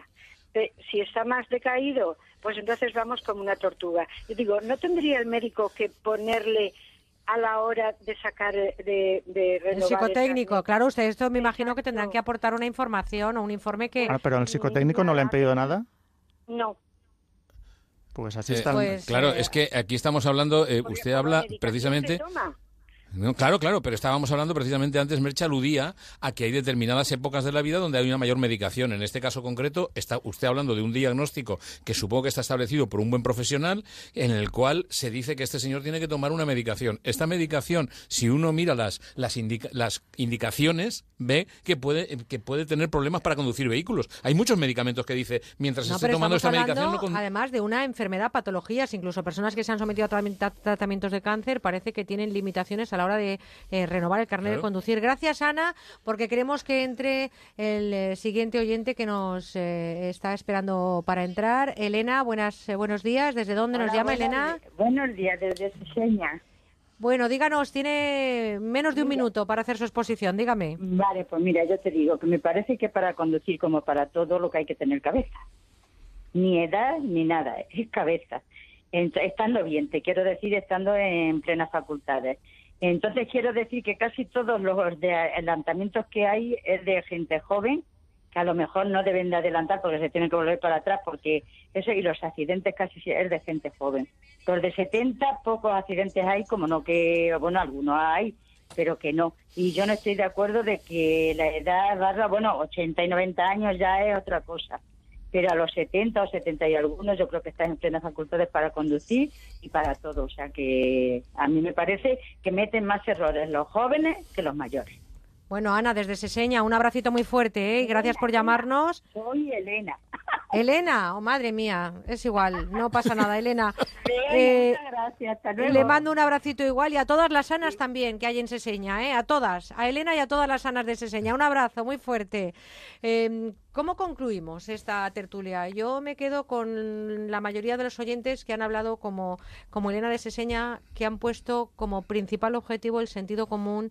Me quedo con esa llamada de Ana que incluso me parece muy valiente subiéndose al coche sabiendo que el día que su marido, como es bipolar, está un poquito más ansioso, la pone a 140 y de repente el día que va más tranquilo, pues van como una tortuga. Eso hay que ser también muy valientes para subirse, pero cuidado porque ese conductor está poniendo en riesgo la vida de otras personas. Ah, yo me quedo con que tenemos un sistema que permite mm, que pase, y lo digo con los debidos respetos, que pase una, una revisión con apto un señor como una enfermedad eh, como la que nos han eh, indicado. Esto evidentemente hay que establecer mecanismos para, para solucionarlo. El psicotécnico, Manuel, tú como Yo- psicólogo clínico, eh, ¿crees que... eh, Creo que creo que habría que afinar. creo Habría que recti- afinar, rectificar habría que afinar, cosas, ¿no? habría que rectificar y sobre todo habría que tener en cuenta que de lo que estamos hablando es que es una, una situación teórica la que se mide y tratar de acercarla al máximo posible a la realidad diaria de conducir. ¿eh?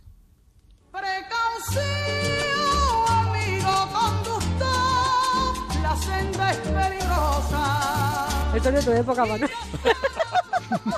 Pero tú eso es cuando iba con el carro, yo iba con el carro, recuerda. Santi y yo no habíamos nacido, ¿verdad. Santi? Pues desde es luego que no. Perlita de Huelva. Aquella época los coches se arrancaban con manivela. Bueno, un ratito de tertulia siempre viene bien eh, en este sábado en el que me imagino que ustedes a esta hora ya por lo menos espero que se hayan levantado la mayoría, que se hayan puesto las pilas y que estén mucho seguro que oyéndonos desde la carretera estamos en un fin de semana en el que les pedimos evidentemente precaución, amigo conductor. No os hago que la tarareéis porque no, quiero ser tan porque, por- porque la, la audiencia no ha hecho nada malo. y por supuesto que eh, arrancamos temporada, compartiremos eh, los próximos cuatro fines de semana también.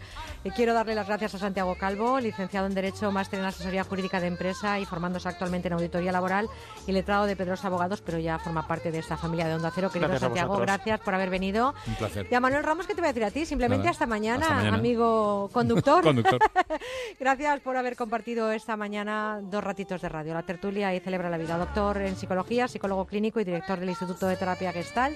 Volverá mañana. Amigo conductor, mucha precaución en la carretera. También mucha precaución en eh, hacer, por ejemplo, tareas domésticas. Hay veces que uno, ¿verdad? Cuidado con el martilling. Si usted se va a dedicar a hacer bricolaje este fin de semana, mucha precaución también. Y sobre todo, mucha precaución si a lo mejor tienen comida familiar, ¿verdad, Manuel? Porque a veces ahí, ahí está. hay, hay veces que son El- escenas peligrosas. Estamos con escenas peligrosas. Eh, Laura Gil llega a las 11 con la información, 10 en Canarias, y nosotros volvemos después con más cosas para compartir en lo que será ya la última hora de nuestro programa. Ya saben, con buena onda llegará hasta las 12, las 11 en Canarias.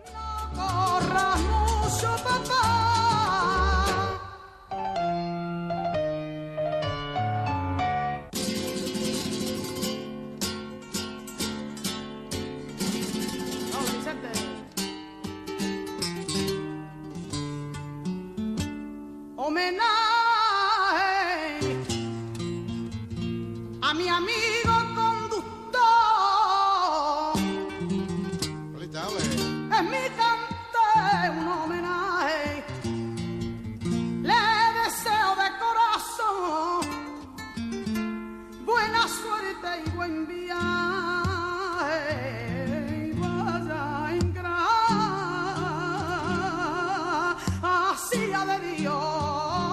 Onda Cero con buena onda.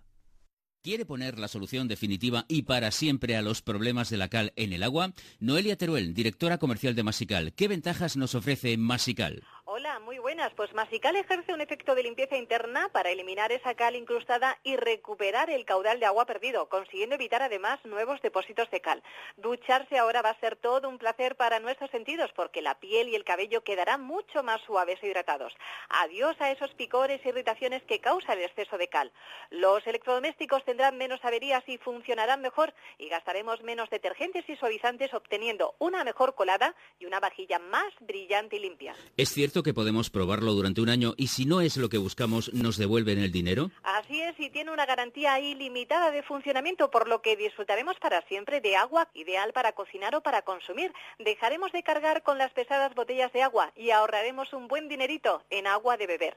Masical no necesita mantenimiento y no se estropea jamás. ¿Dónde podemos conseguir Masical? Llamando al 902-107-109. No lo encontrará en tiendas porque no hay intermediarios, por eso tiene un precio fantástico. Además, benefíciese de esta promoción que termina mañana. Cuatro artículos por el precio de uno. Por solo 99 euros recibirá dos Masical para dos viviendas. Compártalo y pague solo la mitad. Además, también de regalo, el economizador eléctrico Power Saver, con el que podrá ahorrar hasta un 15% mensual en sus facturas de la luz. 100% legal y garantizado. Y un repelente electrónico de insectos, bichos y roedores. Recuerde que mañana finaliza esta promoción. Aproveche la promoción 902-107-109. 902-107-109. Muchas gracias, Noelia. Gracias, adiós. Los familiares de los mosquitos que están siendo atendidos deben quedarse en la sala de espera. Doctor, ¿podré picar algo entre horas? Ni se le ocurra, eso es incompatible con Normopic. Normopic Forte, Rolon, infantil y calmante. La gama completa para repeler y aliviar las picaduras eficazmente. Normopic de Normon, la barrera antimosquitos. Utilice los biocidas de forma segura. Lea siempre la etiqueta y la información sobre el producto antes de usarlo. Ahorra con Motortown en estas vacaciones. Desde este viernes y hasta el domingo tienes un 10% de descuento en el precio de todos los neumáticos, todas las marcas, todos los modelos, todas las medidas. No lo dejes pasar. 10% de descuento en todos los neumáticos solo este viernes viernes, sábado y domingo. Talleres Motortown de El Corte Inglés, tu taller de confianza. Good afternoon, Bess. A pint of your finest. Hello? No hace falta que hables el inglés de Shakespeare. Lo importante es que consigas comunicarte. El inglés es imprescindible para tu futuro. Fundación A3 Media y tú, juntos por la educación. Las 11, las 10 en Canarias.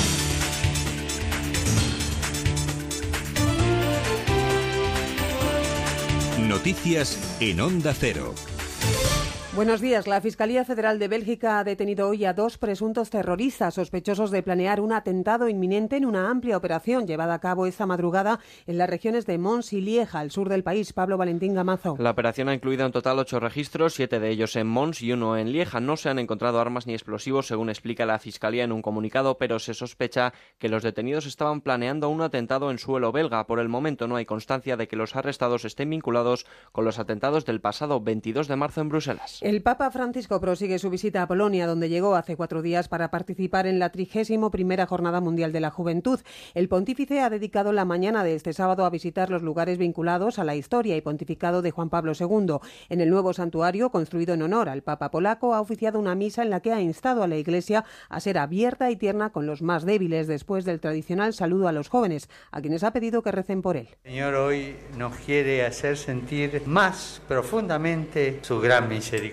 Los bendiga Dios Todopoderoso. Y por favor, les pido que recen por mí. En Siria siguen conociéndose detalles del bombardeo contra un hospital al que apoyaba la ONG Save the Children al norte del país. En el centro hospitalario, según se ha sabido hoy, había bebés en incubadoras que también han resultado heridos. Claudia Echenique. Las incubadoras donde permanecían los bebés cayeron al suelo por el impacto de los proyectiles en el edificio. El ataque, en el que murieron dos personas, afectó a la entrada del hospital materno-infantil y desde entonces ha dejado de funcionar con normalidad. El hospital es el único de este tipo en el oeste de Idlib y atiende a unas 1.300 mujeres y 300 partos al mes. El 61% de los pacientes del centro son madres y el 39% niños. En la última semana, cuatro hospitales de campaña de la provincia de Alepo han suspendido sus servicios por los bombardeos. Seguimos en nuestro país con un suceso. La Policía Nacional ha detenido a tres personas responsables de un grupo criminal dedicado a la captación de travestis y transexuales, principalmente de procedencia venezolana. José Nicolás. La mayoría de las víctimas respondían al mismo perfil. Eran personas con necesidades económicas a quienes se ofrecía venir a España para ejercer la prostitución a cambio de grandes sumas de dinero en poco tiempo. Ha dado más detalles en Onda Cero el portavoz de la policía, Alfonso Sánchez. Las víctimas eran seleccionadas entre los sectores más desfavorecidos de diferentes localidades venezolanas y aprovechándose de la situación de necesidad económica en la que vivían, las ofrecían venir a España a ejercer la prostitución con la promesa de grandes ganancias con las que solucionar sus problemas rápidamente. Una vez aceptaban la oferta, las víctimas contactaban con la madre del responsable y ésta se encargaba de proporcionarlas todo lo necesario para el viaje. Según la investigación, los responsables de la red adoptaban continuas y extremas medidas de seguridad para ser detectados, obligaban a sus víctimas a moverse continuamente por la geografía española para ejercer la prostitución en pisos y en, y en la calle. Pendientes un día más del tráfico en este fin de semana de desplazamientos masivos en nuestras carreteras por el cambio de mes y el inicio de vacaciones de millones de españoles. La DGT prevé 6 millones y medio de movimientos en los próximos días. Si ayer las mayores retenciones se concentraban en dirección a la costa levantina, hoy hay problemas también en el norte. Última hora desde la Dirección General de Tráfico, Fernando Pérez. Buenos días, van a encontrarse con problemas en la comunidad de Cantabria, en la 8. Se ha producido un accidente en el kilómetro 173 en Ampuero, en sentido Santander, retenciones de 6-7 kilómetros desde Laredo porque está cortado el carril izquierdo. Además, en la provincia de Burgos, en la AP1, hay todavía retenciones desde la Puebla de Arganzón hasta el peaje de Armiñón, sentido Burgos capital. En Sevilla, problemas importantes en la 49 debido a la avería de un vehículo en la zona de Huevar, en el kilómetro 23. El vehículo está ya en el Arcén, pero hay retenciones de 7 kilómetros desde Sanlúcar la Mayor, sentido Ayamonte. Además, hay una pequeña retención en la AP4 en un kilómetro en las cabezas de San Juan, sentido Cádiz. Hay retenciones en Valencia en la 3, en 4 kilómetros a la altura de Rivas Roja, sentido Valencia, y en Murcia en la 3, ahí en la 30. Hay también problemas en torno a la capital, sentido Cartagena. Además, podrían encontrarse con algunos problemas a la hora de transitar por la provincia de Barcelona, el AB20, la ronda de Dalt, complicaciones a la altura en sentido Trinidad, en esa ronda de Dalt, y también en la AP7, complicaciones en la zona de Mollet del Vallés. Coincidiendo con esta segunda gran operación salida del verano, verano, la Fundación Mafre publicaba un informe que revela que 6 de cada 10 vehículos tienen algún defecto que influye negativamente en su seguridad. Cristina Cañedo. Neumáticos, motor y alumbrado son los elementos con mayor número de anomalías, según este informe de la Fundación Mafre. En Onda Cero, David García, técnico en prevención y seguridad vial, subraya la importancia de llevar al día el mantenimiento. Que los conductores sean conscientes, el coche es una máquina que requiere un mantenimiento, que no debemos obviar ese mantenimiento, que debemos estar pendientes de él y que eso va a redundar en, en- en un viaje más seguro para nosotros y para el resto de, de conductores. Las Islas Canarias, Castilla y León y Castilla-La Mancha son las comunidades donde los vehículos tienen más deficiencias, acumulan el 29,5% del total y por lo general tienen que ver con fallos en el sistema de frenos, neumáticos gastados y un insuficiente mantenimiento del motor. Actualidad deportiva ya con Javier Matiachi. El Barcelona viaja en estos momentos hacia Dublín, donde esta tarde a las 7 afronta su primer partido de pretemporada ante el Celtic de Glasgow. No estará Adriano, que fue traspasado al Besiktas, ni, Mar- ni Martín Montoya, que está cerca del Valencia. El Real Madrid juega esta noche a las 9 ante el Chelsea. Karim Benzema continúa con molestias en su espalda, por lo que no disputará ningún minuto. Así lo confirmó Zinedine Zidane. Mañana no va a jugar. Luego, un jugador lesionado siempre preocupa, porque, porque es, una, es una lesión que, bueno, que ha tenido, es algo de, bueno, que de la cadera y es un poco, es una molestia que, bueno, que, que sigue siendo ahí y, y bueno, estamos en eso porque todos, todos los días está trabajando con los fisios, todos los días está haciendo algo, está mejor. El Atlético de Madrid está muy cerca de cerrar el fichaje de Kevin Gameiro, el delantero, llegaría por 32 millones más 4 en variables y la cesión de Luciano Vieto en Fórmula 1. Acaban de comenzar los terceros entrenamientos libres del Gran Premio de Alemania. A partir de las 2 la clasificación. Y un último apunte, el grueso de la delegación española que partía ayer hacia Río ya aterrizado en Brasil durante el día de hoy. Conocerán en qué estado está la Villa Olímpica. Más noticias a mediodía a las 11 en Canarias y en nuestra página web ondacero.es. Continúan en la compañía de Merche Carneiro y con buena onda. En julio las noches de los fines de semana se llenan de historias para compartir, cercanas o lejanas, con nombre propio o anónimas, pero todas con la magia del verano. Es periodista, es escritor, pero sobre todo Nacho es reportero. Y sus historias son duras, lo llevan a lugares del mundo incómodos de visitar. Hoy Chernóbil y el drama... Twitter es el auténtico termómetro de lo que interesa en España en este siglo en el que vivimos, así que sus trending topics van a ser nuestro material primer alto en el camino para comentar aquello de lo que ha hablado España. Pues cada semana lecturas y viaje. Y yo iré poniendo banda sonora. Nos vamos a Viena. Los sábados a las 10 de la noche y los domingos a las 8, haz un alto en el camino con Susana Pedreira. Te mereces esta radio. Onda Cero, tu radio. Por el amor de una mujer llegué a llorar y enloquecer mientras que ella se reía. Creo que esta quizás sea una de las baladas más bonitas de nuestra música. Dejé mis venas desangrar, pues no sabía lo que hacía. Es Por el amor de una mujer, compuesta e interpretada por Dani Daniel. También la cantó otro grande de nuestra música, Julio Iglesias. Un canto a Galicia, un Bueno, bueno, este es otro de esos grandes éxitos que se acaban convirtiendo en himnos. Y está en la colección que traemos ahora. Son tres discos cuyo título lo dice todo, décadas de oro del pop español. Sé que para nuestro amor llegó el final. Ya de nada valen las palabras. Con las mejores canciones de los años 60 y los 70, porque ¿cuántas veces no habremos cantado esta canción? Como miles, es que fue un bombazo como el resto de temas de esta colección que son todos buenísimos. Solo están disponibles a través del teléfono que damos aquí en la radio, el 902 29 10 29. Para que no me olvides, ni siquiera un momento. Con canciones maravillosas como esta de Lorenzo Santamaría o esta otra de Mocedades.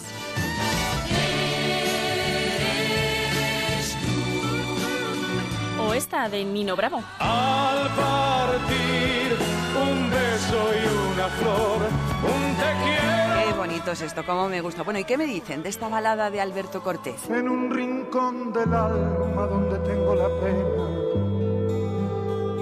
que me dejó tu adiós. Es preciosa esta canción. Se han reunido 60 grandes títulos de la música pop española. ¿Quién la escribía versos? Dime quién era.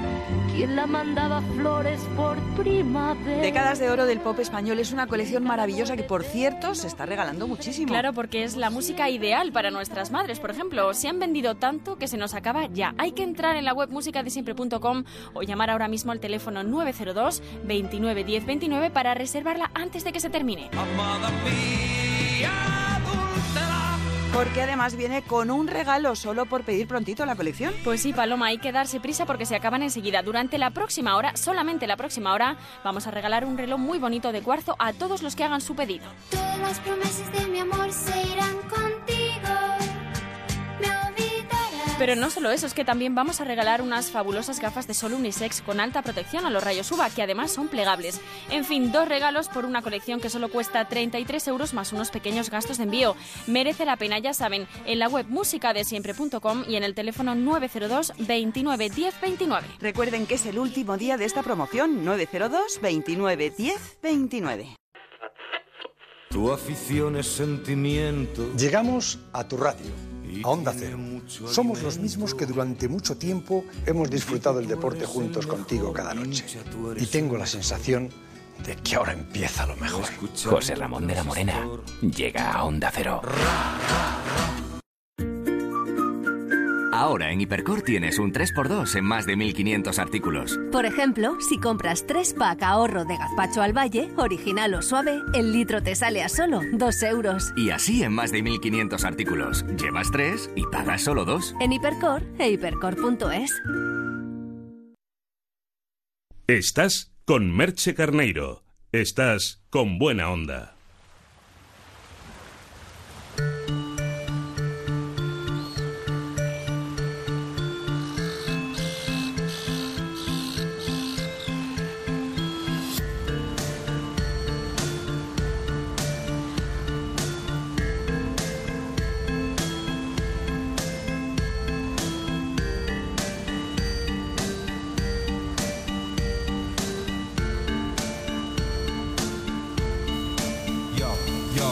De tú a tú, con buena onda.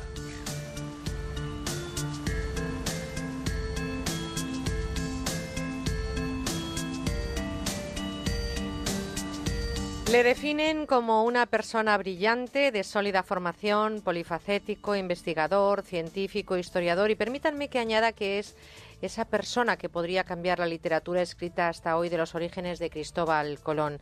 Así que no se pierdan detalle porque seguro que es un lujo compartir con él este tiempo y con ustedes. Alfonso Enseñad de Villalonga, muy buenos días. Buenos días a ustedes. Gracias por estar con nosotros este fin de semana. Lleva usted 27 años y más de 300.000 archivos revisados para hablar de algo más eh, que de teoría sobre los orígenes de Cristóbal Colón que le situarían en un clan de la antigua Escocia. La historia del gran descubridor, señor Enseñar, Sí. del gran descubridor de América, ¿es distinta a lo que nos han contado hasta hoy? Es totalmente distintas por cuanto han seguido un camino equivocado. Resulta que buscaban a un Colombo y luego ha resultado que era un Colonne.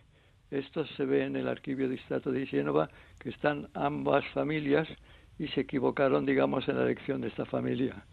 He leído que usted en sus investigaciones ha tenido presente la sentencia de un gran historiador clásico. Los dos ojos de la historia son cronología y geografía. ¿Cómo ha trabajado usted en ese principio básico que en muchos casos no se ha tenido en cuenta? Pues sí, realmente la cronología es muy importante, pero quiere decir que antes ha habido que investigar muchos documentos y luego ordenarlos cronológicamente y sacar conclusiones en los eslabo- en el deslabonamiento, digamos, de los hechos. Y luego, sobre todo, la geografía, puesto que toda la vida del navegante en la primera fase, la más desconocida, pues se movió, digamos, el territorio del mar Mediterráneo. Y allí, pues, hay que estudiar la historia de todos los países que allí confluían. Pero hay un hecho importante, que eh, para hacer eh, historia, efectivamente, se necesitan estos dos ojos importantes, pero para hacer la biografía de un determinado personaje histórico, se requiere un tercer ojo, que es el ojo de la genealogía, que esto no se ha utilizado casi nunca y todas las teorías que hay en el momento actual son unas genealogías forzadas, eh, eh, trucadas y realmente no existe una auténtica genealogía Eh, documentada. Señor Enseñat, estamos hablando de Cristóbal Colón, que es un grande de la historia universal, relacionado con reyes de Portugal, España, Inglaterra, Francia, Nápoles, incluso con la Santa Sede Sí. y con los eh, reyes de la Provenza, de la nobleza, las finanzas en Génova. ¿Cómo es posible que se conozca la vida y milagro de otros personajes de menor calado y que tengamos tantos problemas a la hora de conocer el origen real de Cristóbal Colón? Pues el problema fue que en una primera etapa, pues eh, Colón fue un poco ninguneado, es decir, que por ejemplo cuando eh, llegó a Barcelona, pues eh, de- del descubrimiento en las actas de la Generalitat y en ningún documento oficial aparece que Colón ya tenía una entrada triunfal en Barcelona. Tampoco se registró el, la- el- fallecimiento en Valladolid. Eh, quiere decir que era un personaje que estuvo un poco eh, ninguneado en determinados momentos. Luego se ha querido magnificar, pero realmente era un personaje quizá un poco eh, incómodo, exacto, por envidias y realmente pues se cometió algunos errores, pero que son fácilmente interpretables desde el punto de vista actual. Usted ha dicho que se abrió una línea de investigación hacia el apellido Colombo y era erróneo porque se tendría que haber trabajado hacia los colonos. En lugar de Cristóbal, ¿podría haberse llamado Pietro? Sí, efectivamente. Lo de Pietro es una cuestión que ha costado mucho tiempo el poder determinar que ha sido así. Eh, desde luego el nombre eh, se cambió puesto que él era donado de un convento y cuando a los donados, que eran los que estudiaban la enseñanza eh, primaria, luego el bachillerato si querían continuar para llegar incluso al, estadio eh, religioso, pues realmente pues eh, eh, a los donados se les solía cambiar como a los religiosos eh, a dar un nombre dentro del convento. Eh, venían a ser como los que llaman pues clérigos menores o terciarios, ¿no?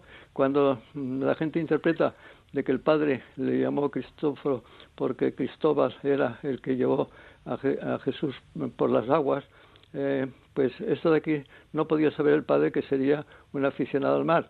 Tuvo que ser el mismo eh, Colón eh, que en el momento de ser tonsurado, pues eligió el nombre de Pietro. Y esto aparece en dos documentos. Por lo tanto, señor Enseñat, eh, estaríamos hablando de Pietro Colone en lugar de Cristóbal Colón y lo que estaríamos también es situándolo en una época distinta a la hora de su nacimiento. No sería 1451, sino, por los datos que usted aporta, sería 1446. Creo que, que, que apuntaba maneras y que le bueno, pues que le descubrieron una predisposición muy notable hacia la astrología y hacia la cultura en general, ¿no? Sí, efectivamente.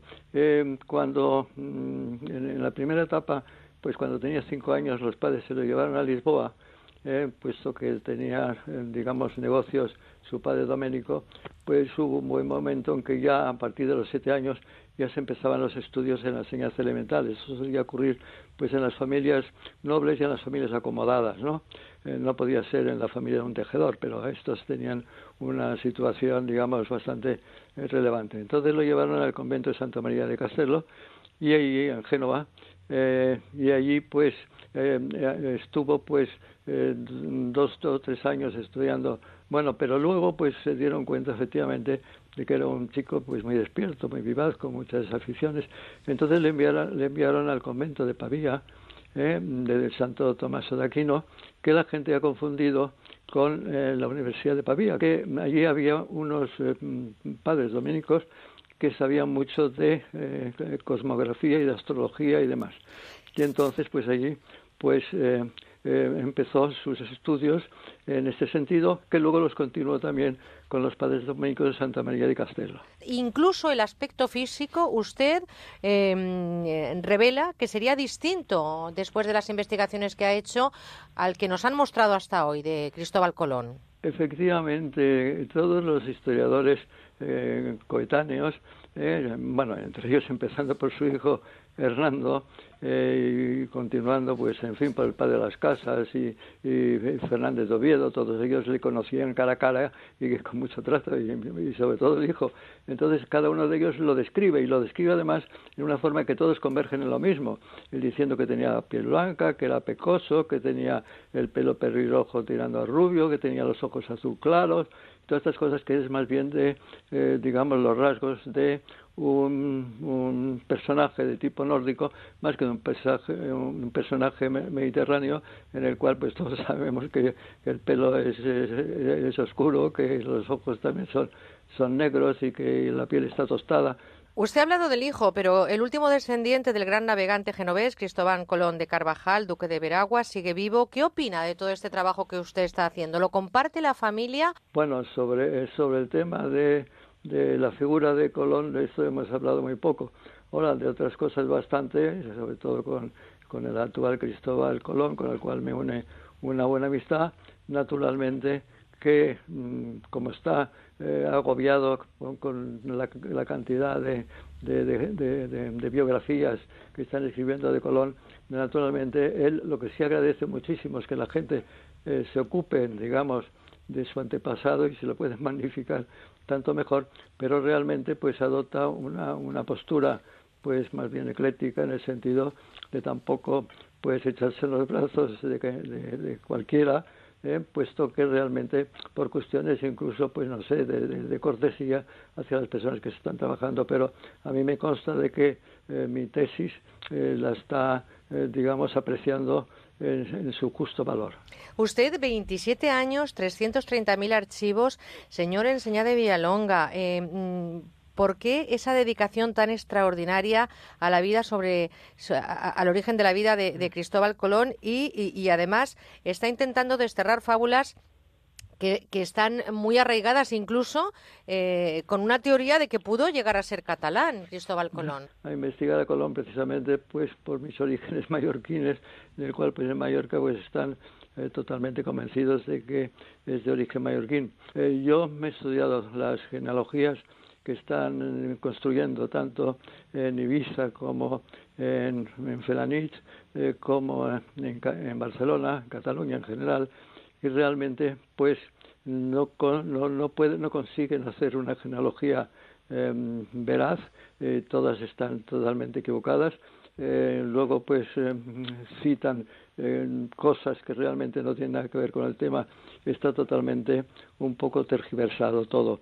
Pues nació antes, era pelirrojo, se llamaba Pietro y después de más de 500 años de uno de los acontecimientos más importantes de la humanidad, como lo fue sin duda el descubrimiento de América, a día de hoy sigue siendo un enigma ese lugar y fecha de nacimiento, el lugar donde descansan sus restos y cuál fue su infancia y adolescencia hasta su llegada a Castilla en el año 1484. Hoy quizás eh, hemos puesto un poquito más de luz a unos orígenes que nos llevaría a la vida real del descubridor del Nuevo Mundo. Yo quiero darle las gracias a Alfonso Enseña de Villalonga por su dedicación, por su investigación, por la pasión con la que vive la historia y evidentemente por el tiempo que nos ha dedicado en este primer fin de, de nuestra nueva temporada. Alfonso Enseña de Villalonga, doctor ingeniero industrial del Estado, genealogista, investigador y colombista.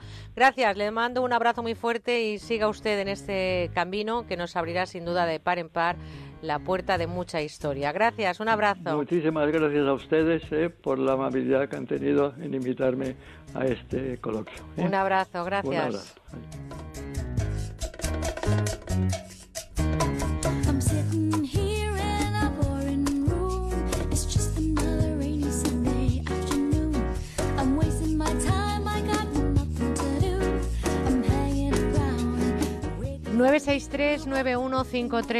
Siete Les recuerdo nuestro teléfono que es el contestador automático. Déjennos sus mensajes mañana al final del programa, cuando acabe este primer fin de semana que compartimos con ustedes del verano. Escucharán sus voces. Gracias por esas poesías que nos están dejando, por esos mensajes, por esos saludos, por esa bienvenida en esta reentré de ocho temporadas. Gracias. Y por supuesto también con buena onda arroba onda cero punto es nuestra dirección de correo electrónico. 10 y 23 minutos y medio, una hora más en la península. Vámonos a hacer una pequeña paradita, evidentemente, como siempre, con nuestros eh, mejores consejos y nuestros mejores deseos. Y enseguida les vamos a hablar todavía de inventos, de consumo y de muchas cosas que queremos compartir con ustedes. Les recuerdo que muchos están de vacaciones, por si acaso, aprovechen su tiempo de ocio.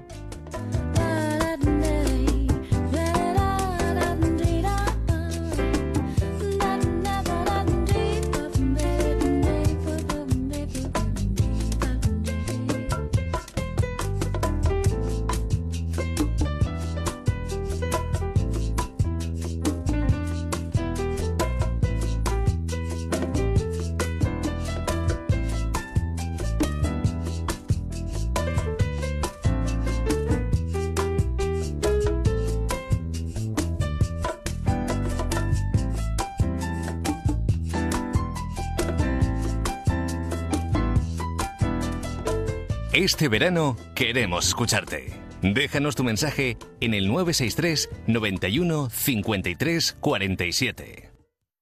Soy Igor, de Carlas. ¿Sabías que podemos reparar el impacto de tu parabrisas en solo 30 minutos? Y ahora, si reparamos o sustituimos tu parabrisas, te regalamos un aspirador Casals para tu coche. Promoción válida hasta el 12 de agosto. Llama al 902 20 70 10 o entra en carglass.es y consulta condiciones. Carglass cambia, Carglass repara. ¿Siempre has soñado con tirarte en paracaídas o descubrir la Toscana pero nunca has tenido tiempo? Corega, el fijador de prótesis dentales, hace realidad tus sueños. Si eres mayor de 55 años, entra en instituto de la segunda juventud.com. Cuéntanos cuál es tu sueño pendiente y con Corega podrás hacerlo realidad.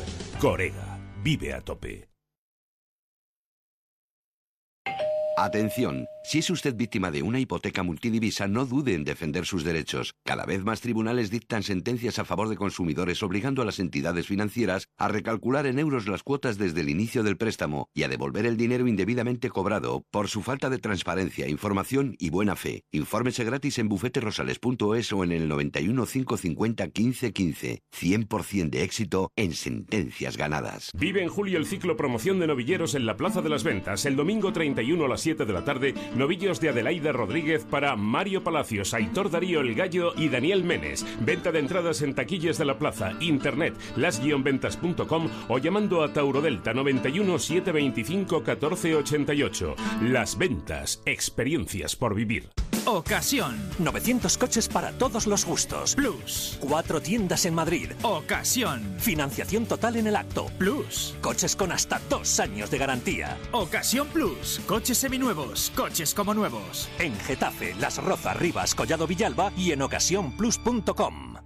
Es el momento de cambiar los muebles de su oficina. Por eso en Mercaoficina disponemos de dotaciones completas tanto en muebles como en sillería para que usted pueda dar un aire nuevo a su oficina acorde con el impulso económico en el que estamos y con los mejores precios. Mesa 1,60 por 80 más cajonera más silla giratoria ergonómica por tan solo 90 euros. Infórmese en el 91 875 1050, 91 875 1050 y en mercaoficina.es. Onda Cero, Madrid. Murprotec, buenos días. Le llamo porque tengo humedades. Ha llamado al sitio adecuado. ¿Qué tipo de humedades? ¿Qué es lo que ve? Se cae la pintura, hay manchas blancas y huele muy mal. Lo he intentado todo. Uno de nuestros técnicos le visitará y analizará gratuitamente su problema de humedad. Si podemos darle solución, será con garantía de resultado por escrito de hasta 30 años. Jamás volverá a tener humedades. No sabe cuánto me alegra oír eso. Llame al 930 1130, 930 1130 o el murprotec.es. Las condiciones de tu divorcio como tu matrimonio no son para siempre. Si no estás de acuerdo con las condiciones de tu divorcio, reclamamos por ti. Llama a pluslegal.es, expertos matrimonialistas, 91 278 1453, porque la injusticia no es para siempre. Llama ahora a pluslegal.es, 91 278 1453. Si quieres escuchar los audios de nuestros programas, entra en ondacero.es. Bingo Las Vegas, una experiencia de juego diferente por su decoración, por su ambiente y porque puedes jugar en su terraza climatizada durante todo el año, con cena, copas y muchas sorpresas. Tienes que venir, te vas a divertir como nunca. Bingo Las Vegas, la sala de juegos que más premios reparte de Madrid. Descubre otra forma de jugar en la terraza climatizada de Bingo Las Vegas, Hermanos García Noblejas 17. Siente tu cuerpo, siente tu mente, siente tu entorno. ¿Quieres sentirte bien? Descubre la revista Objetivo Bienestar. Cada mes, nutrición, salud, belleza, fitness, coaching, viajes y mucho más con las opiniones de los mejores expertos. Descubre el último número ya en tu kiosco. Objetivo Bienestar, la revista para aprender a vivir mejor. Tampoco pido tanto, solo pido un. Porque nos has pedido el mejor precio en moda joven, aquí tienes todo al 50% de descuento en una selección de marcas en la semana joven. Solo en las mejores rebajas del corte inglés, las del 75 aniversario. Tú pide. ¿Tienes un montón de fotos y aún no conoces tu álbum.es? Puedes revelarlas o crear tu historia con todas ellas en un álbum. Y si quieres más opciones, también tenemos lienzos, regalos, calendarios personalizados y mucho más. Entra ya en tu álbum.es y descubre todo lo que tenemos para ti o para quien tú quieras. Y ahora 10 euros de descuento en tu primer álbum. Seguimos con buena onda.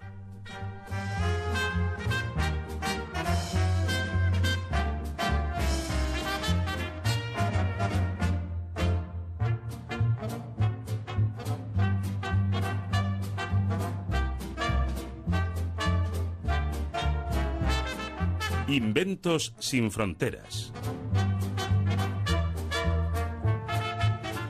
¿Cómo nos comportamos en un supermercado? ¿Qué secciones y pasillos son los más transitados?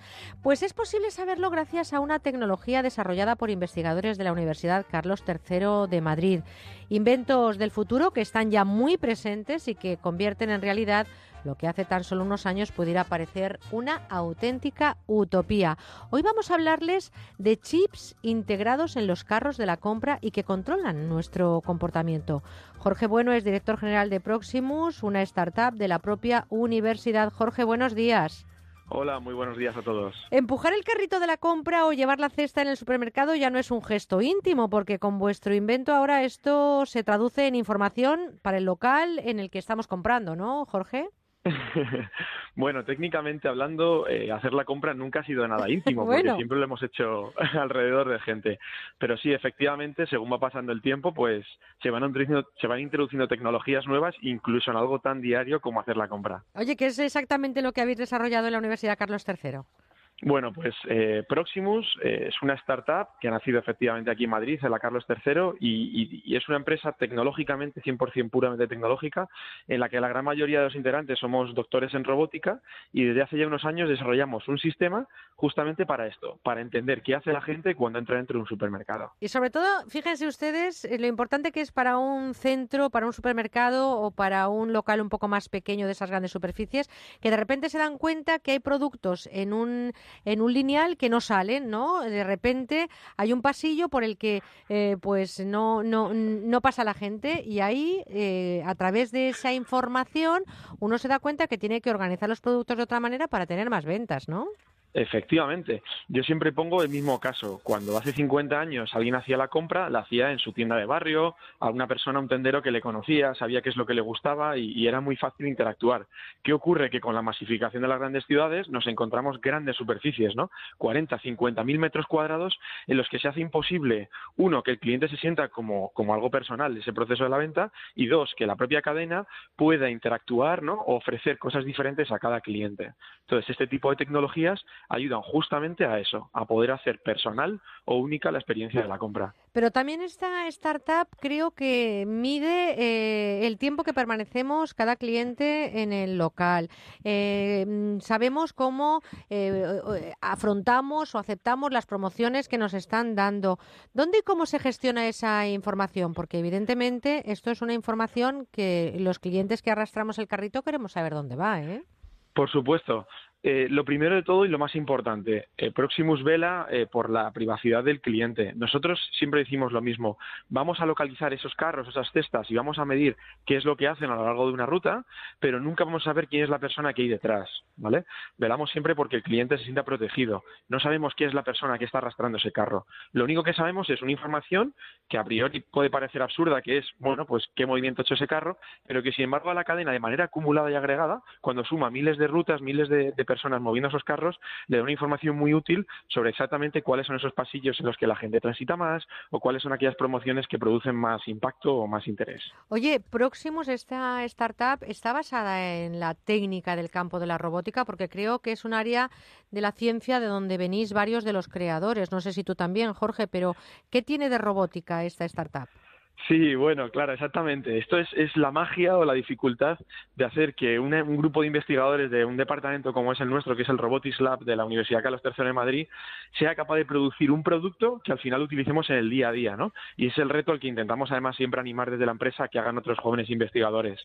Pues sí, efectivamente es una tecnología muy puntera eh, que, que de hecho cuando te explican cómo funciona no la ves porque está muy al fondo. Pero al final el sistema que tiene, un sistema que nos permite localizar dentro de un interior la posición de ese carro y esa cesta, ¿no? Integrar miles de datos cada segundo de miles de rutas de cestas en un aplicativo que tú veas fácilmente qué es lo que ocurre dentro de la tienda. Todo eso al final es tecnología, tanto el campo del machine learning como de la localización de interiores, que, que bueno, pues que hemos ido trabajando desde el propio laboratorio. Oye, este invento, el de los chips de los carritos para, de alguna manera, pues eh, saber el comportamiento de los clientes en, las, eh, eh, eh, mm, casas comerciales donde se instale. Esto ahora mismo está en algunos centros comerciales, esto está funcionando. ¿Para cuándo en todos? Y creo que además es una idea que vais a exportar a los Estados Unidos.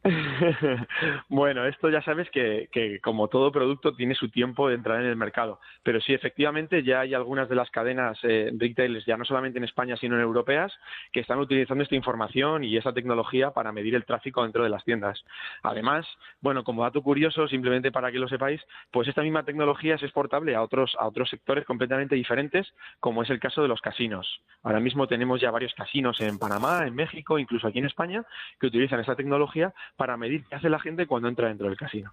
O sea que ya tenemos ahí eh, esos, eh, eh, esa, esos robots, por decirlo de alguna manera, que nos están espiando. Em, para finalizar, ¿cómo, ¿cómo surge la idea de hacer algo así? Es decir, de repente alguien lo piensa, os dan la idea, ¿cómo de repente se os ocurre pues montar mira, esta startup? Cuando empezamos con esto, eh, lo hicimos completamente al revés. Lo lógico siempre es encontrar una necesidad en el mercado y a partir de esa necesidad intentar construirla a través de una tecnología o un desarrollo, etcétera, ¿no? En nuestro caso lo hicimos al revés. Cuando empezamos la tesis doctoral, nos focalizamos y nos, nos, obsesionamos con un campo que era el de la localización de interiores, era cómo hacemos un GPS que funcione dentro de un edificio, ¿no? O de una zona cerrada.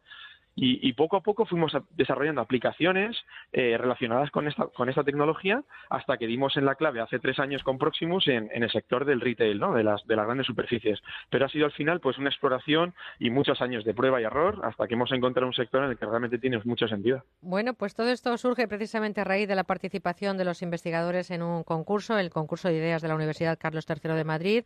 Y miren hasta dónde han llegado. En nada, sepan, querido Jorge, a partir de ahora cuando estemos comprando chocolates en el pasillo del lineal de chocolates, eh, tendremos muy presente que no solo nos espía nuestra lorza, sino que a lo mejor hay un chip en el carrito que está dando información de que estamos comprando dulces.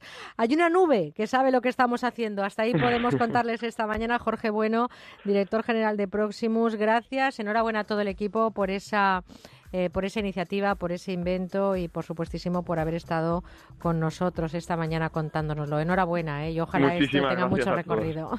Muchísimas gracias a todos. Gracias. Trabajamos duro por crear nuevas tecnologías en España. Gracias, Jorge Bueno, y Hasta enhorabuena a esa Universidad Carlos III de Madrid.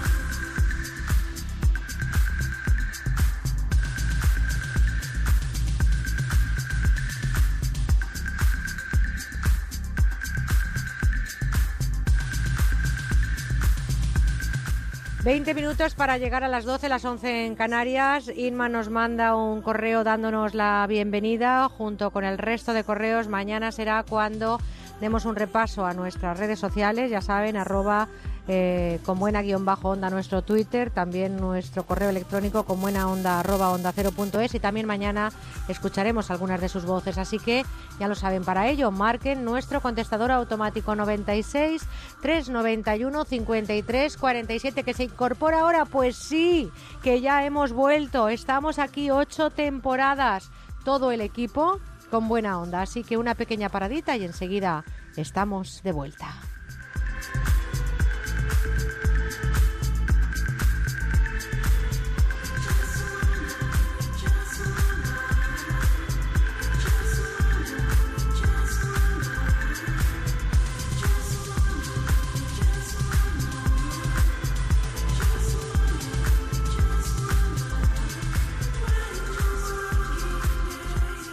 Seguimos con buena onda. Dos días, 600 unidades y una misión. Despedir al pibe. Un programa para renovar coches de más de 10 años que termina este domingo. En Skoda, este viernes y sábado, pibe para todos. 600 Skoda con los 1.500 euros adicionales de pibe. Entregues o no, un coche a cambio. Sayonara, pibe. Bienvenido Skoda. Si aún no tienes planes para este verano, no te puedes perder los campamentos de danza Muévete con EDAE. Reserva ya tu plaza y durante una semana aprende de la mano de los mejores coreógrafos. Disfruta de nuestras clases de teatro, música, baile y una gran actuación final. Entra ya en campamentosmuévete.com y vive tu pasión. Si sueñas con ser artista, este es tu lugar. Yo pensaba que mi hija no podría adelgazar hasta que conoció Adelgar. Con la bioestimulación de ultratón multiplicamos por dos la rapidez y la eficacia de nuestros tratamientos. Ahora con el 50% de descuento le resultará más fácil adelgazar en Adelgar. No se lo pierda. 91 577 44 77. Ocasión. 900 coches para todos los gustos. Plus. Cuatro tiendas en Madrid. Ocasión. Financiación total en el acto. Plus. Coches con hasta dos años de garantía. Ocasión Plus. Coches seminuevos. Coches como nuevos. En Getafe, Las Rozas, Rivas, Collado Villalba y en ocasiónplus.com. El día que empieza la jornada intensiva, el día de la paga extra, el día de la cena de Navidad. Hay muchos días señalados en el trabajo y el Día Solidario de las Empresas también debería ser uno. El próximo 22 de octubre cumplimos 10 años en los que más de 6.500 voluntarios han colaborado en diferentes proyectos sociales para ayudar a los colectivos más vulnerables. Si tú también quieres formar parte del cambio, apúntate a la décima edición del Día Solidario de las Empresas, organizado por A3 Media y Cooperación Internacional ONG. Entra en diasolidario.com e infórmate. Electrocasión, liquidación permanente de electrodomésticos nuevos de las mejores marcas hasta con un 50% de descuento y garantía del fabricante. Electrocasión, cuatro tiendas por todo Madrid. Onda Cero Madrid 98.0 Murprotec, buenos días. Le llamo porque tengo humedades. Ha llamado al sitio adecuado. ¿Qué tipo de humedades? ¿Qué es lo que ve? Se cae la pintura, hay manchas blancas y huele muy mal. Lo he intentado todo. Uno de nuestros técnicos le visitará y analizará gratuitamente su problema de humedad. Si podemos darle solución, será con garantía de resultado por escrito de hasta 30 años. Jamás volverá a tener humedades. No sabe cuánto me alegra oír eso. Llame al 930 1130, 930 1130 o el murprotec.es. Las condiciones de tu divorcio como tu matrimonio no para siempre. Si no estás de acuerdo con las condiciones de tu divorcio, reclamamos por ti. Llama a pluslegal.es, expertos matrimonialistas, 91 278 1453, porque la injusticia no es para siempre. Llama ahora a pluslegal.es, 91 278 1453.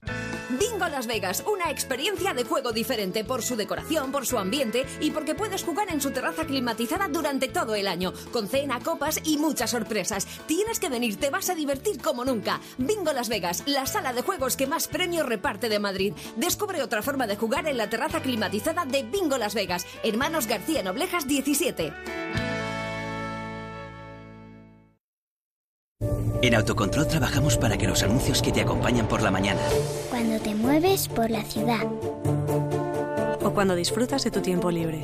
sean publicidad leal, veraz, honesta y legal. Por eso, anunciantes, agencias y medios, llevamos muchos años comprometidos para que la publicidad sea responsable. Autocontrol. Este verano, acostúmbrate a lo bueno. Acostúmbrate a la calidad y frescura de los pescados y mariscos llegados directamente de nuestras lonjas. Y a los precios siempre frescos de Hipercor. Por ejemplo, bonito del Cantábrico al corte por 9,99 euros el kilo. Este verano, acostúmbrate a nuestros precios frescos. También en hipercor.es. Estás con Merche Carneiro. Estás con buena onda.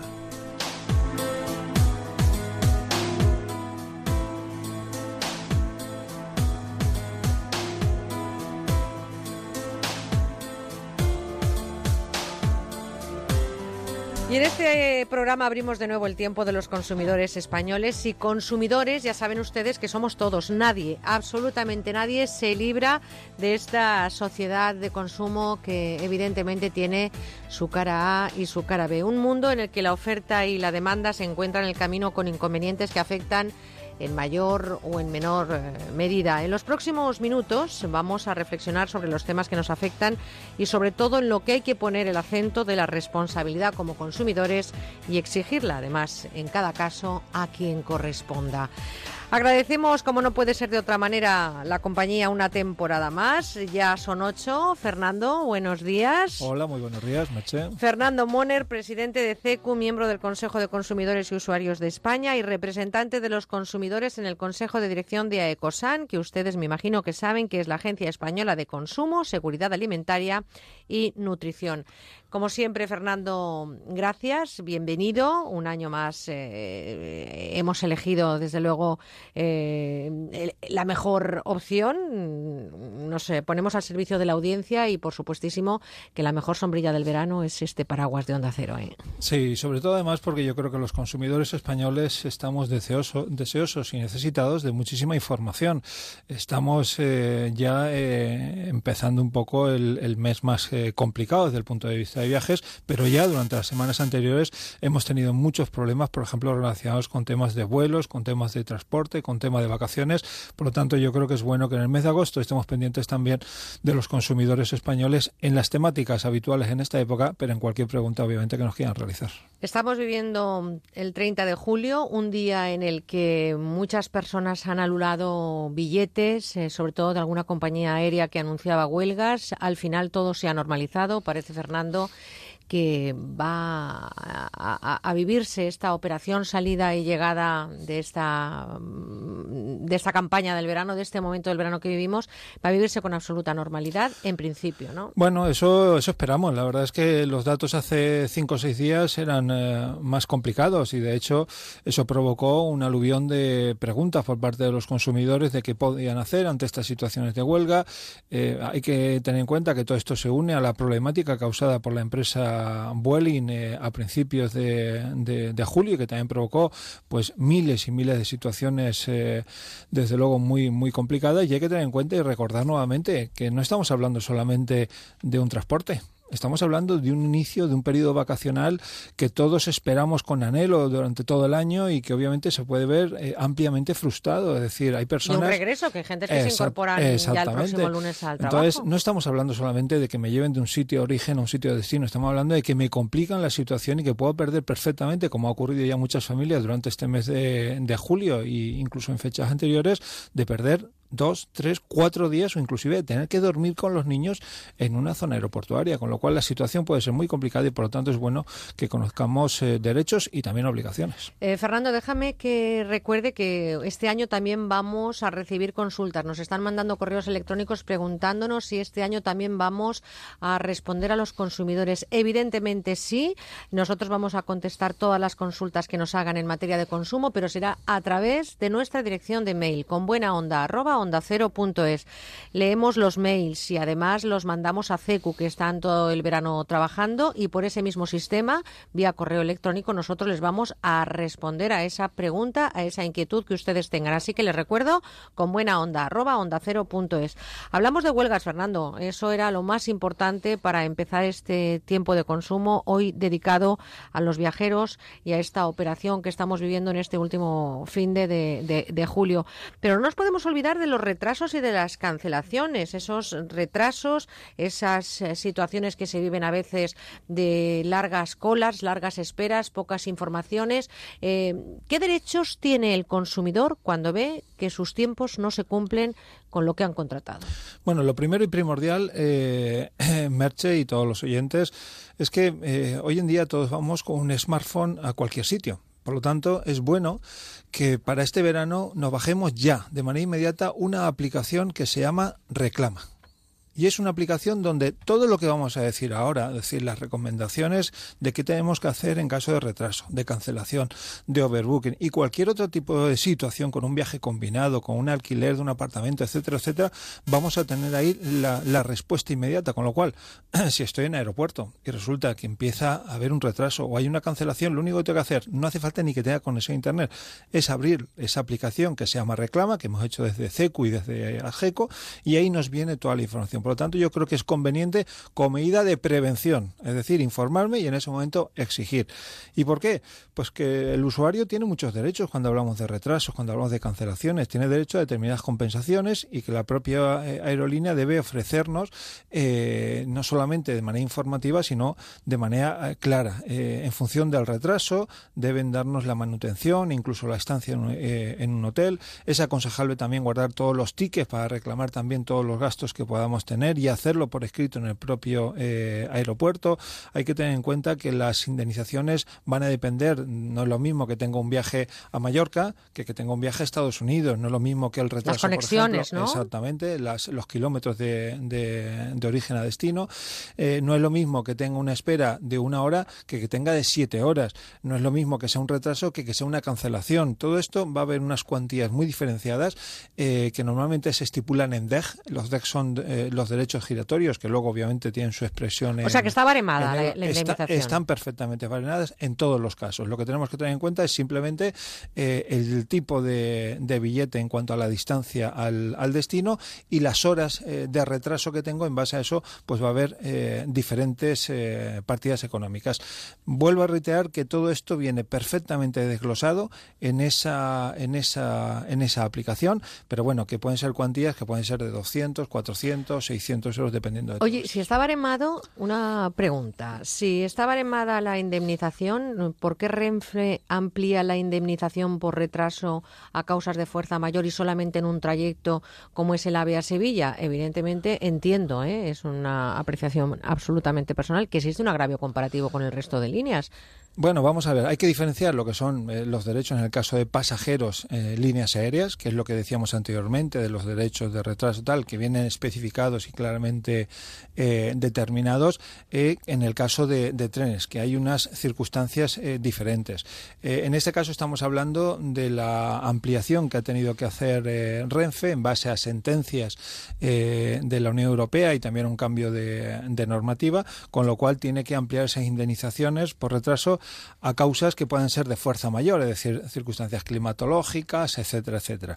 Y aquí la compañía ferroviaria pues, pues eh, está eh, modificando en base a esa nueva legislación y a esa normativa. Por ejemplo, había situaciones eh, que se eh, eh, que se baremaban de, de una manera y ahora obviamente se modifican. Por ejemplo, ahora pues hay una circunstancia eh, adicional, aquello de que, por ejemplo, eh, que los viajeros podrán elegir entre el cobre metálico y un descuento del 20% para sacar otro billete, el baremo de indemnizaciones, los retrasos de más de 15 minutos en trenes, en trenes AVE implicarán el 50% de bonificación sobre el precio de billete, los de más de 30 minutos el 100%.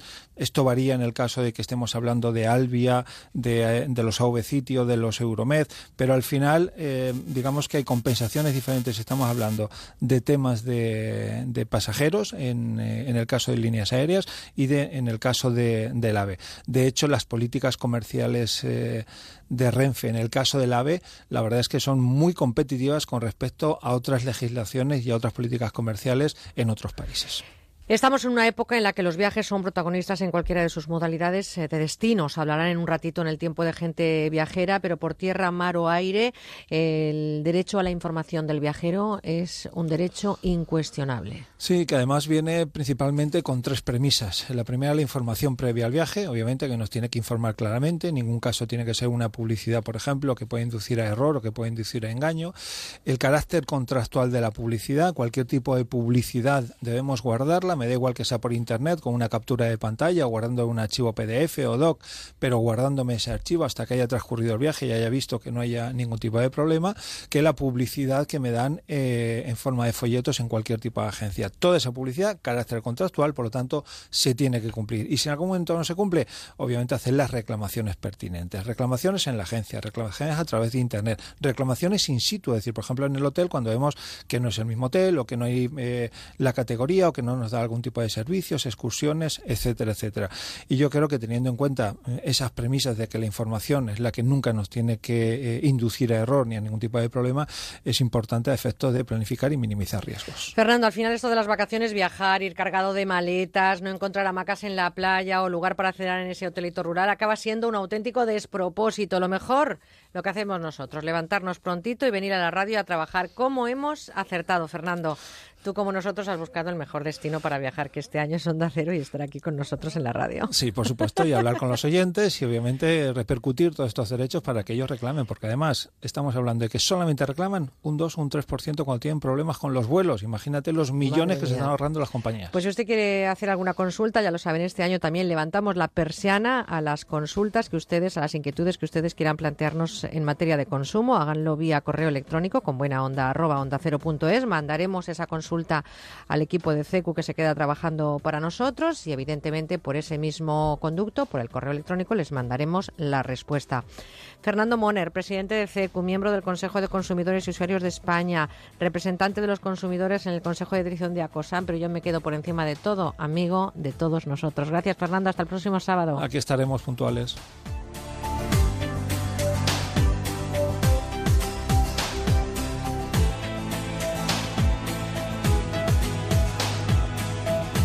Estás con Merche Carneiro. Estás con buena onda.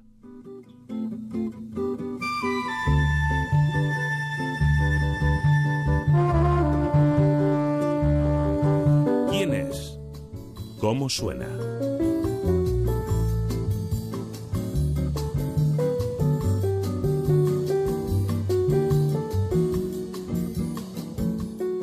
Pues hoy nos vamos con una mujer dinámica, espontánea, profesional. Así se define esta joven de 25 años que nació en la ciudad de la luz y se alejó de la Tour Eiffel para vivir ahora en Normandía. También bonito lugar. Con estilo de rhythm and blues, sus musas son Celine Dion y Whitney Houston. Tuvo su primer gran éxito en 2012 con La Mujer Fatal, más de 300.000 visitas, y en este nuevo single va por el mismo camino. Se llama Kim al marcha y así suena.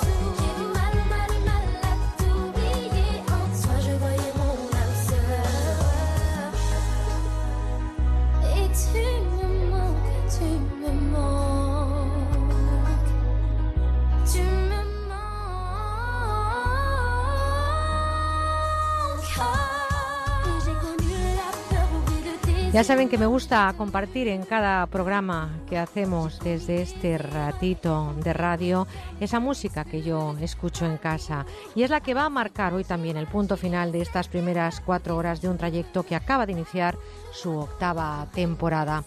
Espero que lo hayan disfrutado con nosotros y que sigan siendo nuestros cómplices todo el verano.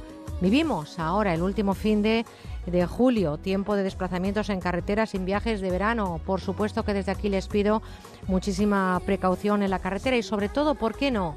Disfruten de ese trayecto haciendo cosas como conversar con los compañeros de viaje, disfrutar del paisaje y llegar al destino en condiciones. Aprovechen también hoy para hacer esas otras cosas, ejercicio o simplemente practiquen el tan deseado tumbing de estas fechas. Siempre, no puede ser de otra manera, escuchando Onda Cero y no se olviden nunca de que lo mejor, como siempre digo, está por venir. Y hablando de venir, volveremos mañana, no se olviden, a las 8, 7 en Canarias. Un equipo que está formado en la realización técnica en Madrid por Nacho García y en Valencia Pilar Martínez Gil. Gracias, excelente trabajo, compañeros.